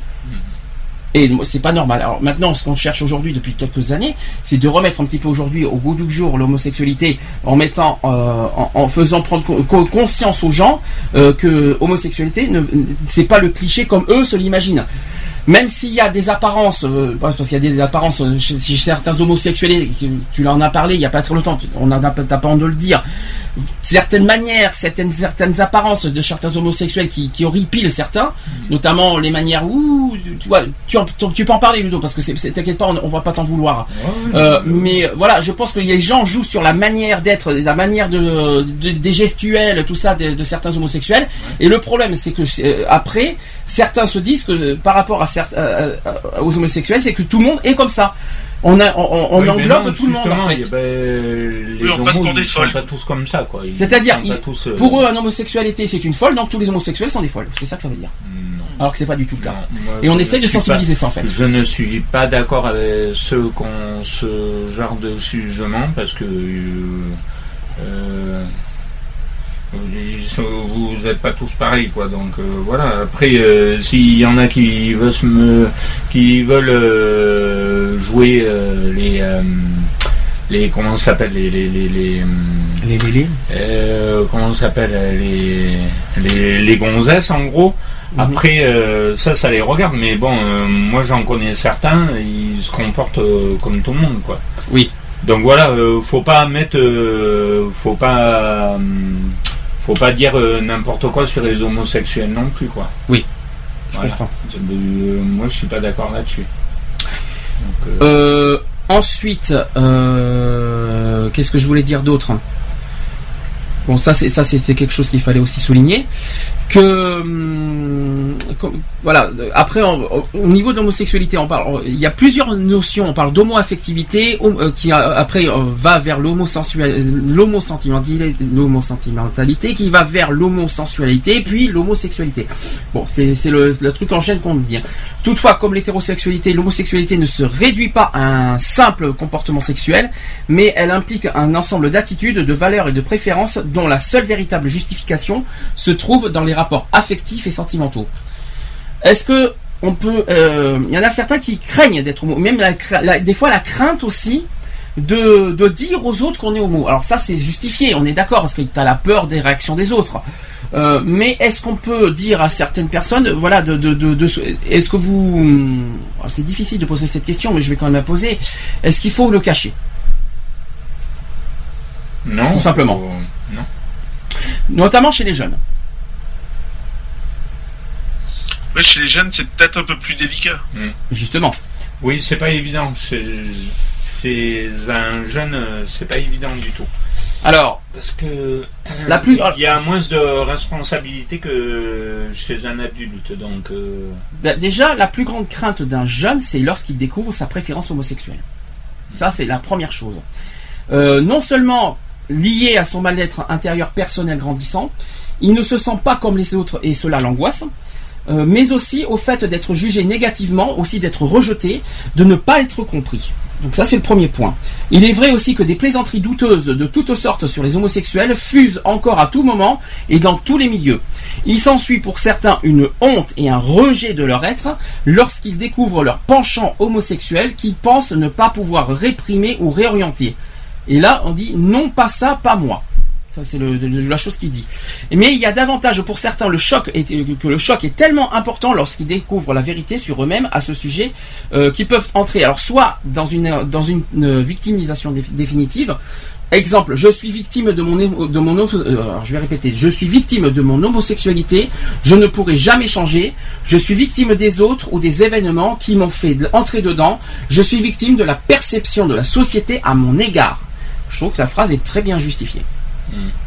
Enfin, personnellement, venant d'un jeune en tout cas, hein, si, si c'est un jeune qui dit ça, je trouve que c'est correct. Je sais pas ce que Lionel en pense, mais Oui, oui, non, non, c'est clair. C'est euh, si un jeune venait à dire ça, oui, ça serait, ça serait royal, quoi. alors après, alors après autre autre possibilité, on parle de sentiment de deuil. Alors le jeune peut, peut se dire ceci je dois renoncer à l'hétérosexualité, je ne pourrai pas vivre comme tout le monde, me marier et avoir des enfants. Est-ce qu'on franchement être homosexuel, il faut, de- faut faire un deuil Est-ce qu'il faut se dire ça en tête? Non, non, non, non. Quand là, je, là, on message à un jeune, euh, dès que vous êtes homosexuel, n'ayez ni honte, vous êtes ce que vous êtes. Point final. Bien Faut sûr. pas- il faut pas se mettre en tête, ça y est, je vais pas être comme tout le monde, je vais pas pouvoir me marier, je vais pas avoir des enfants, bien sûr aussi. La, la, la vie est exactement la même. Hein. Autre, euh, réa- autre possible réaction d'un jeune, on parle, il peut avoir un dé, euh, dans le déni ou dans le doute. Alors il dit ceci par exemple je ne suis pas comme cela, ce n'est pas vrai, c'est passager. En fait, je suis hétérosexuel. Alors une fois qu'il découvre son homosexualité, non non non, je suis pas comme ça, je suis hétérosexuel. Non. Là, là aussi, c'est pareil, c'est une petite histoire de honte. On a, on a, il a- le jeune n'a pas à se dire ceci, euh, se, se sentir coupable d'être homosexuel non plus. Bah ouais. Je sais pas, si- je sais pas ce que vous en pensez. Non, non. Après, euh, comme on dit, être homosexuel n'est pas une tare, quoi. Donc, euh, euh, faut assumer ce qu'on est et puis voilà, quoi. Je veux dire, bon, euh, voilà, un jeune, ben ouais, ben t'es homo, t'es homo, hein. tu seras pas hétéro, tu seras pas bi et puis voilà, ça s'arrête là, quoi. Autre possible réaction, il peut avoir un sentiment de colère d'injustice aussi. Il, il dit ceci. Pourquoi moi Pourquoi suis-je comme cela? Que m'a-t-on fait pour que je sois devenu comme cela C'était, c'est injuste. Pourquoi Dieu m'a-t-il créé comme cela Ben Dieu, il y est pour rien. Hein. Non, mais bon, euh, pour- pourquoi je suis créé comme cela C'est comme si qu'on est créé pour être homo ou pour être hétéro. euh, donc il y a un petit problème. On n'est pas créé pour être homo ou hétéro. Nous sommes ce que nous sommes. Il y y y a une phrase qui a été dite hier. C'est je suis moi, tu es toi.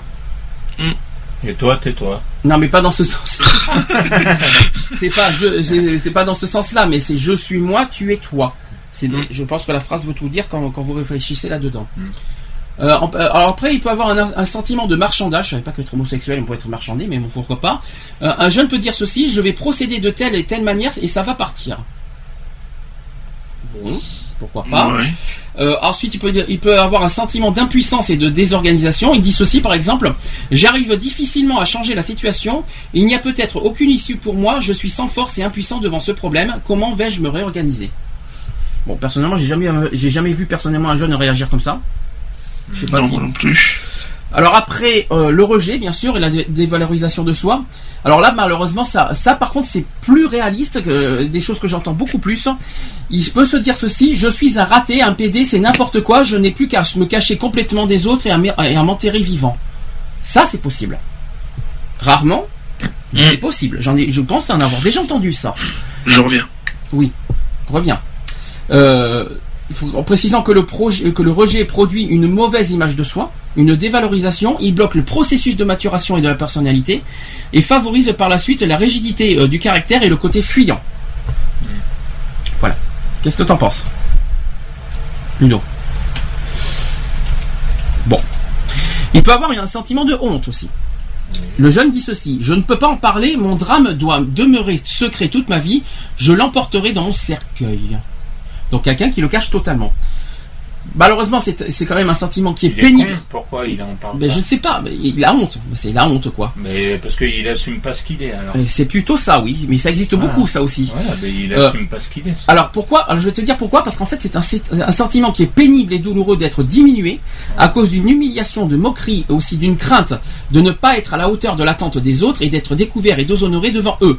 La honte favorise de la duplicité, la confusion, la dissolution de l'identité, la peur, la détresse et la rage. Je pense que c'est très bien formulé. Euh, puis en plus, il y en a certains qui vont jusqu'à la dépression aussi d'être homosexuel. Chez les jeunes. Ah ouais. Et ce- le jeune qui se dissocie, ma vie n'a pas de sens, je ne pourrais me marier et avoir des enfants, ma vie est fichue, je ne suis pas comme les autres, j'en ai marre, je baisse les bras. Et en parlant que 40% des personnes pratiquant l'homosexualité ont des problèmes de dépression. C'est un chiffre qui parle. Mais ça ne veut pas dire parce qu'on n'est pas dépressif parce qu'on est homosexuel. Attention, peut-être que 40% des homosexuels sont dépressifs euh, dans la vie courante, mais il faut pas se dire non plus que 40% des homosexuels sont dépressifs parce qu'ils sont homosexuels. Ne mettez-vous pas ça en tête parce que c'est faux. C'est une, c'est- ça n'a rien à voir avec l'homosexualité la dépression. Je pense que c'est, plus avec une histoire de, de, sentiments, des trucs comme ça, parce que je crois pas que euh, je pense pas que c'est ça. Je crois pas. Il y en a qui carrément se sentent coupables d'être homosexuels chez les jeunes. Ils disent, il y a un jeune qui peut dire ceci si j'avais su, j'aurais certainement pu éviter ça, et pu éviter ça. Je suis nul, je suis certainement responsable. J'aurais pu prévoir et mieux faire. Tout est de ma faute, et maintenant c'est certainement trop tard. C'est ridicule aussi. hein. Euh, L'auto-accusation s'installe à ce moment-là, puis la culpabilité. Et la culpabilité et le rejet engendrent la timidité et l'isolement social. Là, c'est sûr. Là, je suis d'accord. Ça, euh, ça engendre aussi le repli sur soi, la dissimulation et l'enfermement dans une prison ghetto inaccessible. Pas la prison euh, pénale, quoi. hein. Une prison enfermement, quoi. Mhm. Voilà. Donc, ce qu'on cherche de tout ça, le but de tout ça, je- je- oui, Lionel qui m'a fait un, si- un signe de souffle pour son retour. Je t'ai entendu, ne t'inquiète pas. Euh, donc, dans, ce- donc, à ce moment-là, le but dans tout ça, donc par rapport aux jeunes, ce que peut-être la solution, c'est tout simplement s'extérioriser ou refouler, peut-être parfois mentir. Bon, c'est peut-être pas la meilleure solution, mais ça peut aider à, à mieux vivre euh, sa vie euh, sexuelle, quoi. J'ai euh, un témoignage d'un- jeune qui s'appelle Adrien qui a 20 ans, il dit ceci. J'ai eu très longtemps l'impression d'être quelqu'un de défectueux, d'avoir été fait pour aimer, mais d'en être fondamentalement incapable du fait de mon, de mon homosexualité. Ces pensées m'ont torturé l'esprit pendant 6 ans. Je n'arrivais plus à dormir. Depuis que j'en ai parlé à ma mère et à mon frère et que j'ai rencontré des gens qui sont aussi passés par là, je vais nettement mieux, je dors enfin sans me réveiller 3 à 4 fois par nuit. Voilà ce qu'il a dit. Alors, la solution pour éviter les moqueries et le rejet, beaucoup de jeunes percevant des sentiments amoureux envers ceux de leur sexe cachent et répriment leurs sentiments. Ça, c'est le premier point. Ils jouent parfois, en fait, ils, se, ils jouent en fait en, en étant, un- euh, ils jouent les hétéros en quelque part Mhm. les jeunes. C'est-à-dire pour cacher leur homosexualité, ils sont obligés devant des copains, pour rester dans leur clan, de jouer aux hétéros. Mais ils ne sont pas, dans le fond. Mais c'est pour rester dans leur clan, quoi. Dans le, dans le, dans le, dans, dans le cercle d'amis, si tu préfères. Du moins en parole, par, contre, c'est du moins en parole. hein. Certains, malheureusement, qui se mettent à boire, à consommer des drogues, qui en font des tentatives de suicide. Il faut rappeler que près de 25% des jeunes gays font des tentatives de suicide. C'est un chiffre qui parle et qu'il faut être réel. Il faut rappeler ça, aussi. Euh, le suicide qui est un ultime recours au drame intérieur qu'ils vivent en silence chez les jeunes, qui est marqué par la solitude et le désespoir. Donc on- là-dedans, on parle de silence, de honte, de peur, d'angoisse, d'invisibilité, de solitude, de déprime, le mensonge, la souffrance, la haine de soi. Donc ce sont des, ce sont quand même dix mots, hein, dix mots qui résument bien tout ça, le drame, qui résument le drame quotidien de la majorité des adolescents homosexuels. Voilà. Est-ce que là-dedans il y a quelque chose qui vous parle là, là-dedans Bah, du fait que beaucoup de beaucoup de jeunes, parce qu'il faut le dire, qui voilà, qui sont obligés, enfin qui se sentent obligés de se cacher. euh, donc, comme tu dis, de jouer un rôle, donc de jouer les hétéros pour euh, pour cacher euh, au sein de leurs collègues euh, leur homosexualité. euh, je trouve ça un peu euh, dommage, mais bon, voilà, comme on dit, c'est quand même une réalité, donc euh, voilà. quoi. L'homosexuel se sent, euh, on dit que l'homosexuel se sent différent, seul et incompris. Je sais pas si, c'est réel, ça aussi, chez les jeunes. Euh, L'homosexuel qui se sent quelquefois exclu du groupe auquel il appartient. Euh, oui, il s'exclut lui-même en partant dans, un, dans, un, dans une sorte d'exil. La honte l'habite, son estime de lui diminue, sa relation euh, avec le monde extérieur est perturbée. Il cache de plus en plus ses sentiments, il se renferme, il s'exprime moins, il devient confus, il est mélancolique et doute de tout, surtout s'il vit son conflit durant la période de l'adolescence, et c'est le cas malheureusement, c'est généralement le, cas de, beaucoup de jeunes. Alors, dans ce cas, il compense dans le rêve, le fantasme érotique aussi, l'irréel et l'imaginaire, donc le garçon dont, dont il est amoureux est hétéro par exemple, et jamais ils ne pourront faire leur vie ensemble. C'est un exemple. Il ne faut pas s'étonner qu'une certaine euh, immaturité se prolonge avec l'âge, euh, car le terrain intérieur est en permanence miné et secoué euh, par des conflits et ne laisse pas la place à, la sérénité qui permettrait un développement épanoui de la personnalité.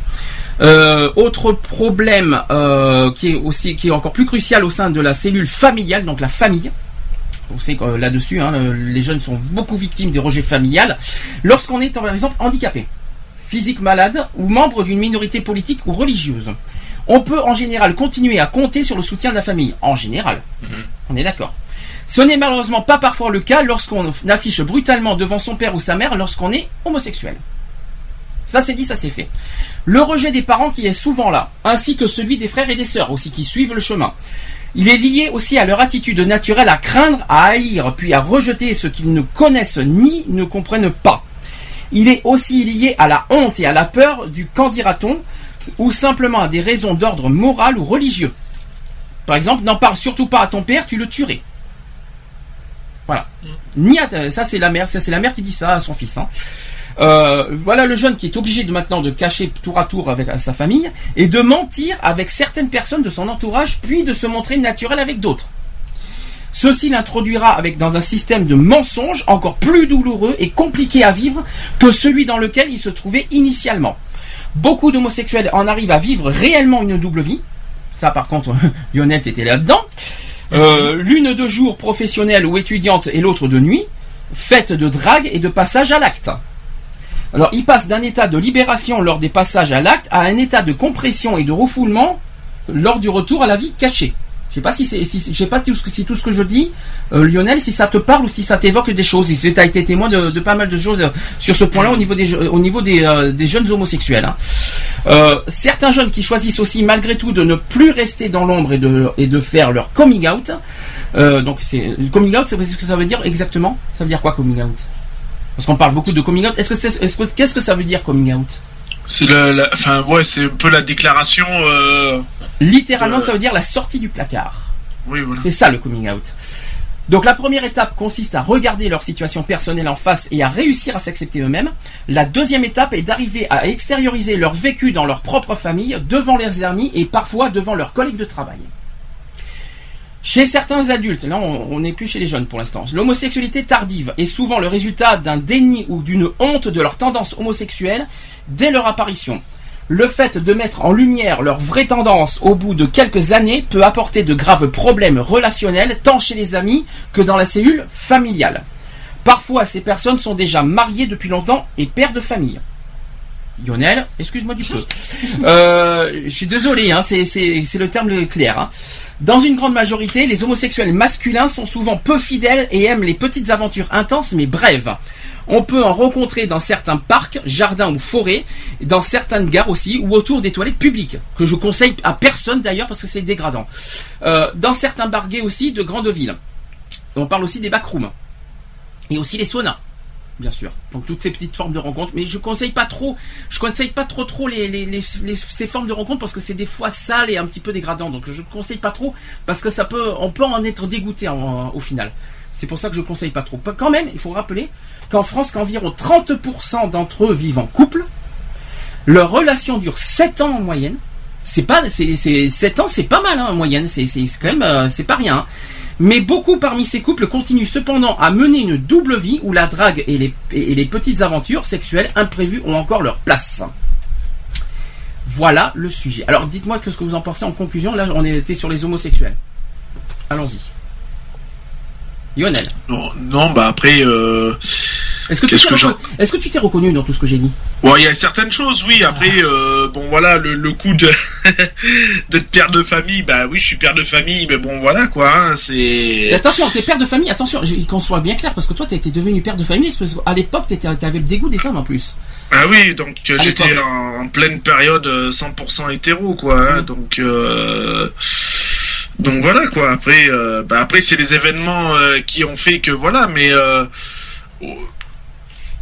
c'est euh, il y a des trucs où je m'y retrouve, des trucs non pas du tout, mais euh, bon après c'est euh, c'est chacun a son vécu, euh, comme je disais si bien depuis tout à l'heure. Euh, voilà. Après, je n'irai pas non plus me taper des relations. euh, bon, de toute façon, maintenant, je suis bientôt marié, donc il n'est pas question de se taper des relations à droite à gauche. précise bien avec un homme. Oui, avec un homme en Voilà. plus, donc euh, voilà. hein. Faut bien Euh, préciser. D'où ma sexualité que j'assume pleinement euh, et sereinement. Oui. Euh, aussi bien moralement, euh, physiquement, tout ce qu'on veut, euh, tout va bien dans ma tête. Donc euh, là-dessus, il y a, y a plus de, y a plus de confusion possible. Euh, voilà quoi. Après, je n'irai pas m'amuser à aller faire des, des plans de drague ou des plans euh, X ou Y euh, dans des lieux euh, qui n'ont pas lieu d'être d'être comme les, les lieux comme tu l'as si bien dit les, les WC enfin les, les WC publics ou Ah, ça, comme, c'est- comme ça. ça, c'est dégueulasse, par contre, je ne conseille à personne ça. Moi personnellement, à la rigueur, je préfère avoir une bonne relation dans, à la rigueur dans un sauna, pourquoi pas C'est Ah, chaud, c'est bien, Tu conseilles, toi, les saunas, personnellement? C'est c'est bah c'est pas dégradant un sauna, c'est propre. Enfin ça ça a tendance à être propre. Oui, Ah. partout Ah bah après je sais pas, moi j'en ai fréquenté quelques zones sauna, ça va, ils étaient nickel. Donc après Les euh, bars, bon, l'alcool, hein.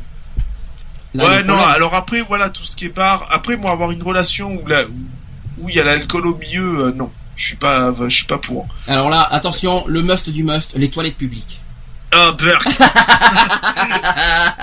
Ah, par pitié, t'as pété Non, non, non, c'est l'odeur du trou, laisse tomber, je euh, vous en ah. supplie. Alors là, je, là, je, donne- je donne un message aux jeunes quand même. S'il vous plaît, si vous voulez pas vous sortir écœuré de ça, ne, fréquentez pas les toilettes publiques. Vous allez, vous allez en être dégoûté, écœuré, tout ce que vous voulez. Et, euh, et là où je suis assez choqué, parce que euh, je suis comme tout le monde, hein, quand je vais faire mes courses et que j'ai une petite envie pressante, je vais au WC du magasin ou des trucs comme ça.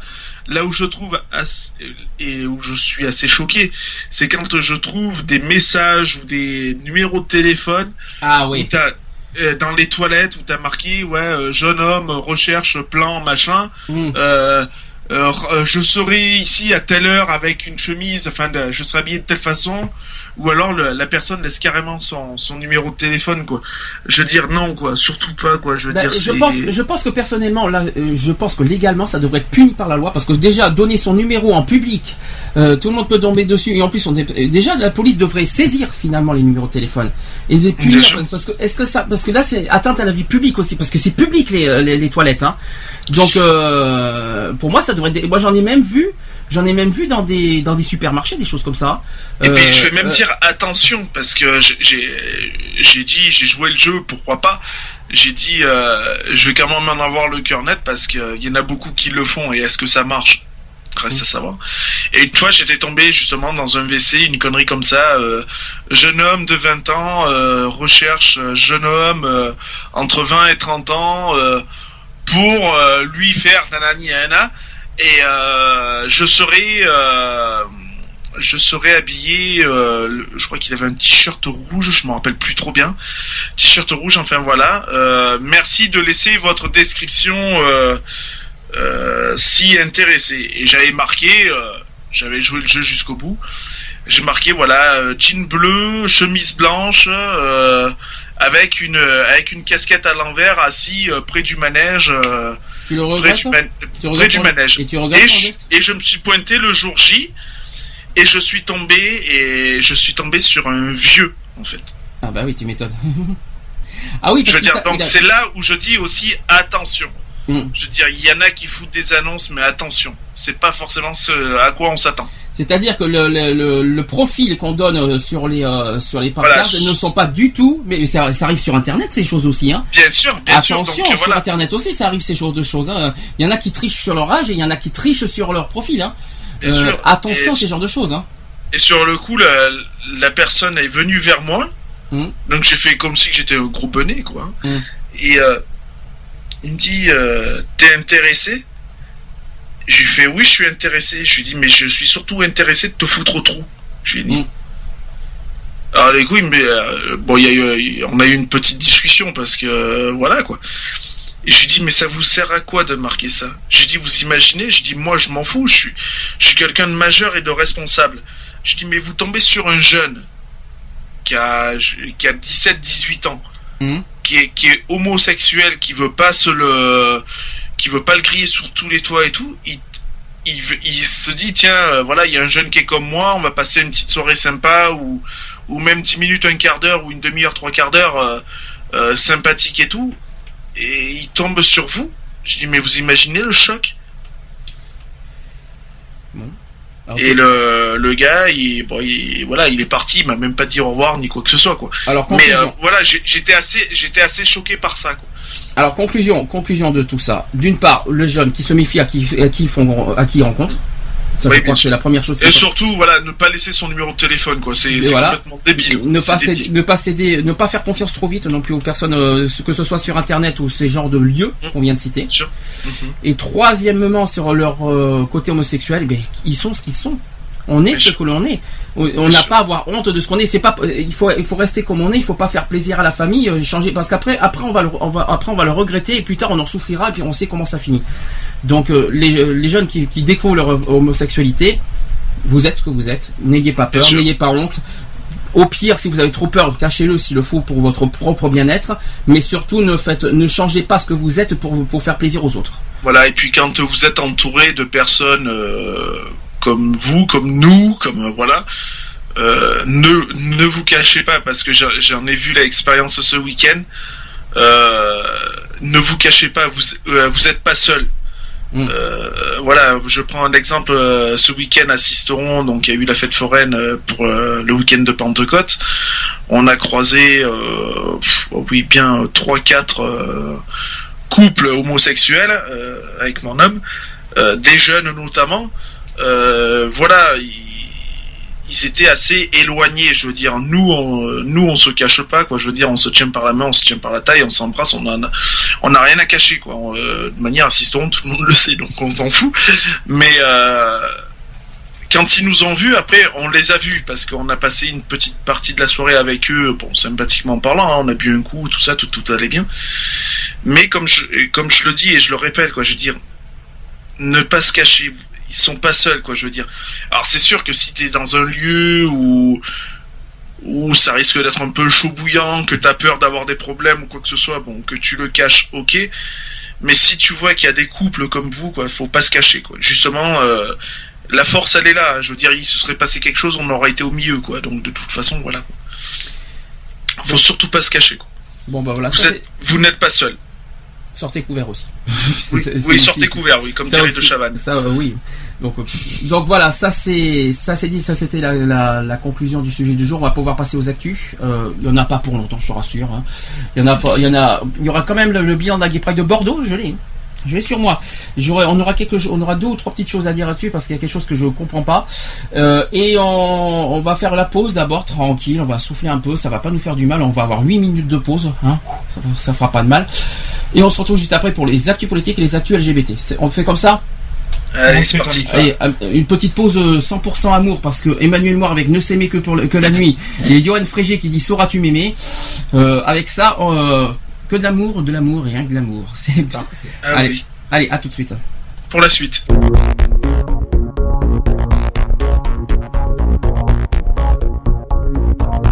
Je te vois, je te vois, mais nous sommes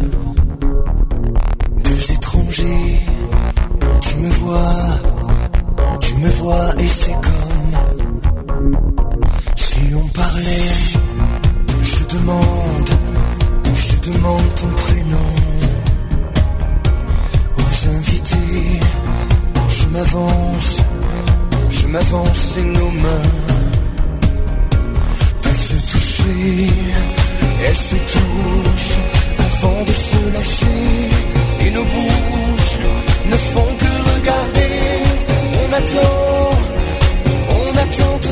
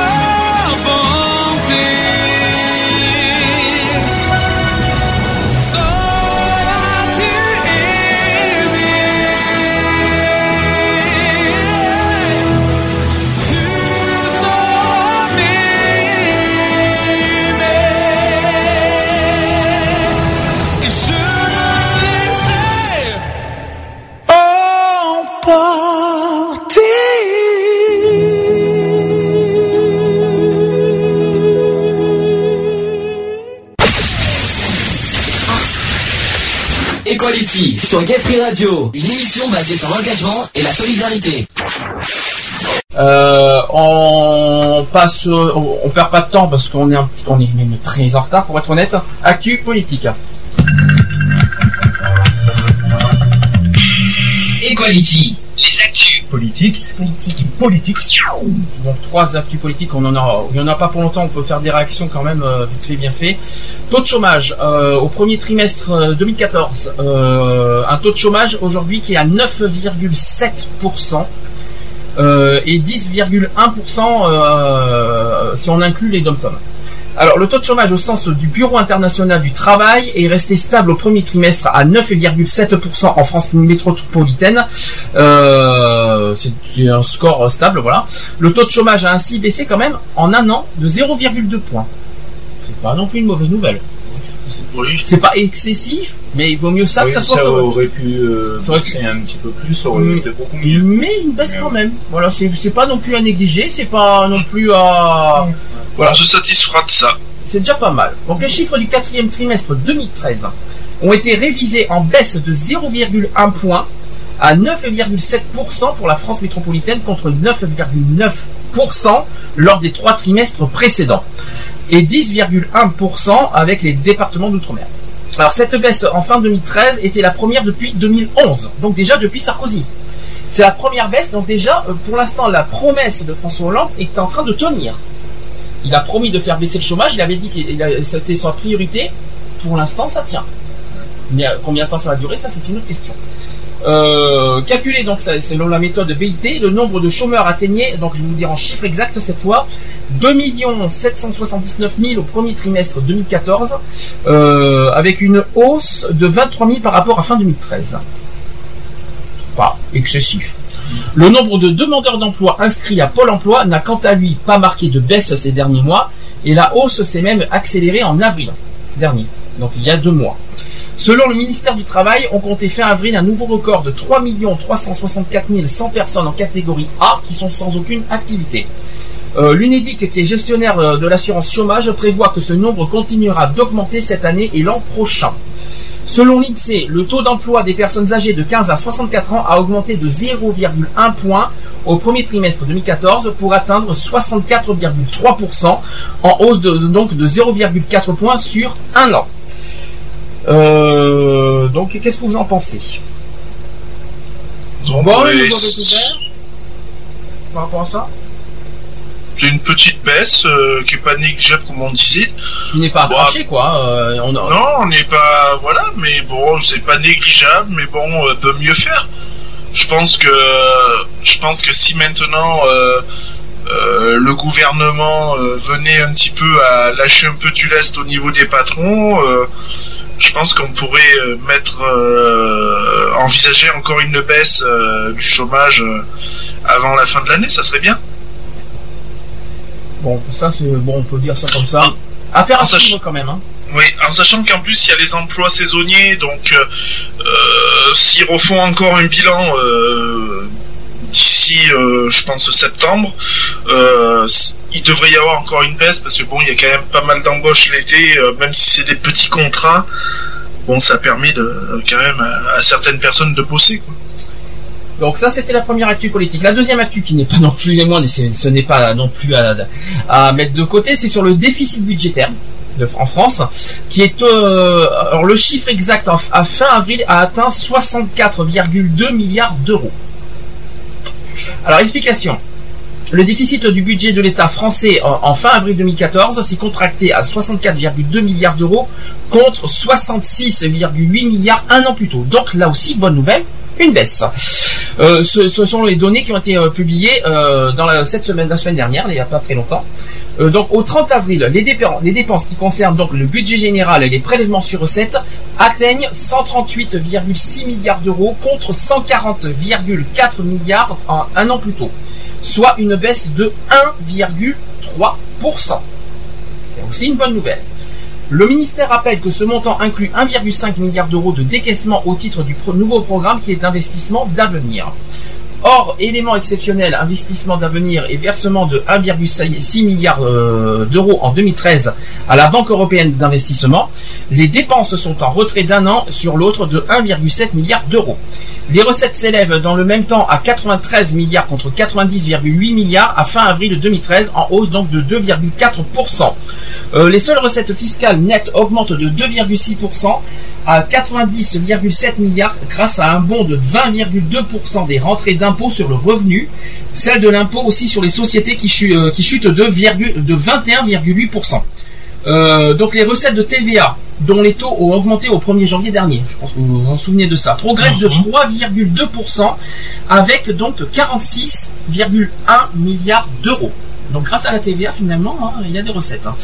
La loi des finances 2014 prévoit aussi un déficit de 82,6 milliards d'euros, y compris 11 milliards au titre des investissements d'avenir contre 74,9 milliards en 2013.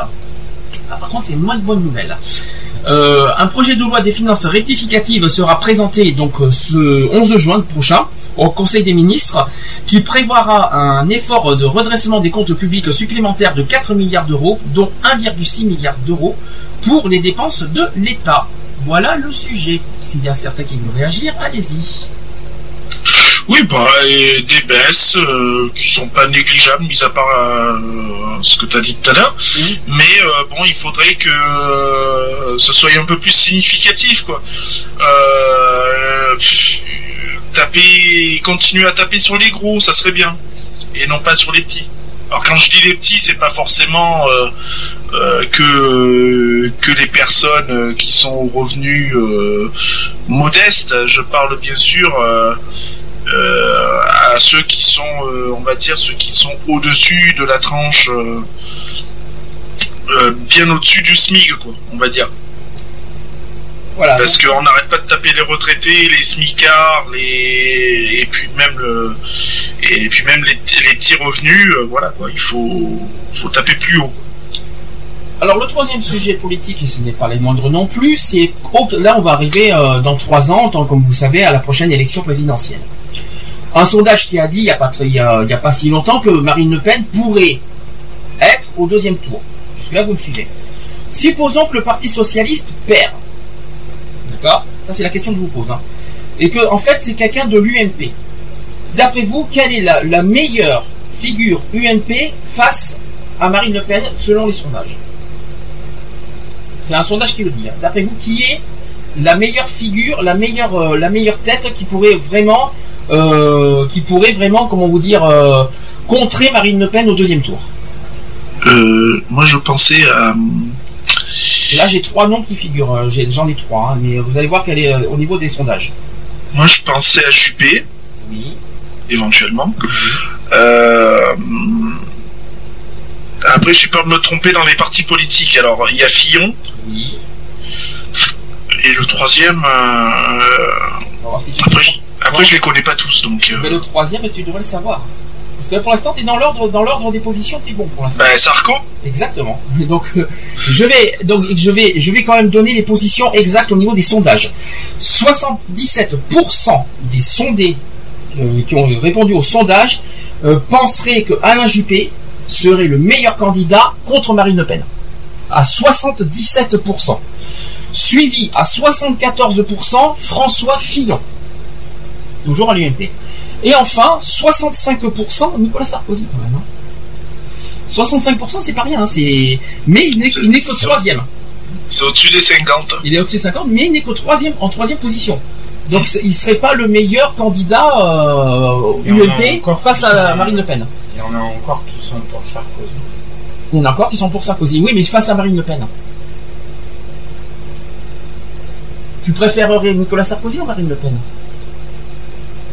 Euh, de suite, la question ne se pose pas. Elle se pose pas. Le Pen. hein.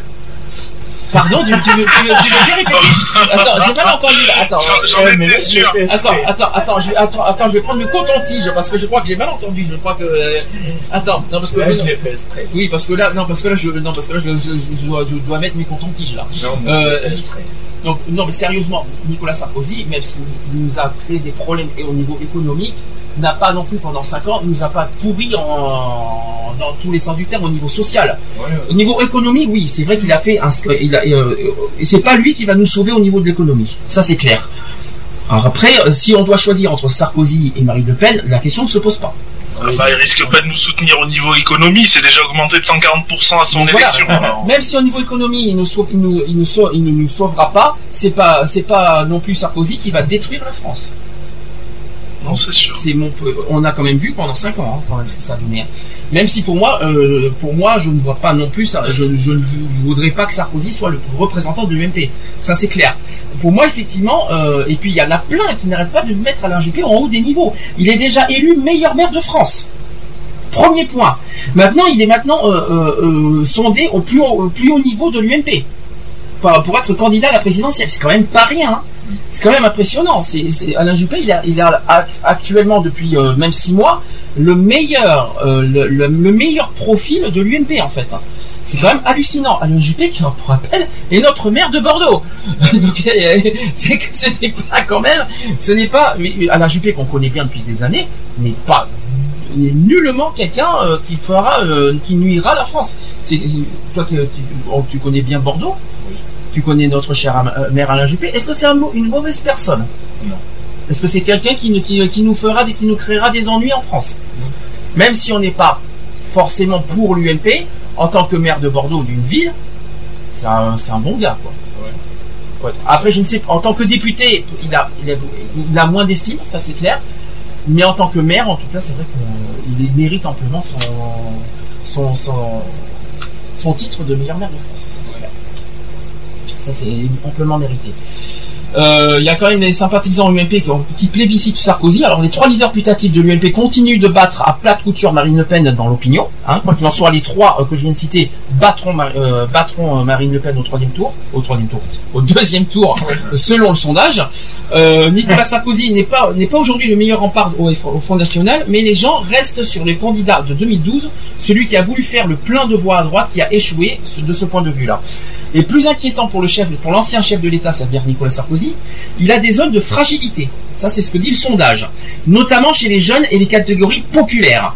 Alors qu'une nette majorité d'ouvriers préfèrent Monsieur Juppé, c'est-à-dire 58% contre 36% à, Monsieur Sarkozy, et, François, et les jeunes sont préférés euh, euh, s'il y a François Fillon contre Monsieur Sarkozy, Fillon gagnerait 57, 55% contre 37%.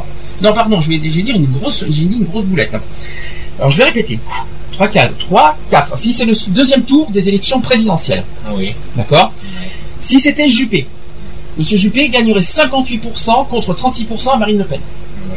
Si c'est Monsieur Fillon, là c'est plus serré. 55% pour Monsieur Fillon, 37% pour Marine Le Pen. Et si jamais c'est Monsieur Sarkozy, ça serait 47% pour Sarkozy et 41% pour euh, Marine Le Pen. Là, c'est très très très très serré. hein. Euh, le sondage est très très. Mais ce- par contre, c'est bien dit, c'est que chez les jeunes et les catégories populaires. C'est pas le, le pourcentage de tous les Français. Mais chez les jeunes, c'est très très très serré. Hein. Je savais pas que les jeunes votaient 41% pour Le Pen. quand même, hein. Ça m'inquiète un peu beaucoup même, on va dire. Euh, Nous sommes quand même chez les jeunes et les catégories populaires. hein. Ça, ça peut euh, prédire un petit peu de l'inquiétude pour l'avenir, on va dire. Euh, Nicolas Sarkozy qui est resté évasif quant à son éventuel retour en politique lors d'un forum économique qui s'est entretenu euh, la, semaine dernière en Suisse. euh, il, a dit, il a dit ceci on n'échappe pas à son destin. Voilà ce qu'il a déclaré en Suisse. hein. Nicolas Sarkozy était l'orateur vedette du Swiss Economic Forum. C'est un, un mini Davos qui réunissait cette année quelques 1350 entrepreneurs, scientifiques et personnalités politiques dans cette prestigieuse station touristique située au pied des Alpes.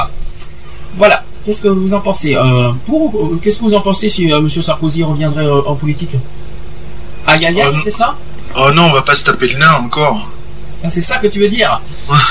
Tu fais de la Non, je, je pense- je- je pense qu'il faudrait que ça, ça change un peu.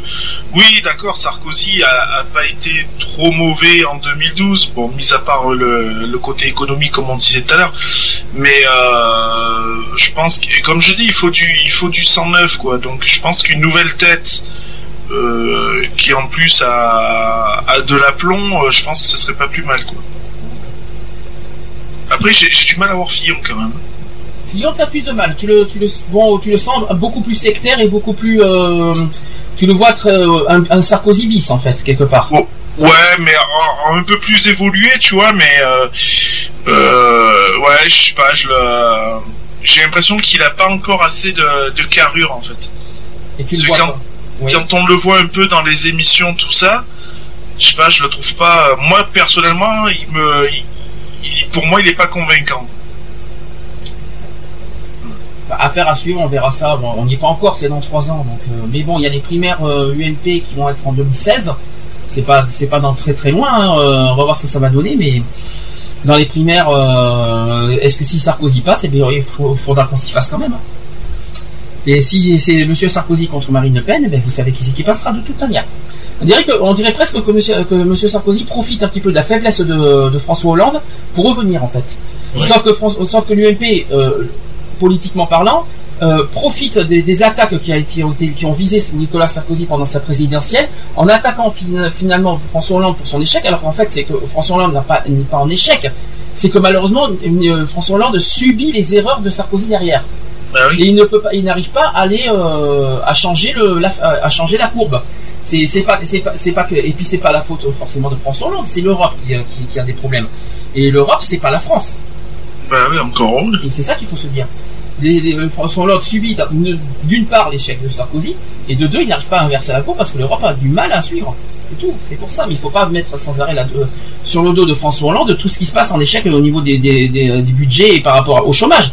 Le chômage progresse pas parce que malheureusement, la croissance ne progresse pas.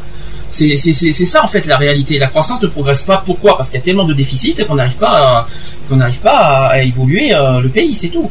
Mais il faut pas mettre. C'est trop facile, je trouve. je ne dis pas que François Hollande est, un, candidat exceptionnel et, euh, et un exemple. C'est ça que je, n'ai pas dit ça. Mais je trouve que c'est tellement facile et lâche de, s'en- prendre à François Hollande. On s'en prend à François Hollande parce qu'il a fait passer le mariage homosexuel l'année dernière et tout ça parce qu'il a mis ça en premier par rapport aux au problèmes économiques c'est trop facile. Aujourd'hui, il s'en prend et il, s'est engagé. Je trouve qu'il commence à, tenir son engagement. On voit la courbe du chômage qui commence à, à s'inverser. Et ben non, ils reconnaissent même pas ses efforts. Moi, je trouve ça dégueulasse. C'est mon, avis, c'est mon avis personnel. Chacun son avis. euh, je ne dis pas que je ne dis pas que je soutiens François Hollande dans toute sa. il, il en a commis des erreurs. Il n'y a pas de problème et je le reconnais totalement. Mais à l'heure d'aujourd'hui, il y a des critiques envers lui qui sont tota- qui sont un petit peu qui sont à moitié injustifiées. Là, je, parle- de 2014. 2013, oui, il y a eu des critiques qui sont fondées, mais aujourd'hui, non. Je trouve que c'est pas très fondé. C'est mon opinion. Qu'est-ce que vous en pensez? Non, c'est clair. En plus, bon, Hollande, il s'est, il un petit peu amélioré. Il arrive à mettre sa cravate droite, donc ça va. Il est beau, mais je, Euh, le trouve, mais je le trouve beaucoup plus ferme qu'avant. Hein. Il a l'air. euh, Oui, il est, il est un peu plus d'aplomb, quoi, on va dire. Il est beaucoup plus. euh, là, j'ai vu parce que j'ai regardé un petit peu le l'anniversaire là du, du débarquement. Hum. Bon, on le voit, il est beaucoup plus euh, beaucoup plus serein. C'est bien ce qu'il a fait, au fait, François Hollande. Il a fait, Ah il, oui. a fait, il, a fait, il a fait quand même un, un énorme, un énorme geste, c'est de, de, de- pas de réconcilier, mais de, de mettre main dans la main le président de l'Ukraine et le, prési- et le président russe. Ah oui. Je sais pas si vous avez vu cette image. J'ai vu ça, j'ai vu ça dans les infos hier. Euh, pas, oui, hier samedi. Euh, je me suis dit, bah, bah, bravo quoi. Bravo. Bon, Ah oui, il n'était pas tout seul parce qu'il a été aidé aussi par la chancelière allemande. hein. Bah Euh, oui. Ils étaient deux à faire ce projet. Bravo quoi. Franchement, faire, euh, je dis pas que, que, le- que l'Ukraine et la Russie sont tempés. Je ne peux, on peut pas dire ça. Mais de réussir le jour du débarquement, pour les 70 ans de- du débarquement euh, de Normandie, euh, serrer là, euh, faire une poignée de main entre le président russe et le président ukrainien, chapeau. Alors là, là, je, je- je- là, je dis franchement respect.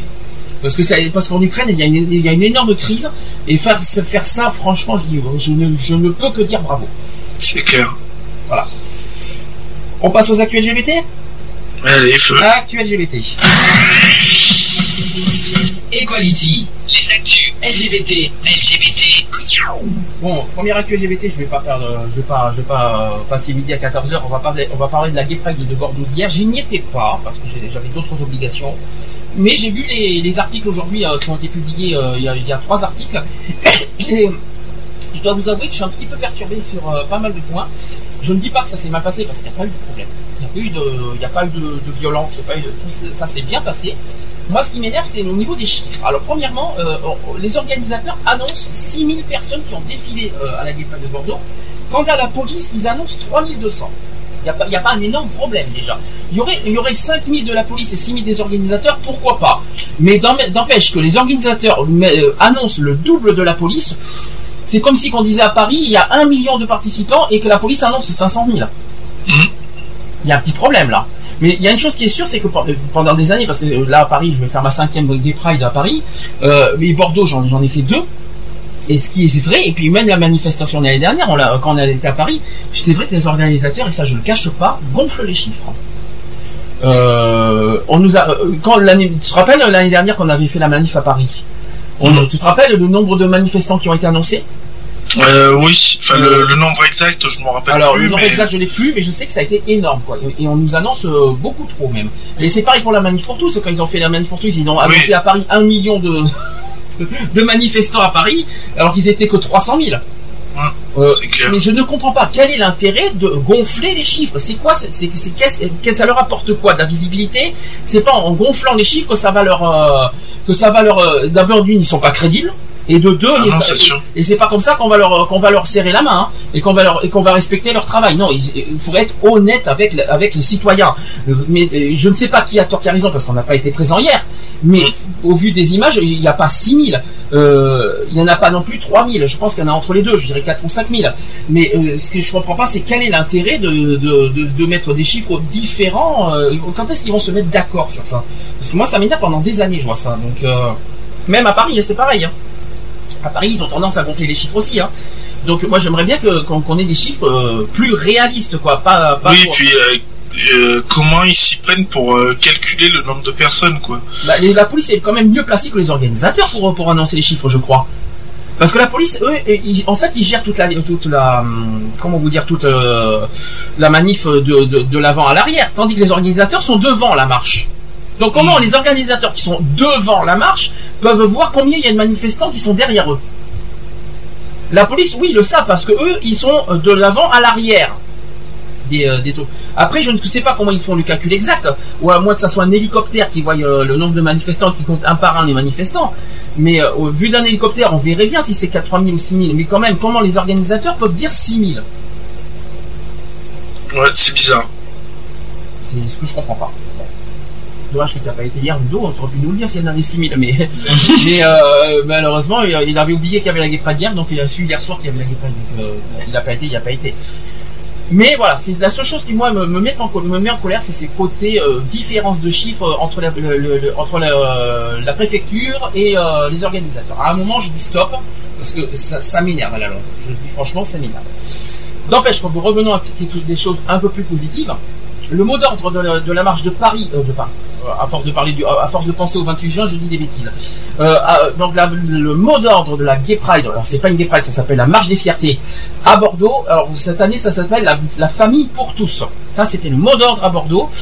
Après le droit au mariage, les homosexuels demandent à avoir les mêmes droits en matière de parentalité que n'importe quel couple hétéro. Euh, on demande aussi le droit à la procréation médicalement assistée, droit à l'adoption, délégation d'autorité parentale.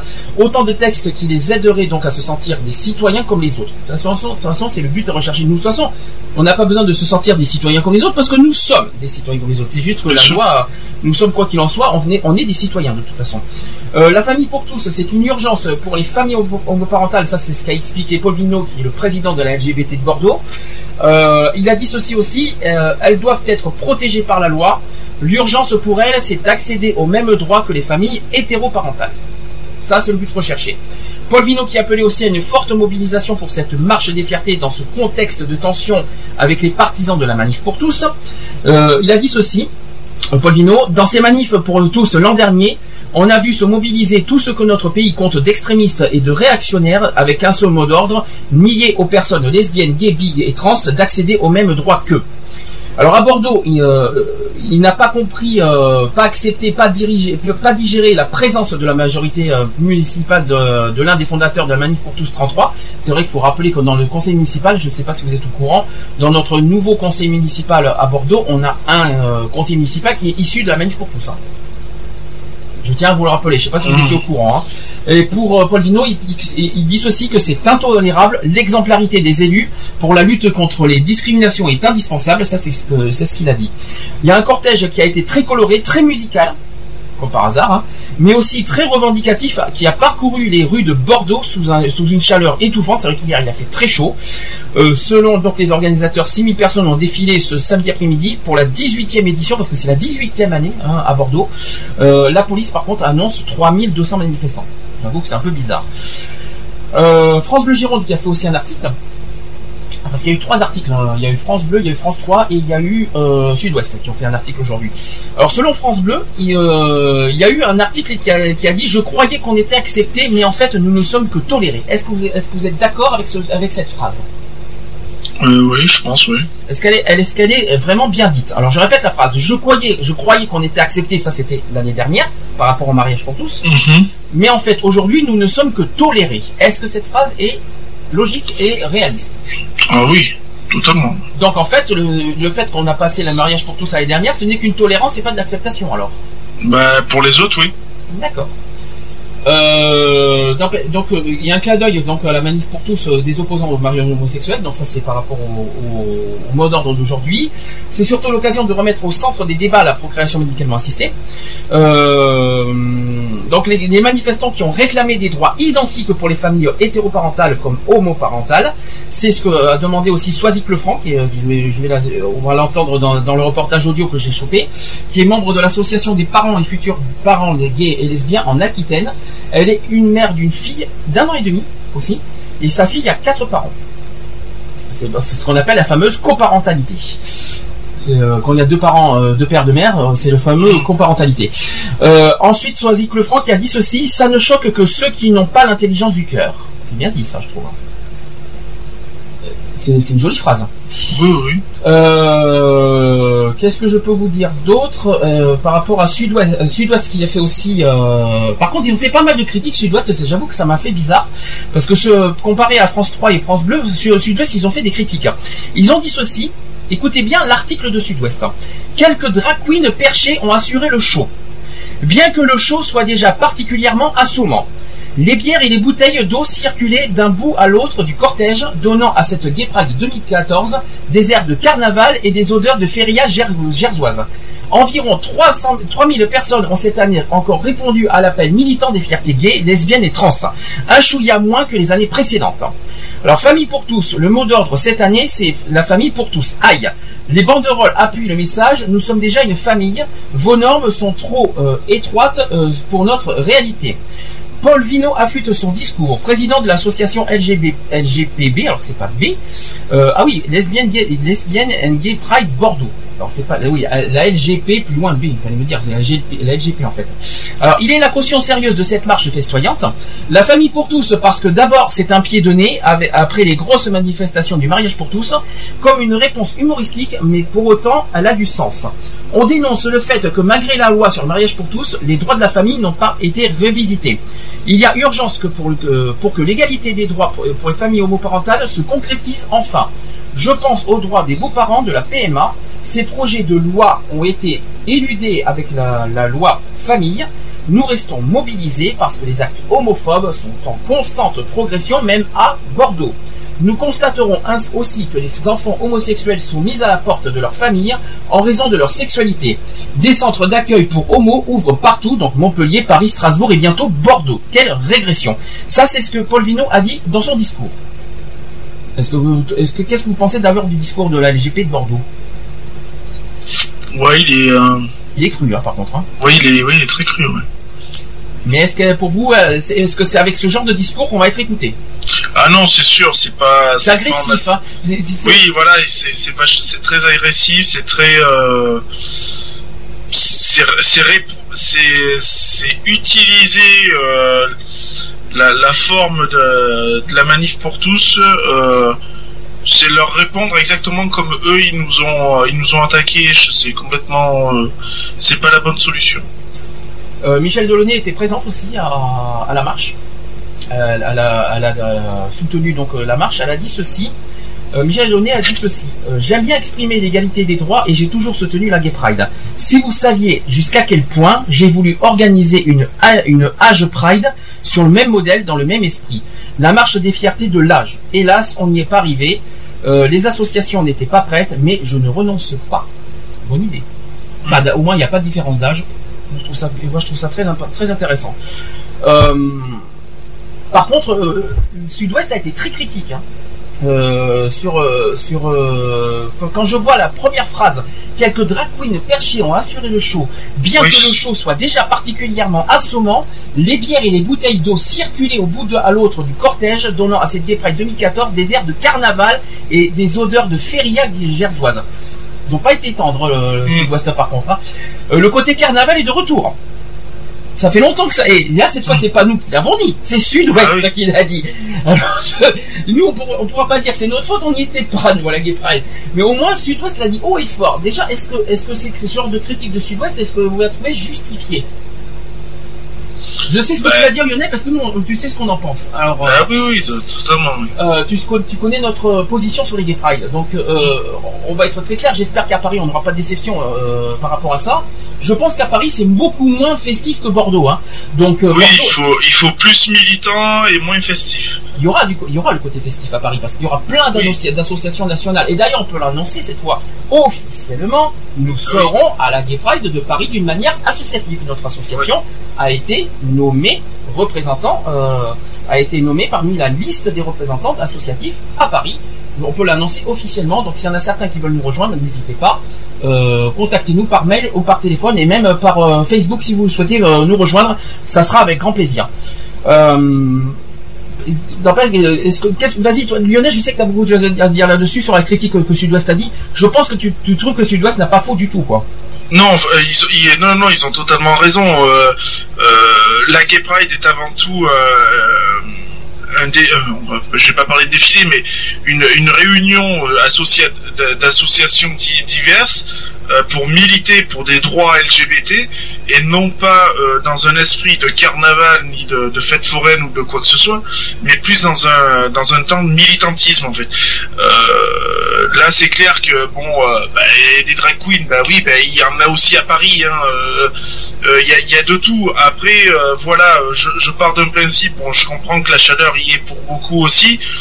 Euh, euh, le côté militant, il- il- on- on- les associations perdent de leur crédibilité en fait, parce que si l'image reflétée est plus d'un carnaval au lieu d'une euh, d'une manifestation euh, euh, militante pour des, des droits X ou Y, euh, on passe un peu pour des pour des bouffons quoi. Ouais, Donc ce que- je veux dire, ce qui voilà, n'est pas quoi. logique, ce qui n'est pas logique, c'est que dans chaque il y a un mot d'ordre.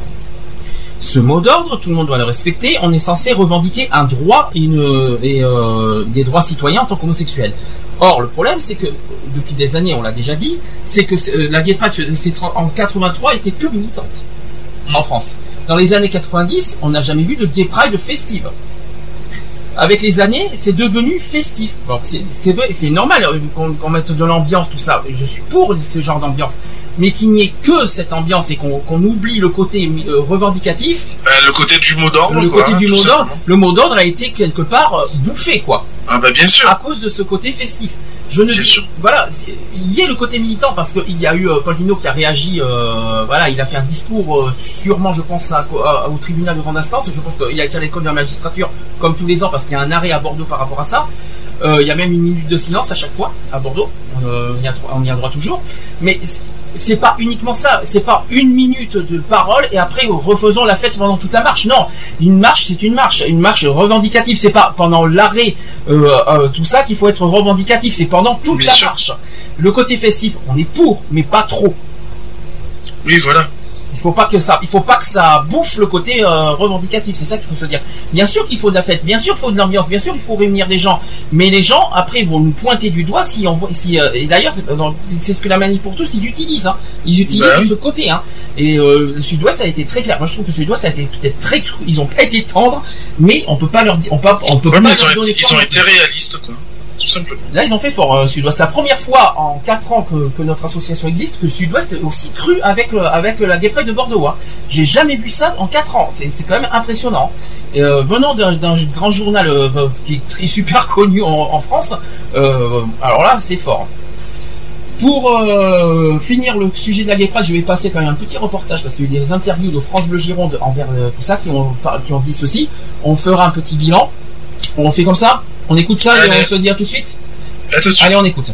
Main dans la main avec sa compagne, Ludivine est fière d'être dans le cortège. C'est la marche de la fierté, pour euh, montrer que ben, voilà qu'il n'y a pas de différence, de, de jugement à avoir par rapport euh, à notre homosexualité, qu'on est comme tout le monde en fait. Et puis c'est une grande fin, une grande fête à la base, sans, sans jugement, sans on s'amuse quoi. S'amuser entre les chars, danser au son de la musique techno, oui, mais tout en revendiquant. Isabelle Amicel de l'association Enfants d'Arc-en-Ciel en Aquitaine. C'est euh, pour euh, mettre l'accent euh, sur euh, des promesses du gouvernement, euh, notamment euh, en matière euh, d'égalité des droits pour nos enfants, qui euh, jusqu'à ce jour ne sont, ne sont pas tenues, puisqu'on en a vu un recul quand même énorme sur la PMA, sur les questions également euh, de discussion autour de la GPA qui ne sont pas du tout abordées, qui sont même complètement occultées à l'heure actuelle. Nos enfants euh, sont issus de familles homoparentales. On aimerait que ces familles bah, soient aussi reconnues, euh, donc on aimerait qu'il y ait plus d'informations autour de nos familles. Dans le cortège, quelques hétérosexuels sont aussi présents en solidarité. C'est le cas de Marie.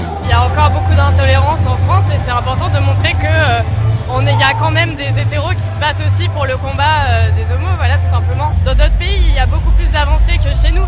Donc ça viendra forcément à un moment donné, mais il faut rien lâcher, il faut continuer.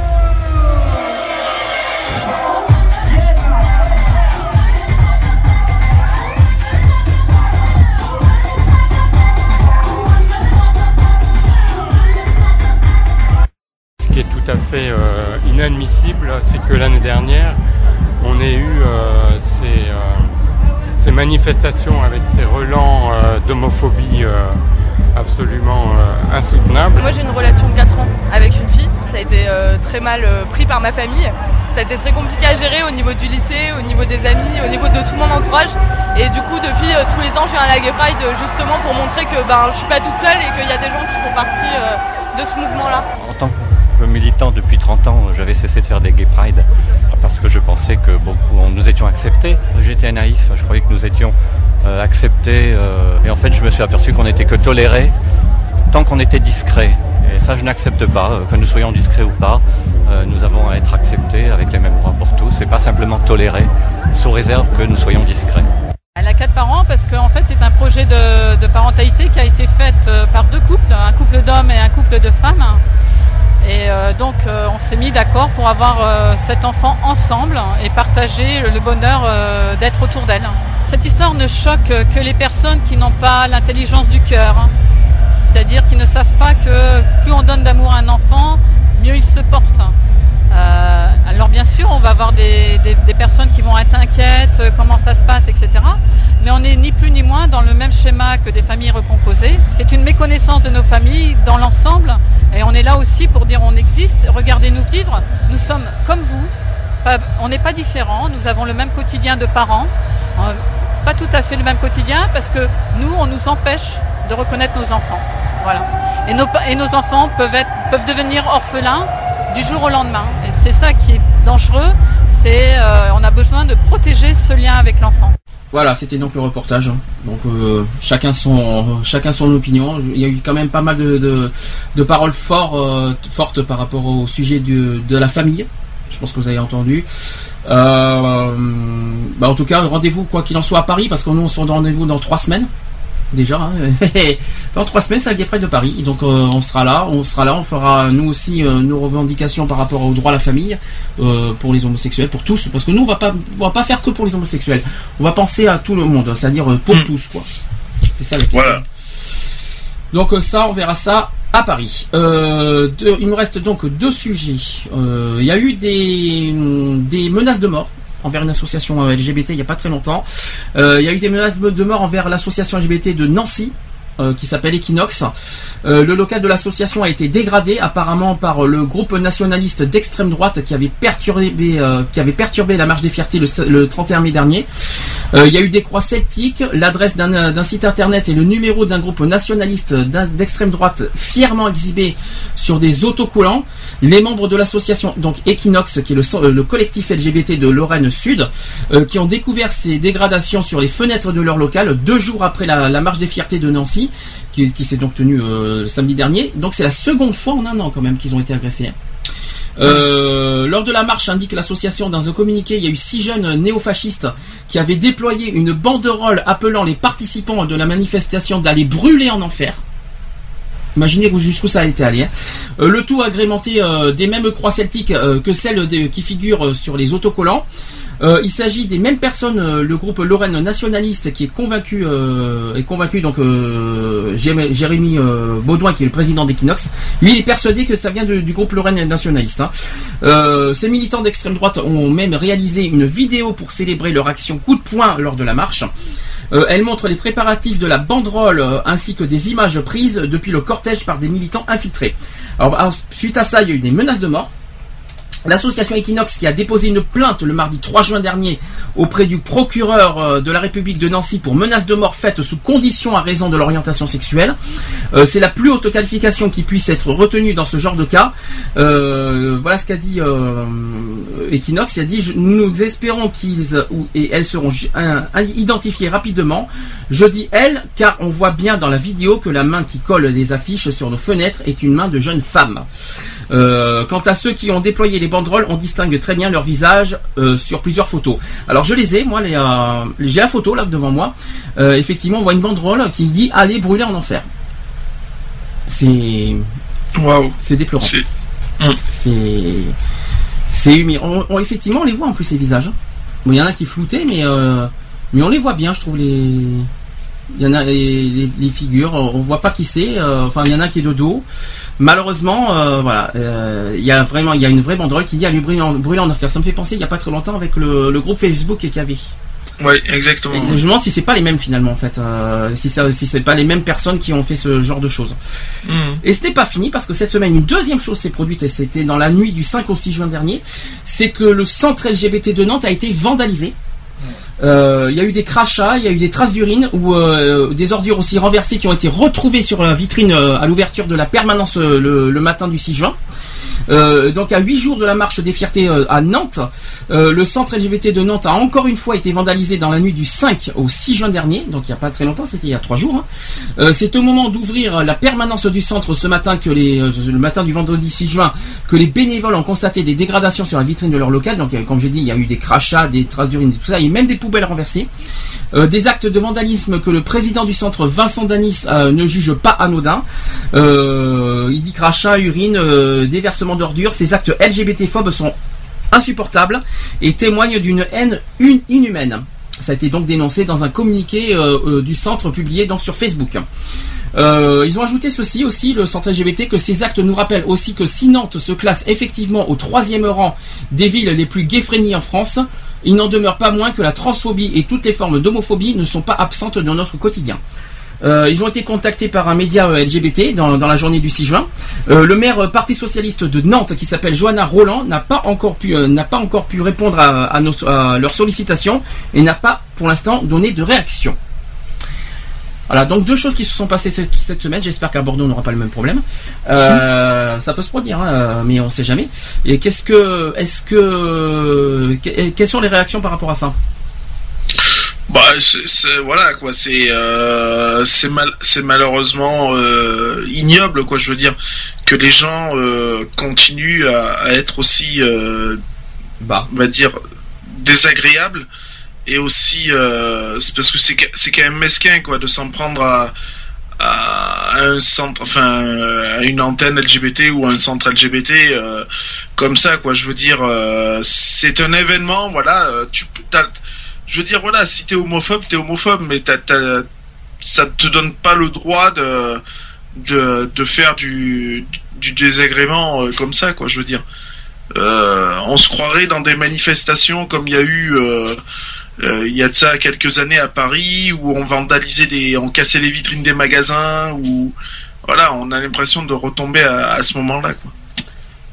Voilà. donc, Et ça euh, leur rapporte quoi quoi? Ça, Et- ça rapporte rien du tout. Et malheureusement, personne n'est à l'abri de- d'autant de violence. Ça peut se produire n'importe où. Bien sûr. Malheureusement, et je le souhaite à personne parce que franchement, euh, les centres LGBT n'ont rien fait de grave pour mériter ça. Quoi. Ah, euh, si- S'ils sont contre les gay pride, eh ben, ils, ont- ils- ils peuvent être, ils peuvent garder, leur- garder leur opinion, mais sans passer par la violence. C'est ça qu'il faut se dire aussi. Totalement. Bien, euh, concernant le troisième sujet, le dernier sujet euh, LGBT, c'est concernant un manifeste, euh, une manifestation qu'on appelle le manifeste des 343 fraudeuses. Je sais pas si tu, si tu sais ce que c'est. Donc cette manifestation a été à la une du journal Libération vendredi. Donc ça, par contre, c'est pas mal. Je dis bravo à Libération d'avoir fait ce, ce genre de une. Euh, les 343 signatures recherchées par Marie et Ewen, qui sont les deux femmes à l'origine du manifeste des 343 fra- euh, fraudeuses, ont été trouvées. Euh, et il y en a même plus de, tro- de 400 qui, ont été finalement signés, hein, sans compter les soutiens d'associations et de personnalités. Alors dans ce texte inspiré des 343 femmes qui en 1971 avaient indiqué publiquement que- qu'elles avaient avorté, les signataires réclament l'ouverture de la PMA pour toutes les femmes et l'égalité entre toutes les familles qu'elles soient formées pour, par un couple de même sexe ou pas. Donc ce manifeste donc, euh, et plusieurs témoignages ont figuré dans l'édition de Libération euh, ce vendredi 6 juin dans la une. hein, imaginez, hein, c'est quand même énorme. hein. Euh, je l'ai d'ailleurs. Le, truc de Libération, euh, en gros, la une de Libération, c'est il y a en gros procréation médicalement assistée pour tous. En dessous, il y a marqué le manifeste euh, des 343 fraudeuses qui dit ceci. Nous réclamons l'ouverture de la PMA à toutes les femmes sans discrimination. Nous réclamons que la loi ouvrant l'adoption aux couples de même sexe soit appliquée partout en France. Nous réclamons l'égalité entre couples homosexuels et hétérosexuels pour l'établissement de la filiation de leurs enfants. Nous réclamons que tous les enfants de France puissent bénéficier des mêmes droits et que cessent immédiatement les discriminations dont sont victimes les enfants élevés dans les familles homoparentales. Ça, c'est ce qui est marqué à la une du de Libération, figurez-vous. Chapeau. Ah oui. Là, c'est touchant parce que là, en gros, en large, puis. euh, C'est bien dit, et c'est bien fait. Ouais. Franchement, en gros et en large, quoi. C'est, je dis bravo, euh, bravo, quoi. Et puis il y a eu, par- il y a eu des signataires anonymes, euh, mais il y a aussi quelques personnalités qui ont signé cette cette manifeste. Alors je vais vous les citer parce qu'on peut les dire. Il y a Ta- Taina Ter- Tervonen et Alice Coffin qui sont des journalistes. Euh, des femmes, hein, c'est que des femmes qui ont signé. Il y a les ex co- co-porte-parole de l'inter-LGBT qui sont Nathalie Mestre et Mathieu Nossan. Alors tiens, c'est un, mec, mais pourquoi pas. Il y a eu la présidente aussi euh, de l'association des, des enfants d'arc-en-ciel qui est Nathalie Alain euh, Djera. Par contre, il n'y a aucun élu PS qui n'a apporté son appui à cette démarche. Alors ça, par contre, c'est beaucoup plus inquiétant. Je ne sais pas pourquoi. Euh, si trois ans se sont écoulés entre le manifeste pour l'IVG et le vote d'une loi, la sénatrice Esther Benbassa qui appelle aussi un vote rapide de sa proposition de loi ouvrant la PMA par contre. Ça par contre c'est un message très fort. hein. Euh, dans un communiqué aussi, l'association des familles homoparenta- homoparentales rappelle son soutien au manifeste des fraudeuses et encourage François Hollande à appliquer sa promesse d'ouvrir la PMA. L'égalité des droits n'est pas une carotte électorale dont on sèmerait quelques graines à chaque élection présidentielle, s'indigne l'organisation. L'égalité des droits, c'est la République, c'est le traitement indistinct des citoyens devant la loi, sans condition d'orientation sexuelle. C'est la protection de tous les enfants sans, condition du mode de conception. Ça, c'est ce qu'a dit la PGL. Voilà. Tout est dit? Tout est dit. Tout est dit. Prochaine étape, le 28 juin sur ça. Le 28 Voilà. juin, je pense qu'à Guépard de, de Paris, euh, j'espère que toutes les associations fortes par rapport à la PMA seront là et qu'on fasse quelque chose de fort. C'est bien de faire des manifestations euh, comme ça, comme ils ont fait tout ça, mais j'espère qu'à Paris, à Paris, il faut faire Faut, maintenant. que- faut que le message passe quoi. il faut que ça soit quelque chose de fort cette fois. Ça, euh, l'année dernière, on a bon, on a fait, on a fait une petite fête parce qu'on a fêté le, le mariage pour tous, mais là, on revient sur la base militante. Euh, maintenant, j'espère que le message soit fort, mais il faut qu'il y ait un message fort, fort, fort. Pas des trucs, euh, vas-y, euh, je vais, je vais danser la samba, je vais danser, euh, je vais danser la salsa, je vais faire un petit rumba aussi tant qu'on y est, des petites galipettes par-ci par-là. Euh, non. Euh, Dans faut- ça, les galipettes, c'est en privé. après. mais c'est en privé, mais bon, on sait jamais quoi. Donc, jamais, ça peut être intéressant. hein. Ça peut. Non, mais je t'en prie, Ludo. euh, N'incite pas, n'incite pas non plus les gens à, faire des tout dépend comment c'est fait. Euh, pardon. Bon, oui, comment c'est fait, bien sûr. Bon, en tout Je cas, me c'est- lâche un peu trop, là. C'était donc euh, notre, nos actus LGBT de la semaine. Il, y il en restait une, mais je vais la, je vais la reporter la semaine prochaine. C'est au sujet de- d'un d'un compte rendu qui a été établi sur le milieu scolaire par rapport au LGBT. J'en parlerai euh, samedi prochain parce que euh, on est vraiment euh, en retard. Euh, conclusion de tout ça, deux choses. Euh, podcast, les podcasts qui fonctionnent à merveille. Je sais pas ce qui se passe cette semaine. On a eu 500 visiteurs dans le dans le d'un coup. En, en 48 heures, on a eu 500 visiteurs entre jeudi et vendredi. Je me dis d'où je sais pas d'où ils sortaient, mais en tout cas je les remercie fortement de, de leur soutien et de leur visite. Euh, deuxième chose, euh, tous nos podcasts sont en ligne, comme, d'habitude sur equality-podcast, podcast avec un s.fr, www.digipod.fr slash equality aussi, pour, euh, pour ceux qui veulent euh, aussi l'avoir sur soi en téléchargement, sur iTunes aussi.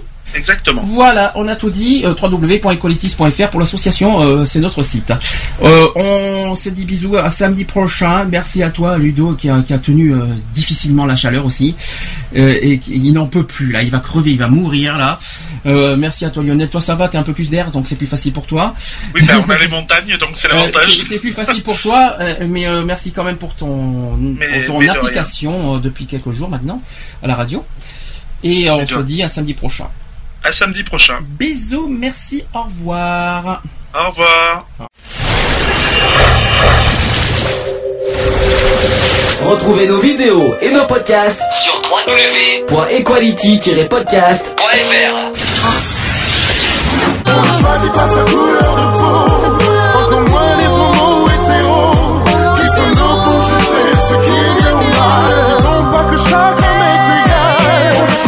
sa couleur de peau, encore moins les homo hétéros, qui sommes-nous pour juger ce qui est bien ou mal. Dit-on pas que chaque homme est égal. Voilà, c'est fini. À très bientôt.